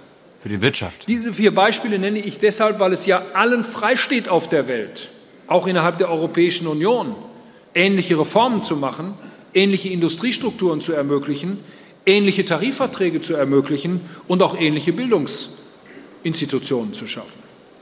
Ich finde also, um in dieser Debatte mal ein klares Wort zu sagen, wir brauchen uns für unsere Außenhandelsüberschüsse nicht zu entschuldigen. So, wir haben hier also einen Politiker künftig wieder, Mhm. vielleicht, der das Problem, was wir auch als größtes identifizieren, benennt und dann genau in die andere Richtung geht und das auch aktiv so sucht, diese Auseinandersetzung. Thilo zeigt den Ja. Stinkefinger, warum? Ja, weil er, weil er sagt, ja? Nee. nee, nee er, er sagt, ja, ja, hier Problem, ich weiß, aber Ach so. fickt euch. Ist das so? Genau. Die Agenda 2010 ist doch vorbildhaft. So, jetzt drehen wir mal die Zeit so ein bisschen kreuz und quer, ja. Angenommen, er wäre Bundeskanzler und Macron würde so eine Rede halten. Ja, genau, Und lass er- mich das sagen. Das ist eine schöne Position. Äh, Im Grunde empfiehlt er, alle Länder sollten Außenhandelsüberschüsse Vor allem haben. Frankreich. Das geht ja, auch. Das, Das ist ja, ja mathematisch auch, möglich. Mathematisch ist das sowas von möglich, dass Ja. er das einfach so kackfrech in den Raum, Und ich meine, in den er Raum muss das stellen wissen. kann. Ist, er, hallo Hans, er muss es besser wissen als du. Er, ist Er kennt sich aus. Ja, er er arbeitet ist bei Fachmann. Bei BlackRock. Außenhandelsüberschuss, Arbeitest du bei BlackRock, Hans? Arbeitest du bei Ähm, BlackRock? Alles klar. Außenhandelsüberschüsse für alle. Wunderbar. Ja. So, und jetzt gehen wir genau diesen Schritt mal weiter. Er hätte Macrons Hand nicht einfach so verhungern lassen, sondern er hätte sie gegriffen und gesagt, Macron, du brauchst Hilfe? Ich habe hier Modelle für dich, Erfahrungen, ja, das deutsche Wesen und so weiter. So, wenn, wie gesagt, ja, wir über Handelsbilanzen reden und sehen in Deutschland geht das ein bisschen, dann sagen wir ja immer, ja, mit diesem äh, Argument von ihm hier. Man muss immer nachdenken, immer denken. Denken hilft ungeheuer. Lesen ist auch gut, aber denken ist noch viel wichtiger als lesen von Flassbeck, der dann sagt, ja, aber die Franzosen haben sich doch genau an die Inflationsorientierung der Lohnkoststückentwicklung gehalten und haben genau die zwei Prozent Lohnsteigerung pro Jahr in ihre Tarifverträge geschrieben. Nur die Deutschen haben das unterboten und haben dadurch einen Wettbewerbsvorteil, den sie dann ausgenutzt haben und so weiter und so fort. Was ist denn jetzt der Vorschlag von äh, Friedrich Merz? Vielleicht demnächst noch Bundeskanzler, ja? Vielleicht im Frühjahr 2019 schon. Wir hören uns das mal genau an. Er wiegt jetzt mal auf, Angebotsseite, Nachfrageseite. Wo ist hier anzusetzen? Angebotsseite, also Industrie oder Nachfrageseite, Lohnentwicklung. Mal gucken, wie er sich da entscheidet. Die Grundsatzfrage lautet, wollen wir uns eher über die Angebotsseite der Lösung der Probleme nähern oder gehen wir eher über die Nachfrageseite? Also mit zusätzlichem Konsum, mit zusätzlichen Investitionen, kreditfinanziert oder schaffen wir Wettbewerbsfähigkeit von Industrieunternehmen? Wettbewerb. Da gibt es auch in diesem Zusammenhang eine Erfahrung. Kurzfristige Investitionen, vor allem kreditfinanziert, schaffen in der Tat kurzfristig Wachstum, aber nur kurzfristig und dann ist es damit wieder vorbei. Angebotsorientierte Wirtschaftspolitik braucht Zeit. Die wirkt nicht über Nacht. Und die bitterste Erfahrung damit hat derjenige gemacht, der die Agenda 2010 auf den Weg gebracht hat, nämlich Gerhard Schröder. Hätte Gerhard Schröder das Jahr 2005 in seiner eigenen Partei und Regierung überlebt und wäre die Bundestagswahl regulär 2006 gewesen und nicht 2005, in diesem super Jahr der Fußball-Weltmeisterschaft und eines wirklich durchgreifenden Wachstums in Deutschland, wäre das Ergebnis der Bundestagswahl Ende 2006 möglicherweise anders ausgegangen für die Sozialdemokraten. Aber wir hatten sie 2005 zu einem Zeitpunkt, wo die Ergebnisse noch nicht sichtbar waren. Macron steht jetzt am Anfang seiner Amtszeit von fünf Jahren und er hätte die Zeit. Und wir sollten ihm dabei auch helfen. Wir sollten zeigen, dass die Europäer zusammenhalten können und wir aus deutscher Sicht dürfen dabei durchaus Kompromisse machen. So, wir sehen hier deswegen noch zusätzlich dieses Gerhard Schröder-Argument, dieses historische, das ist eine absolut einbetonierte politische Argumentation. Also gegen die wird niemand von außen anargumentieren, gegen ihn. Er, das ist sozusagen, ihr könnt mich wählen, dann kriegt er genau das. Agenda 2010 forever und for everyone, ja, sozusagen. Frankreich Agenda zuerst. 2030. Agenda, Agenda 2030. So, und äh, die Frage ist, wenn, also die CDU will genau das. Das war Merkels Mantra auch, Agenda 2010, darauf muss man doch stolz sein und so weiter. Ne? Hat sie auch ein bisschen gemacht, um die SPD zu ärgern, aber es war vor allem auch ein aus Überzeugung vorgetragenes Argument. Wenn Friedrich Merz CDU-Vorsitzender werden will, muss er nicht die Öffentlichkeit überzeugen, sondern Gremien und Delegiertengruppierungen, die sich sehr viel Zeit nehmen, seinen Ausführungen stundenlang zuzuhören. Ja, also das läuft nicht über die mediale Logik, mal einen O-Ton absendern, sondern er fährt dann dahin und redet mit denen eine Stunde und dann muss AKK und Jens Spahn müssen dann da dagegenhalten. Und die Frage ist, was ist für die eigentlich attraktiver? Und zu diesen inhaltlichen Argumenten, bei denen ich einfach sage, also meine Einschätzung, ja, die CDU will das, das ist quasi das Kernding der CDU, genau so eine Politik zu machen, kommt jetzt noch diese mediale, äh, nicht diese mediale, diese methodische Herangehensweise. Wie kann man eigentlich als CDU-Vorsitzender mit seinem Publikum sprechen? Und dass er hier als Gast des CDU-Gremiums, Wirtschaftsrat, kommt und so redet, wie er das jetzt in dem nächsten Clip macht, was ich finde ein bisschen zu frech ist. Ja? Tilo meldet sich. Ich glaube, dass er kein Problem hat, den CDU-Wirtschaftsrat von seinen Ansichten zu überzeugen. Aber mhm. ich glaube, und darum habe ich kein Verständnis dafür, dass du glaubst, dass Merz äh, es schaffen kann, Vorsitzender zu werden. Die CDU erinnert sich an 2005, wie sie mit ihrem Neoli absolut neoliberalen Wahlkampf fast die Wahl vergeigt hätten. Merkel mhm. hat das, äh, hat die große Lehre daraus gezogen, die letzten 13 Jahre, bloß nicht so neoliberal zu sein, dass die Bürger da irgendwie sagen, na, dann mache ich lieber den alten Schröder weiter. Und deshalb, und daran werden auch AKK und Spahn und Co. daran erinnern und auch die Medien. Und ich glaube, deshalb wird er keine Chance haben. Aber ich bin jetzt trotzdem gespannt, was er Ja, also dieser neoliberale Wahlkampf 2005 war vor allem der Professor aus Heidelberg und ein Gerhard Schröder, der in diesem Ton Die Schwarzen glauben, dass der Staat ihnen gehöre. nicht nur gegen Neoliberales, sondern auch gegen akademische Argumente anwettert im Sinne von, Ja, ey Leute, ja. ich trinke mit euch ein Bier, lasst den Professor mal zu Hause. Aber, ja. Aber das, das, war, das war 2005 vor Mhm. dem Ende des Neoliberalismus, also der Idee des Neoliberalismus, äh, also vor der Finanzkrise, die, die der, Neo, der Neoliberalismus ist ja 2008, 2009 erst wirklich gestorben. Er lebt jetzt ja immer noch weiter als als Ja, genau, der ist nicht gestorben. Der wurde nochmal auf die Spitze getrieben jetzt. Ja, genau. Aber irgendwann, ich kann mir, das kann ich mir einfach nicht vorstellen, dass die CDU da so dumm ist. Sehe ich genau andersrum, ehrlich gesagt. Sehe Ja, ich genau darum wird's ja spannend, darum wird's ja spannend. Genau. So, und zu der Methodik, ja. Wie redet man eigentlich mit seinem CDU-Publikum? Also wenn er redet, so wie er es hier macht, äh, finde ich, da kann er sagen gar nicht anders. Realisieren wir eigentlich, was sonst noch auf der Welt passiert? Während wir so zentriert auf Europa, zentriert auf Amerika, allenfalls den Atlantik dazwischen als verbindendes Element auf uns blicken? Darf ich das mal in den Raum hier hereinfragen? Kennt jemand von Ihnen die Abkürzung RCEP? Hat die jemand schon mal gelesen oder gehört? Meine Damen und Herren, diese Abkürzung steht für Regional Comprehensive Economic Partnership und steht für ein Freihandelsabkommen, das der chinesische Staatspräsident Xi Jinping vor einigen Monaten vorgeschlagen hat für China, Indien, Japan, zehn ASEAN-Staaten, Südkorea, Australien und Neuseeland. Wenn ein solches Abkommen zustande käme, wohlgemerkt, es ist ein Vorschlag, gibt noch nicht einmal einen Text, aber es ist ein sehr konkreter Vorschlag. Wenn ein solches Abkommen zustande kommen würde, würde es 30 Prozent des globalen BIPs und 50 Prozent der Weltbevölkerung umfassen. Realisieren wir wirklich genau und richtig, was da in China geschieht? So, er baut sich hier eine Rampe für Argumente, die jetzt gleich erst kommen, mit dem Vorwurf an den Raum, ihr wisst gar nicht Bescheid. Ihr seid die Wirtschaft? Ja, so als rhetorische Frage, ihr wisst gar nicht Bescheid. Habt ihr mal nach Asien geguckt? Und dann trägt er ja vor, das größte Freihandelsabkommen überhaupt. Während er gleichzeitig, ja, über TTIP können wir uns alle aufregen. Da geben Sie mir recht, oder? Aber kennen Sie eigentlich die Herausforderung, die jetzt ansteht? So, und jetzt hat er schon aufgemacht, ja, dieses Bild von, ich kenne mich aus, Leute, BlackRock und so weiter, erwähnt es zwar nirgendwo, erwähnt auch kein Journalist, ne?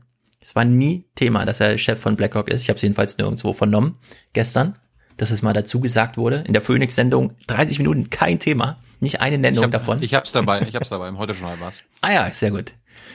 So, jetzt inhaltlich. Warum braucht die CDU als demokratische Partei in einem demokratischen Land jetzt eigentlich einen Wirtschaftsfachmann wie ihn? Was ist da eigentlich los? Was passiert da im Augenblick? Da scheinen sich doch ganz offensichtlich die Zentren zu verschieben. Weg aus Europa, weg aus Amerika, hin nach Asien. Boomende Wachstumsregionen, weitgehend politisch einheitlich geführt, um nicht zu sagen autoritäre politische Systeme, auf dem Weg hin zu wirklich nennenswerten Wettbewerbern auf fast allen globalen Märkten. So, und jetzt wird dort der Beweis erbracht, dass anders als wir bis jetzt immer geglaubt haben, Demokratie und Marktwirtschaft keineswegs unzertrennlich zusammengehören. Offensichtlich geht Marktwirtschaft auch ohne Demokratie. Jedenfalls bisher. Und manch einer, der aus Deutschland oder Europa oder Amerika nach China reist, findet das auch ganz gut. Das geht ja auch alles relativ schnell dort. Keine überflüssigen Verfahren, keine überflüssigen Parlamentsbeteiligungen, relativ schnelle Entscheidungen. Und es funktioniert. Ja, funktioniert es wirklich? Ist das der Maßstab? Oder haben wir uns vielleicht zwischen Europa und Amerika noch ein bisschen mehr zu sagen?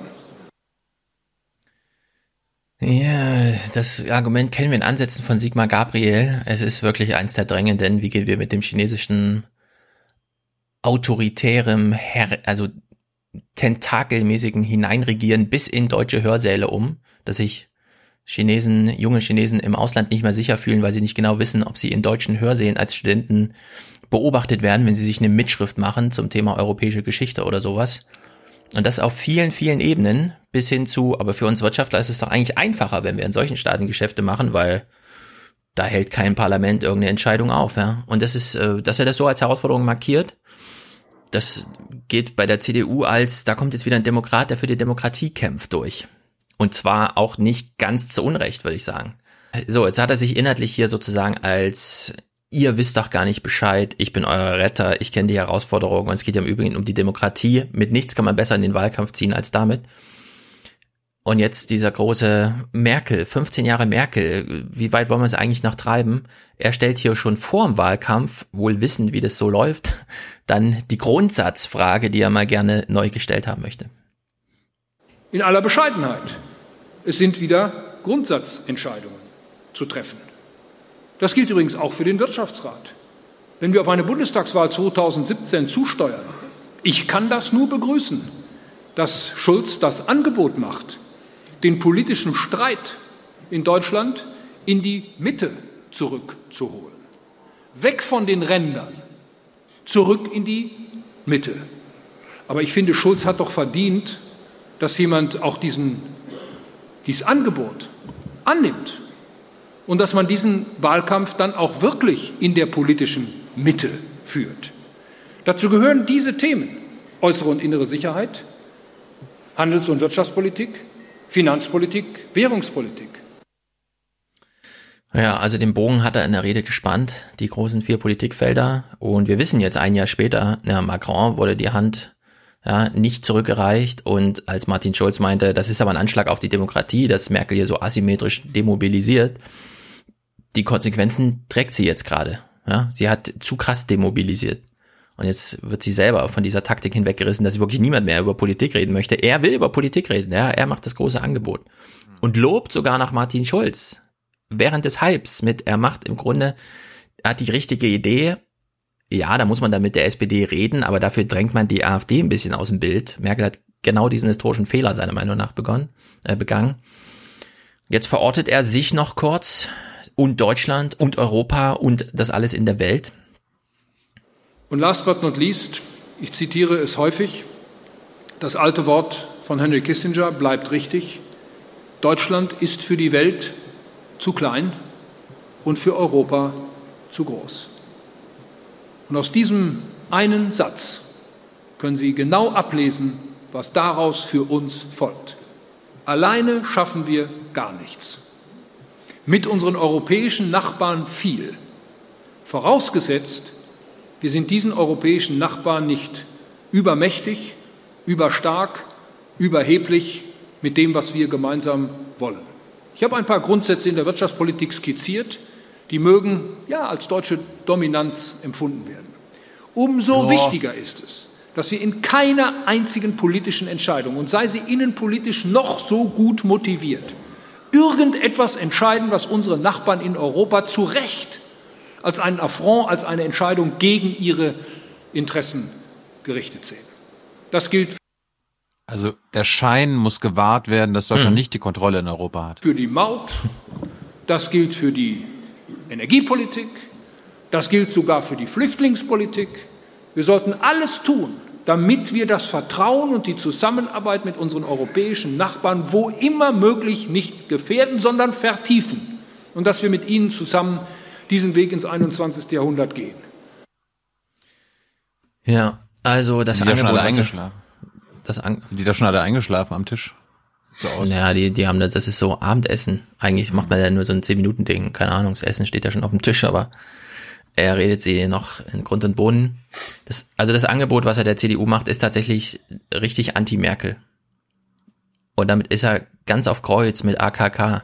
Und ich glaube aber, die Attraktivität ist sehr viel höher auf dieser Seite, als jetzt mit AKK weiterzugehen. Und Jens Spahn, finde ich ehrlich gesagt, das, das wäre, als würde Philipp Amthor da irgendwie antreten, ist so mein Eindruck. Viel zu jung, viel zu ambitioniert. Also ich sehe dafür Jens Spahn, der auch gestern dann nicht groß beklatscht wurde oder so, sondern es wurde so zur Kenntnis genommen, ja, Jens Spahn tritt auch an. Aber ehrlich gesagt, diese Friedrich-Merz-Herausforderung, als Strobel gestern meinte, das wären sechs interessante Wochen, würde ich sagen, wir werden davon wenig mitbekommen. Und am Ende wird es vielleicht eine Überraschung geben. Es ist, Brinkhaus hat es vorgemacht. Und Lindner freut sich auch. Ein kurzer Clip noch. Das Jahr ist ja dann einmal umgegangen. Es gab einen neuen Wirtschaftsrattreffen. Die Rede gucken wir nicht. Nur einen ganz kurzen Ausschnitt aus dem zentralen Zitat. Bei möglichen Neuwahlen muss der Wahlkampf der Union ein völlig anderer werden als der des Jahres 2017. Das sagte der frühere CDU-Politiker Friedrich Merz nach Informationen der Westdeutschen Allgemeinen Zeitung bei einer Rede vor dem CDU-Wirtschaftsrat in Düsseldorf. Ohne die Kanzlerin direkt anzusprechen, sagte er, die Strategie, möglichst alle Wähler auf der anderen Straßenseite ins Koma zu versetzen, dürfte sich erledigt haben. Es dürfe nicht länger egal sein, mit wem man koaliere. Ja, also Koma zeigt schon, es, es wird eine Aufwachenbewegung geben in der CDU. Aus tiefstem Dämmerschlaf. Und ich würde März wirklich nicht zu früh abschießen. Das ist einfach, der ist ja so krass vernetzt und so. Der ist viel besser vernetzt als AKK. Die hat zwar jetzt ihre Tour da gemacht, aber die Leute wollen so einen haben, glaube ich. Hans, was ist deine ja. Meinung? Zum einen ist mir eingefallen bei diesen Märzworten, auch im, auch was Stefan sagt, im Hinblick auf Frankreich, wenn man das mal auf eine praktische Frage äh, bezieht, die wir im Moment haben. Es gibt äh, bei Airbus äh, die Frage neuer europäischer, neues europäisches äh, Kampfflugzeug. Wir diskutieren in Deutschland sehr intensiv Stopp der Waffenlieferungen an äh, Saudi-Arabien und andere, und zwar grundsätzlich. Frankreich verlangt in Bezug auf dieses neue europäische Kampfflugzeugprojekt das genaue Gegenteil. Das genaue Gegenteil. Mhm. Wenn man jetzt, wenn man jetzt März ernst nimmt, dann muss er sagen, da sind wir bei Frankreich. Da sagen wir, wenn wir schon diesen, dieses Kampfflugzeug gemeinsam bauen, dann müssen wir das überall hin exportieren können, wo wir nur wollen. Ob das, ob das in Deutschland Wählermehrheiten zu vermitteln ist, ob das Mehrheiten auch innerhalb der Unionswählerschaft zu vermitteln ist, vor dem Hintergrund der aktuellen Debatte, sehr großes Fragezeichen. Und davon gibt's noch mehr. Äh, das Zweite ist, ähm, ich glaube, Merz äh, bedient völlig andere, in der Tat vorhandene Wünsche in der Union, ähm, als es Jens Spahn bedienen würde. Wenn äh, äh, für die AfD, um die AfD rauszuhalten, was äh, Merzens Anspruch ist, taugt nicht Merz, sondern Spahn.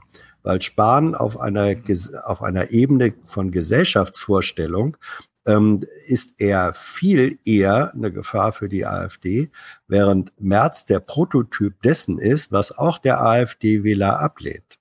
Merz steht nämlich ein Stück weit äh, auch, für, auch für die neoliberal-ökonomische Elite, ähm, unter deren Auswirkungen auch äh, ein Teil des AfD-Klientels zu leiden hat.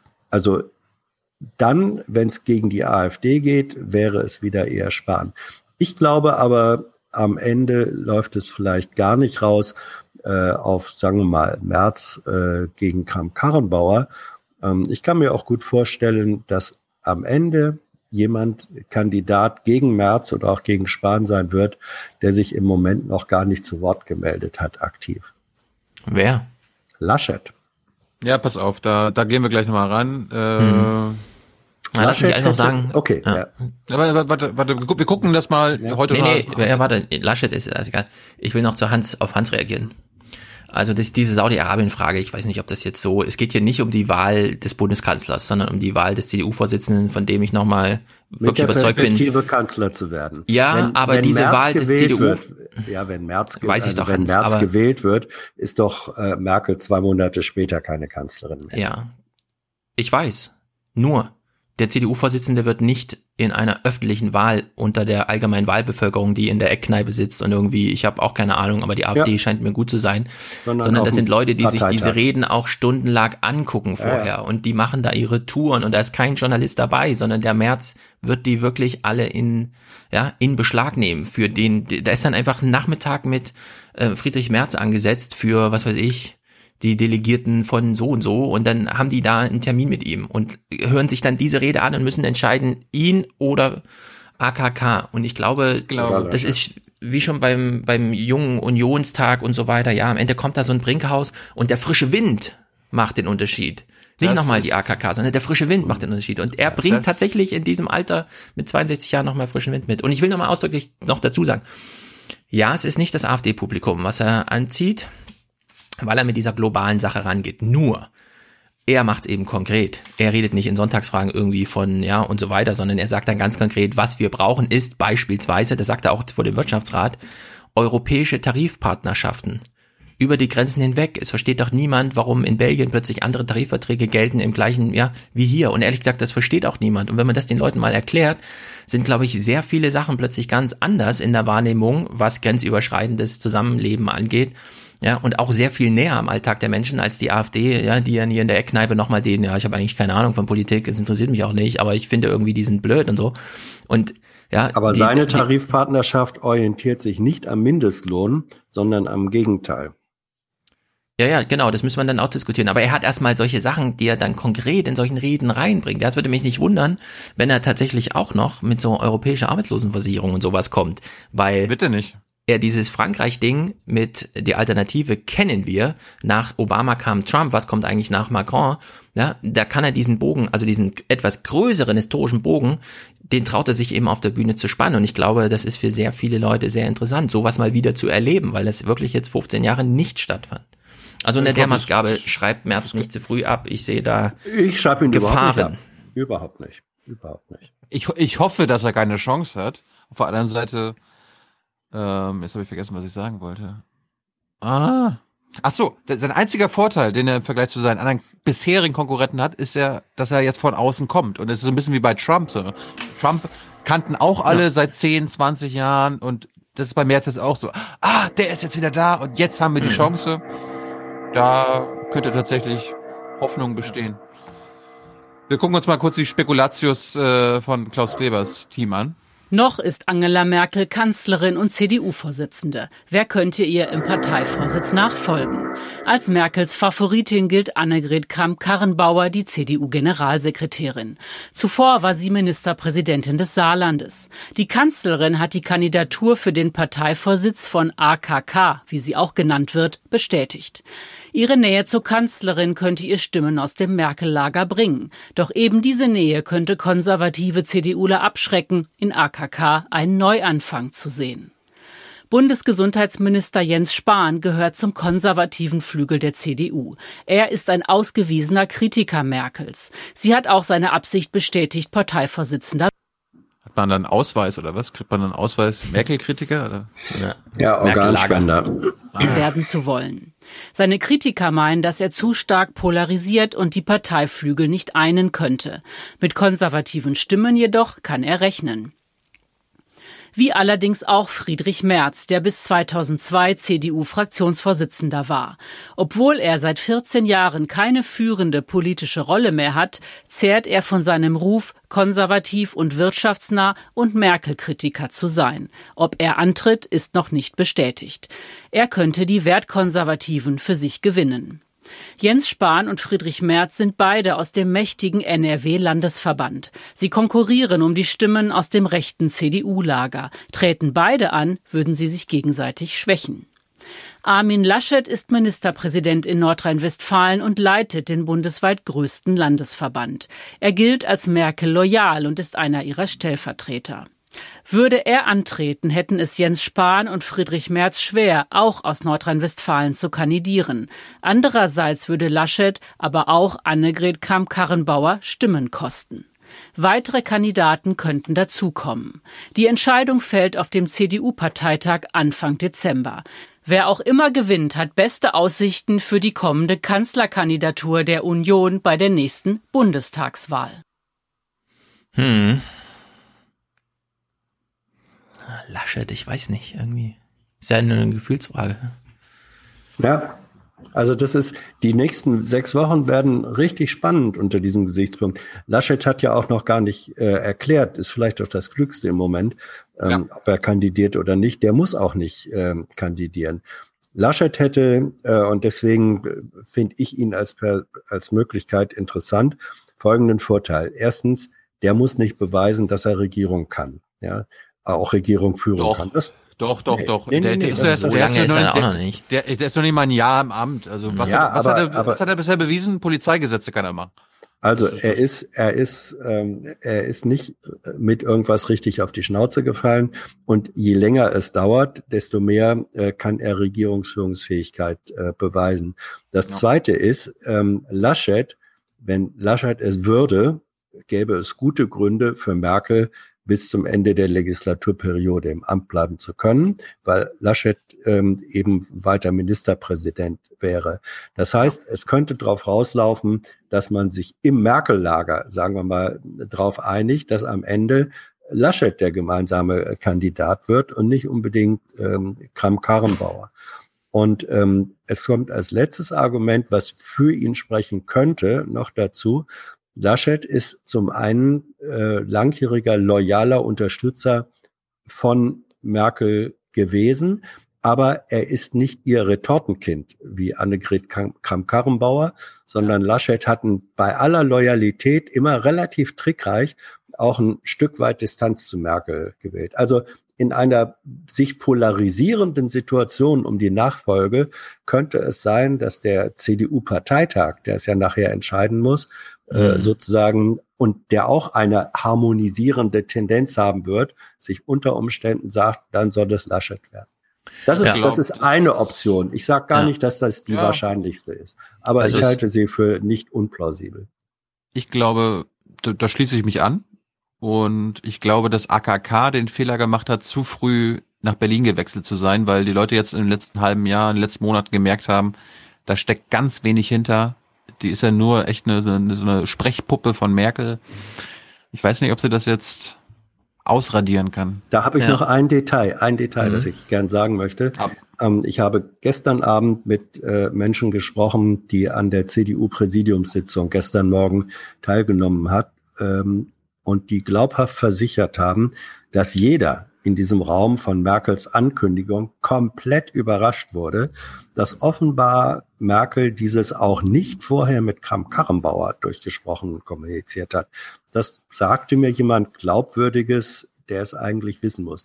Wenn das so ist, wenn das so ist, dass Merkel das relativ ähm, äh, ohne Kramp-Karrenbauer äh, so entschieden haben sollte, dann zeigt das eben auch, ähm, welche Rolle Kramp-Karrenbauer da spielt oder nicht. Ja. sie wurde ja gefragt, wann hat, wann haben sie sich denn entschieden? Und sie sagt dann irgendwie, ach, vor langer Zeit schon und so weiter. Das verstehe ich überhaupt nicht, warum sie sowas sagt, weil es ist absolut unglaubwürdig. Ja, ap- apropos glaubwürdig, Hans, hältst du es für glaubwürdig, was Merkel gesagt hat, dass sie sich im Sommer schon entschieden hat, nicht nochmal anzutreten? Ich glaube das nämlich nicht. Das ist eine, hört sich für, Ja, für mich eine ja. Schutzbehauptung an.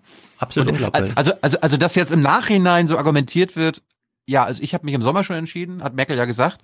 Mhm. Und sie hat das nur ganz wenigen erzählt und unter anderem AKK, damit AKK Mhm. sagen kann, also ich habe mich da schon für den für die Kandidatur von von einer Weile entschieden, wie Hans, äh, wie Stefan das gerade gesagt hat.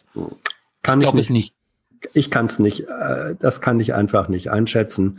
So nah bin ich an denen nicht dran und ich gehöre auch nicht zu denjenigen, denen sie es vorher erzählt hätte. Ja. Eine Sache noch, der März. Also solche Wahlen werden in diesen Landesverbänden entschieden. Der NRW ist traditionell natürlich immer der größte. Jetzt führt Laschet den als Parteichef in NRW an oder was? Oder ist da noch ein, ja. So, jetzt hat Laschet ja, wie vorhin schon gesagt, den März selbst als Brexit-Beauftragten in so eine Minister für besondere Aufgabenrolle gebracht irgendwie. Also der ist ja schon in diesem Landesverband tief verwurzelt und sagt dann gleichsam auf die Entscheidung Merkels hin, ich mach's, ich will's machen. Laschet und er müssen jetzt auf jeden Fall mal kurz vorher darüber reden, wie sie das regeln wollen, falls Laschet dann tatsächlich entscheidet, er will's auch werden. Mhm. Vielleicht hat ihn da auch Merz jetzt einfach aus dem Feld geschlagen, ja, dadurch, weil Laschet müsste jetzt nicht Auch nur ja, ja. begründen, warum er Kanzler, äh, also Vorstufe des Kanzleramts haben will, sondern auch warum er gegen Merz dann antritt. Weil Laschet eben für eine andere politisch-inhaltliche Ausrichtung steht als Merz. Merz Ja, ist ich ein meine, uns muss es nicht erklären, sondern Ja, ja, sein, ist- sein ist Landesverband. Aber, aber so wird das machen. So wird es sagen. Laschet wird sagen, liebe Leute, ich bin dafür ähm, und ich stehe für einen Kurs, der versucht, die, die verschiedenen Flügel äh, miteinander äh, zu vereinbaren, während Merz eindeutig der Polarisierer da ist. Und das wird die spannende Frage sein. Was will am Ende eine Mehrheit der Delegierten aus eigenem Antrieb und im Hinblick auf Wahlchancen äh, beim Ja. nächsten Mal? Wollen sie polarisieren? Dann geht es vielleicht Richtung März. Oder, Oder wollen sie sagen, äh, äh, oder sparen, ja, ähm, einen von den beiden. Oder wollen Sie sagen, nein, das Grundkonzept muss sein, äh, wir, wir versuchen die unterschiedlichen Interessen der politischen Flügel miteinander nicht zu versöhnen, aber miteinander in Verbindung zu bringen, dann liefe es eher äh, auf jemanden wie Laschet raus. Das, das ist die Frage. Da kann ich, weiß ich nicht, wie die, wie die kollektive Unionsseele tickt. Wir erinnern uns an eine Aufwachenfolge vor ein paar Folgen, äh, wo wir angesprochen haben, dass der Spiegel ja erzählt, dass Lindner und Laschet an Ja. Merkel-Nachfolge arbeiten. Also Würde das passen. War aber eher so eine Spiegelgeschichte, glaube ich. Naja. Ja, ja. Also Lindner kann, glaube ich, mit Merz und Laschet leben. Der könnte mit beiden, ja. Ja, eben. Lindner Der kann, mit allen allem, leben. was, der freut sich, der der, kann freut mit sich. allem, was nach Merkel ist. Jetzt muss er nur verhindern, dass es eine Neuwahl gibt und die Kräfteverhältnisse so bleiben, wie sie sind. Ja.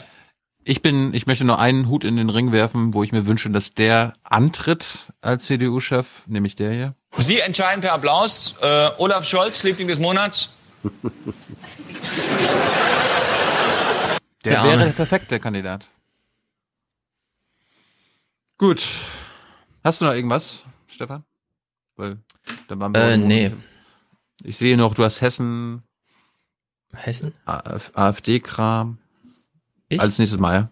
Ach so, ja, dir? das ist der Nachrichtenrückblick, da sind wir heute gar nicht zugekommen. Dann machen wir den Freitag. Ja, genau. Obwohl, was ist denn der Hessen-Clip? Warte mal, vielleicht kriegen wir den noch schnell abgefrühstückt. Sieht wie Tarek Al-Wazir aus in der Vorschau. Ja, wir können ja, wenn das, ist das jetzt der Abschluss, ja? Hast du dann nichts mehr? Weil dann können wir den Hessen, das ist so eine O-Ton-Olympiade. Gut, eine kleine O-Ton-Olympiade. Ah, Ich finde die, es ist halt wie es ist, ja. Nach der Wahl wissen wir, was kommt, vor der Wahl wissen wir auch, was uns geliefert wird. Straßenumfrage, Hessen, O-Ton-Olympiade. Wir küren dann natürlich auch einen Olympiasieger, ne? Wir hören uns mal so ein paar O-Töne an, eine Minute 40.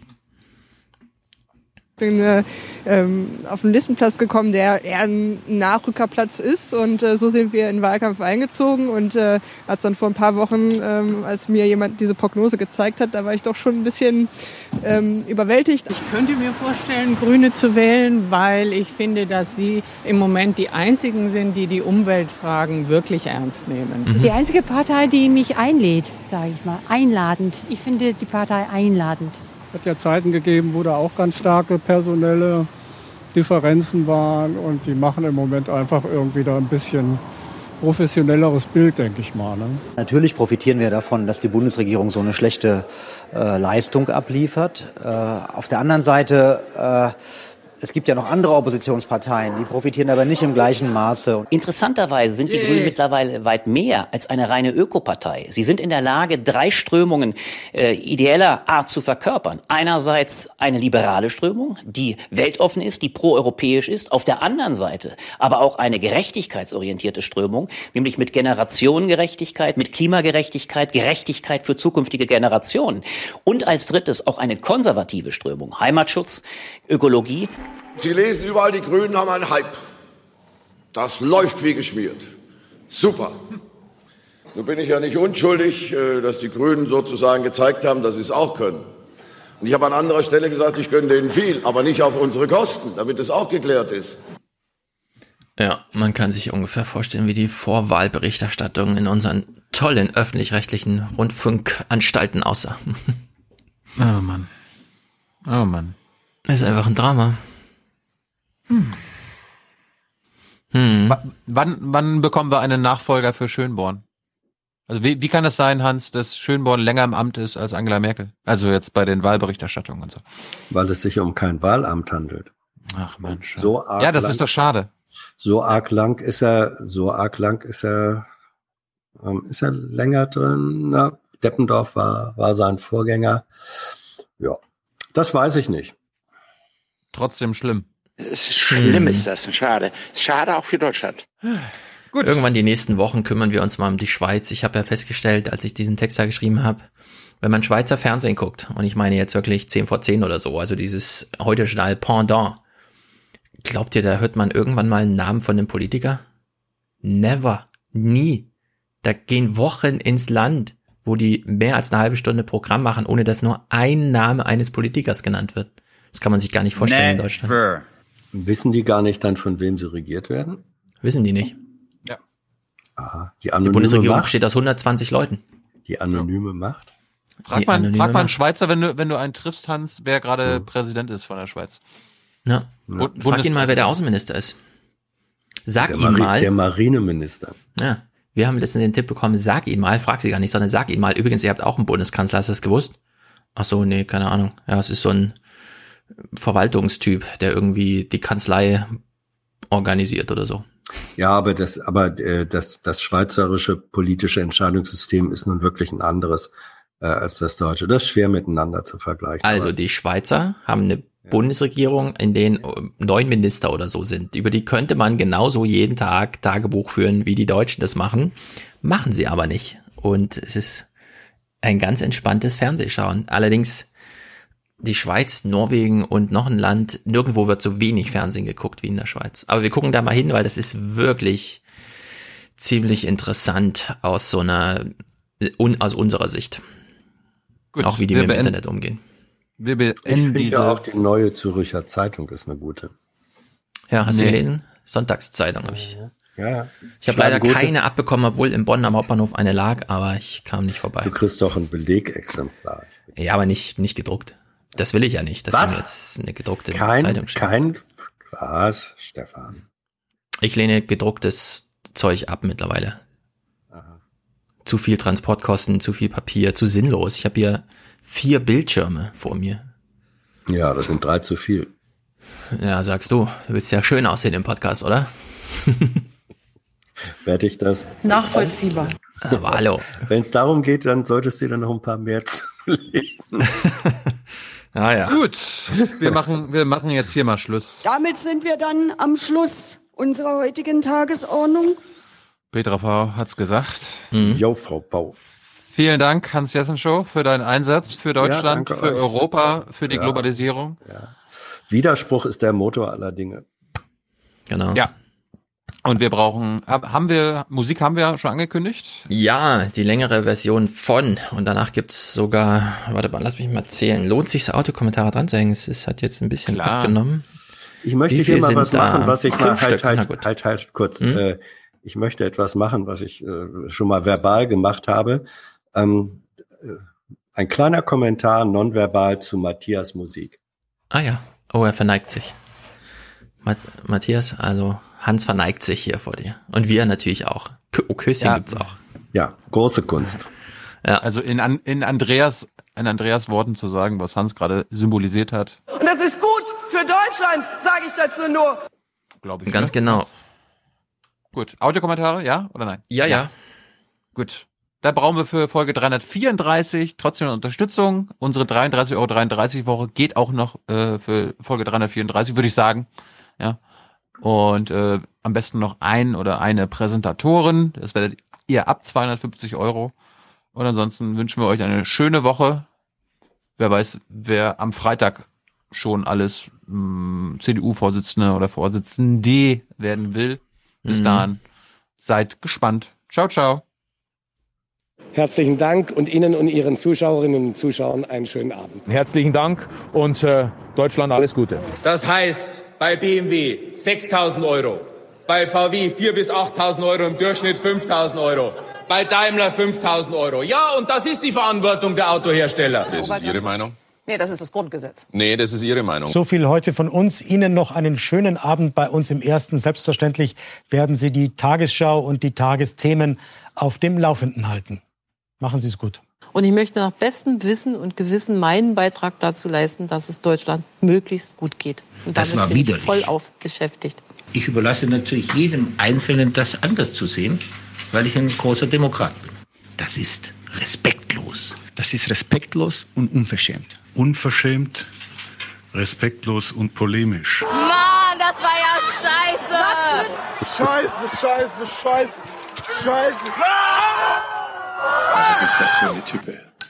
Krank ist er, hinterhältig ist er Äh, streiten tut er dauernd. Ich schätze seine langjährige Erfahrung und ich unterstelle ihm ausdrücklich, dass er in seinem Interesse äh, auch Gutes bewegen will, also seinen ideologischen Überzeugungen, die ich ausdrücklich alle nicht teile.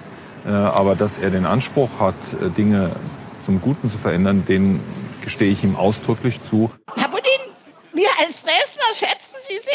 Kommen Sie nach Dresden und räumen Sie hier auf für ganz, für ganz Deutschland. Es kommen die Ausländer hier rein, machen die Hand auf und kriegen Handy, kriegen Klamotten und ihr, Kuckuck, das kann nicht sein so. Die Merkel, die hat das deutsche Ra- Deutschland und Europa zunichte gerammelt, hat die das mit ihrer Politik. Kommt jetzt gerade vom Mappen her, ich dachte, was ist das denn? Heute Morgen war hier vorne gar nichts.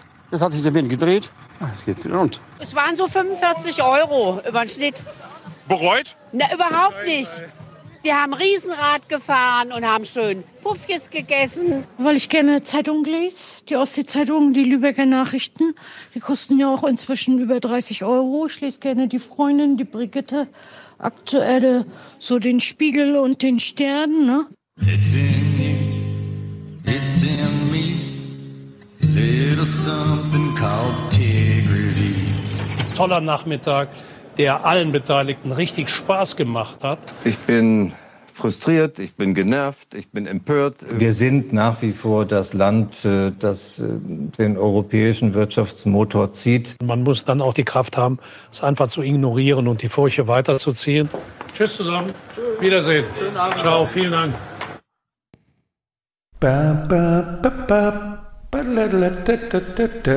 Markus? Ja. Markus? Ja. Du singst, ne? Okay. Drei und drei und drei, Widi Widi Podcast schnell herbei. Wir schauen auf die Welt, Widi Widi, wie es uns gefällt. Podcast, du geiler, Talahi, Talahey, ist Hans schon da. Dilo, Stefan, Tyler, macht was euch gefällt. Drei und drei und drei, Widi Widi, wer will etwas lernen? Alle groß und klein, tralalala, laden wir mit ein. Ich wache auf, ich sehe ein blaues Licht. Die Sonne ist es nicht, es wird dann wohl mein Smartphone sein. Ich drück Reload, weil sich das grad anbot. Was kommt denn da herein? Es wird doch nicht ein Podcast sein.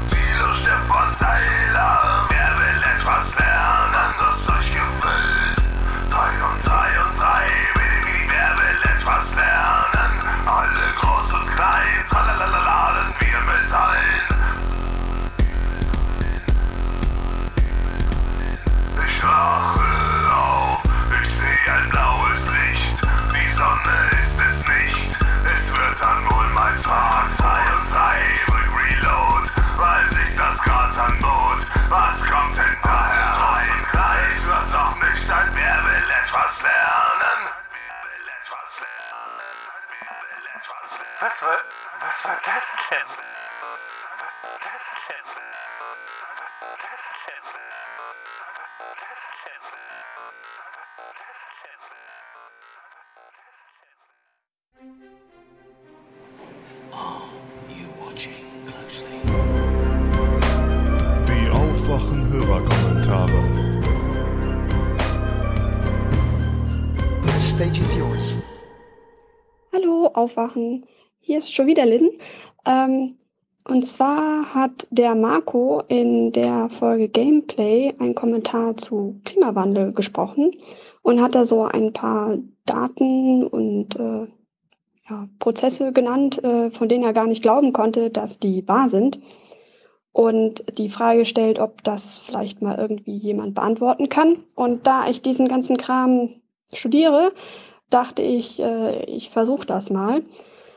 Das wird wahrscheinlich jetzt etwas länger werden, da ähm, es leider unmöglich ist, solche Dinge in Kurzform zu erklären, aber ich werde trotzdem mal den Versuch wagen.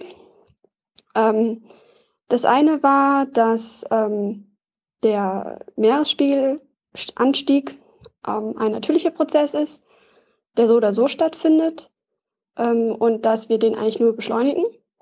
Ähm, das andere war, dass wir stärkere Wetterrekorde haben aufgrund äh, der erhöhten Temperaturen und damit mehr Aufnahme von Wasserdampf. Und das dritte war, dass es eigentlich seit der letzten Eiszeit ähm, gerade mal drei Grad wärmer ist im Durchschnitt auf unserem Planeten. So, äh, um das mal zu erklären, muss ich, glaube ich, erklären, wie so eine Eiszeit funktioniert. Also einmal befinden wir uns immer noch in einer Eiszeit. Ähm, die letzte Kaltzeit, also Kaltperiode unserer Eiszeit, äh, ist ungefähr vor so 10.000 Jahren zu Ende gegangen. Also vor 10.000 Jahren fing das Eis an, sich zurückzuziehen. Woran erkennt man, dass man eine Eiszeit hat? Ähm, die Definitionen gehen da gerne etwas auseinander, aber in der Regel muss mindestens einer äh, der Pole der Erde vereist sein.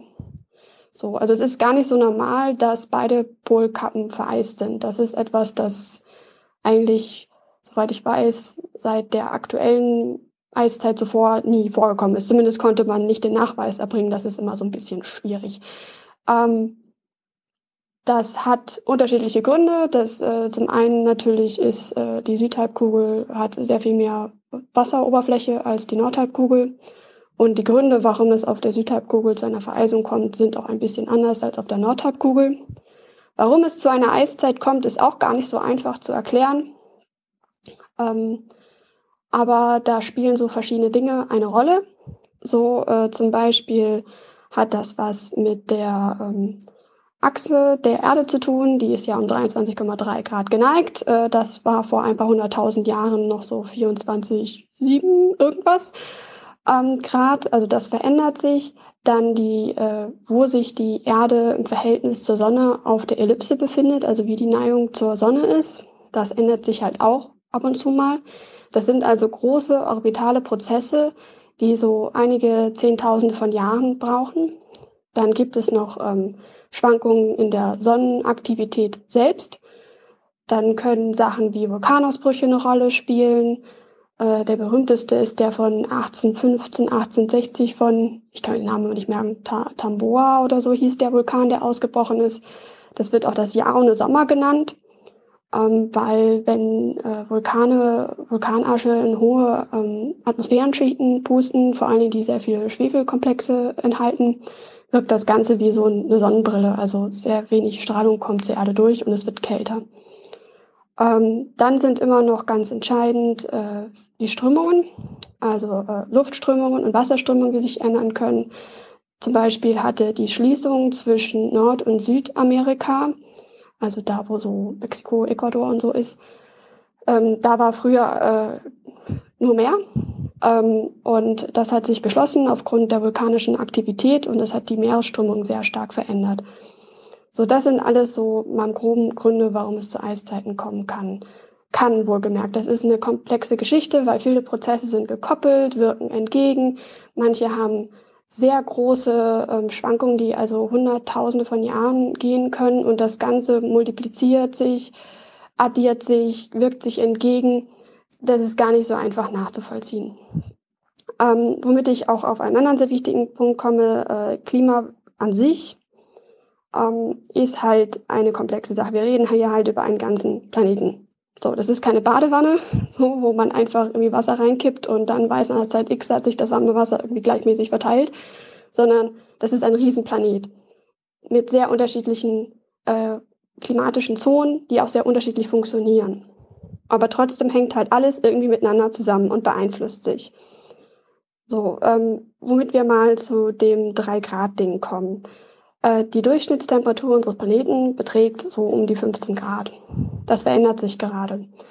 15 äh, Grad hört sich ja nicht gerade so warm an, ist aber eine optimale Temperatur für uns Menschen, drücken wir es mal so aus. Ähm, wobei natürlich wir alle aus Erfahrung wissen, dass es Gegenden auf der Erde gibt, die sehr viel wärmer sind, wo die Temperaturen selten unter 15 Grad äh, sinken. Gleichzeitig gibt es wiederum Gebiete, wo sie selten an 15 Grad heranreichen. Ähm, das ist also eine mittlere Aussage. Die sagt nichts über den lokalen Ort aus. Das heißt nicht, dass vor irgendwie 100.000 Jahren, als in Berlin noch Eis war, die Temperaturen in Berlin nur drei Grad kälter waren. Es war wahrscheinlich um einiges kälter dort. Aber das ist halt eine lokale Ereignis und kein globales. So. Deswegen ähm, ist halt der globale Mittelwert ähm, gar nicht so krass verändert. Ähm, was kann so eine Eiszeit ähm, eigentlich, also was macht die mit einem Planeten? So, ähm, es hat sich äh, gezeigt, dass für das Wachstum von Gletschern ähm, gar nicht so entscheidend ist, dass es so kalt ist, sondern es ist sehr viel wichtiger, was die Sommersdurchschnittstemperatur ist. So, ähm, alle Glaziologen müssen jetzt mal weghören, weil ich breche das ziemlich runter. Äh, es gibt zwei Dinge, die für das Wachstum eines Gletschers entscheidend sind, und zwar der Niederschlag im Winter, also wie viel Eis, Regen, Schnee äh, ein Gletscher im Winter akkumulieren kann und wie viel davon im Sommer wieder abschmilzt.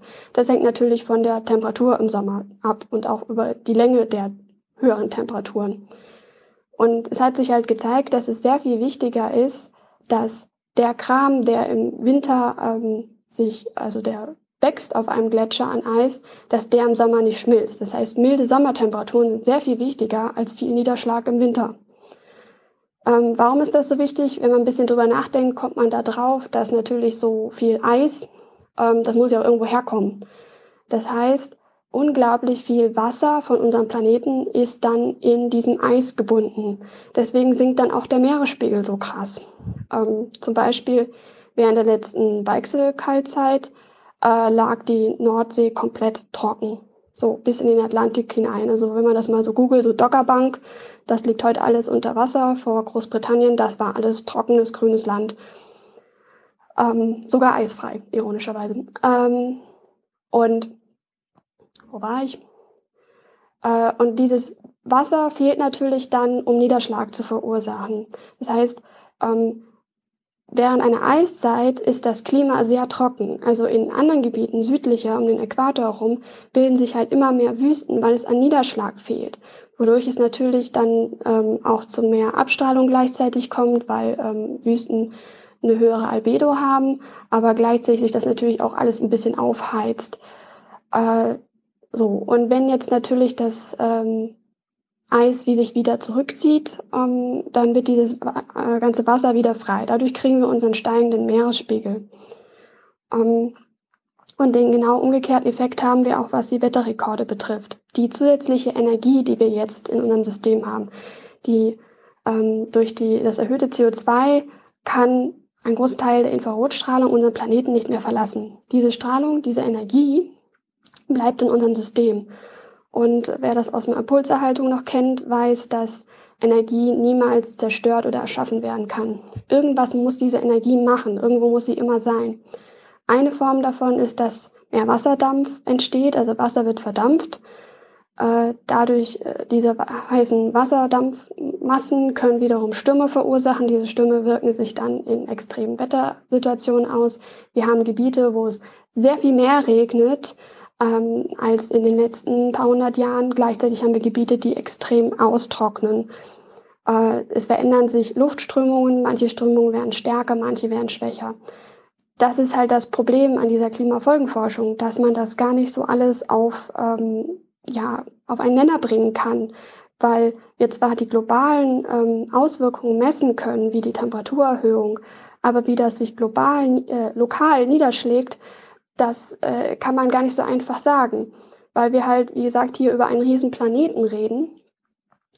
Und ähm, wir, das Einzige, was eigentlich das Problem ist an dieser Klimaveränderung, ähm, weil dieser Prozess, dass es jetzt wärmer wird nach einer Eiszeit, das ist schon ein paar Mal vorgekommen und das ist auch gar nicht das Problem äh, für unseren Planeten, so gesehen. Das eigentliche Problem ist, dass wir es sehr schnell äh, jetzt gemacht haben durch den erhöhten CO2-Anteil und die ganzen anderen schönen Gase. Ähm, und dass halt die, die Natur dann nicht mitkommt. Dem Planeten ist das relativ egal. Äh, aber das kann halt für uns Menschen auch zur Bedrohung werden. Wir könnten eine Umwelt erschaffen, in der wir selbst nicht mehr überleben können oder der, in der unsere Zivilisation, wie wir sie heute definieren, nicht mehr überleben können. Woran merken wir, dass äh, diese Beschleunigung zu hoch ist? Ähm, das, äh, dazu gibt es einen Grad, den man misst, und das nennt sich die sogenannte Background Extinction, also das Hintergrundaussterben. Ähm, es ist ein natürlicher Prozess in der Biologie, in der Ökologie, dass immer wieder Arten aussterben und neue Arten entstehen. Und man kann die Rate messen. Das erkläre ich jetzt nicht, wie das funktioniert. Äh, das kann man in dem Evolutionsbuch nachschlagen. Ähm, und momentan ist diese Rate halt deutlich erhöht. So, also bis zu tausendfach. Das kommt immer darauf an, wie man das rechnet, aber es ist deutlich erhöht. Ähm, solche Raten bisher hatten wir nur in den letzten fünf großen Massenaussterben in der Erdzeitgeschichte. So, äh, inklusive des Asteroiden, der die Dinosaurier gekillt hat. Beziehungsweise Vögel sind ja immer noch da. Ähm, und das Schlimmste war vor oh, 250 Millionen Jahren, wenn ich das richtig im Kopf habe. Da sind so 60 Prozent aller Arten ausgestorben. Und Massenaussterben passieren halt immer, wenn es krasse Umweltveränderungen gibt. So, also ein Asteroid ist halt ja auch eine krasse Umweltveränderung oder sorgt für krasse Umweltveränderungen. Und in so einer Phase befinden wir uns halt jetzt in einem Massenaussterben. Und das hat halt immer dafür gesorgt, dass sich das Antlitz der Erde komplett verändert hat. Also ähm, viele Arten, die wir heute als ganz normal sehen, wie, wie Krabben und Muscheln, haben überhaupt erst ihre Chance bekommen, genauso wie wir Säugetiere, ähm, sich so auszubreiten, weil es ein Massenaussterben gab und die bisherigen Arten, äh, die diese Nischen ausgefüllt haben, alle ausgestorben sind und daher dann andere Arten äh, diese wieder auffüllen konnten. Ähm, ja, und also ich habe mal den schönen Satz in einem meiner Bücher gehabt, ähm, Earth gets hidden by a human asteroid. Also wir Menschen sind gerade das, was der Asteroid war und sorgen für einen krassen Wandel auf unserem Planeten. Und es ist durchaus nicht ausgeschlossen, dass wir Menschen zu den Arten gehören könnten, die ausgerottet werden. Ja, so viel ähm, Dystopisches dazu. Ich hoffe, ich habe vielleicht ein paar Fragen beantworten können. Es tut mir leid, dass das jetzt schon über 13 Minuten sind. Wenn es zu lang ist, dann spielt es halt nicht. Äh, aber ich dachte, vielleicht kann ich ja die eine oder andere Erkenntnis mitteilen. Tschüss. Hallo Jungs, Engin hier aus Berlin, angehender Lehrer. Ich korrigiere gerade ähm, Politikklausuren von meinem Grundkurs und höre gerade die Folge 332 und Stefan hat gerade gefragt, ob Schüler politisch besser informiert sind, weil sie Social Media nutzen. Und äh, meine Antwort ist nein, auf jeden Fall nicht. Die Schüler benutzen ihre Handys nicht, um sich politisch zu informieren oder über das Alltagsgeschehen zu informieren. Ähm, ich arbeite an einem Gymnasium und äh, meine Schüler wussten nicht, was in Chemnitz passiert ist und die mussten sich das dann erstmal erarbeiten, weil die das sonst gar nicht interessiert. Ähm, kann natürlich nicht für alle sprechen, aber das ist so meine Erfahrung. Ja, die Medien werden einfach nicht für in Anführungsstrichen sinnvolle Dinge genutzt. Jo, das war's jetzt mal. Ich korrigiere mal weiter. Moin, hier ist Jörg Christoph aus Bielefeld. Ich wollte nochmal Stellung beziehen zu der, zu dem Kommentar von Stefan aus Frankfurt, dem Chemielehrer unseres Vertrauens in der Folge 330. Mm, ja, er spricht da über abgereichertes Uran beziehungsweise Wolframkarbid als äh, Projektilmaterial in, in panzerknackender Munition. Ähm, ja, es gibt da einen Film, der heißt Deadly Dust. Den findet man bei YouTube, geht über 90 Minuten, ist von, ja, vom Regisseur Frieder Wagner und behandelt da halt über 90 Minuten den Einsatz von diesem abgereicherten Uran, diese angesprochenen Ausmaße von Kindesmissbildung und, und Totgeburten in den ehemaligen Kriegsgebieten im Irak, wo diese Munition eingesetzt wurde. Und ja, das ist schon, wie ich finde, ein verheerendes Ausmaß. Ähm, so Mainstream medial auch etwas unter den Teppich gekehrt. Und ja, ich finde, man sollte diesen Film durchaus mal sehen und ja, vielleicht wird er dann ja hier nochmal diskutiert. Also wie gesagt, der heißt Deadly Dust, äh, Todesstaub, findet man auf YouTube. Jo, das war's soweit. Ansonsten Tilo, Stefan, Tyler, Hans, macht so weiter. Alles Gute. Ciao. Servus, hier ist der Jakob. Ich habe gerade Aufwachen 330 gehört und möchte noch mal kurz was zu dem Kommentar von Steve sagen. Ich habe nämlich diesen, äh, dieses Video mit der Kraftstoffaufbereitung auch gesehen und würde das ganz gerne noch kurz einordnen. Äh, ich fand das auch sehr interessant, aber das Problem ist, dass mir halt diese Einordnung drumherum gefehlt hat. Nämlich was die Diesel so dreckig macht oder was allgemein Verbrenner so dreckig macht, sind ja nicht nur die Rußpartikel, die sie ausstoßen, sondern die Stickoxide als zweites und allgemein das CO2 als drittes.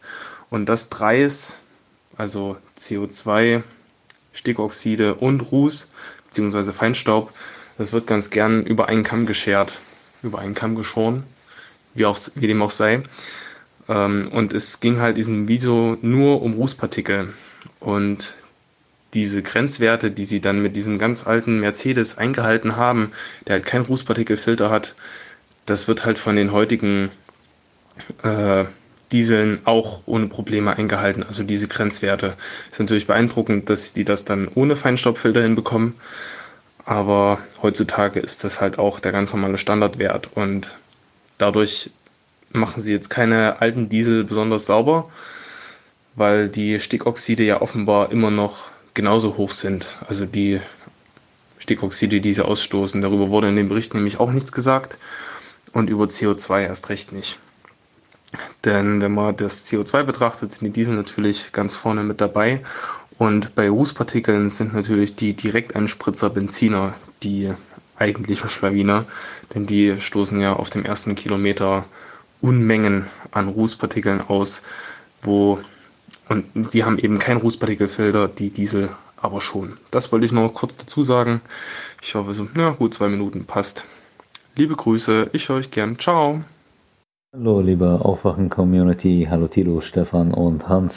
Da ich ein kleines bisschen mit dem Podcast hinterher hinke, hier ein Audiokommentar zur Folge 316, in der Tilo die Bitter Rivals Dokumentation sehr schön zusammengefasst hat, in der es um den iranisch-saudischen Konflikt im Nahen Osten geht.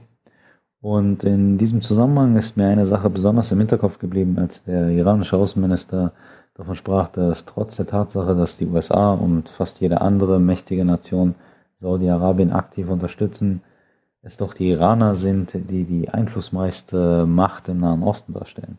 Ich dachte mir, warum ist das Ganze so? Da ja allgemein bekannt ist, dass die äh, absolute Mehrheit im Nahen Osten die Sunniten darstellen.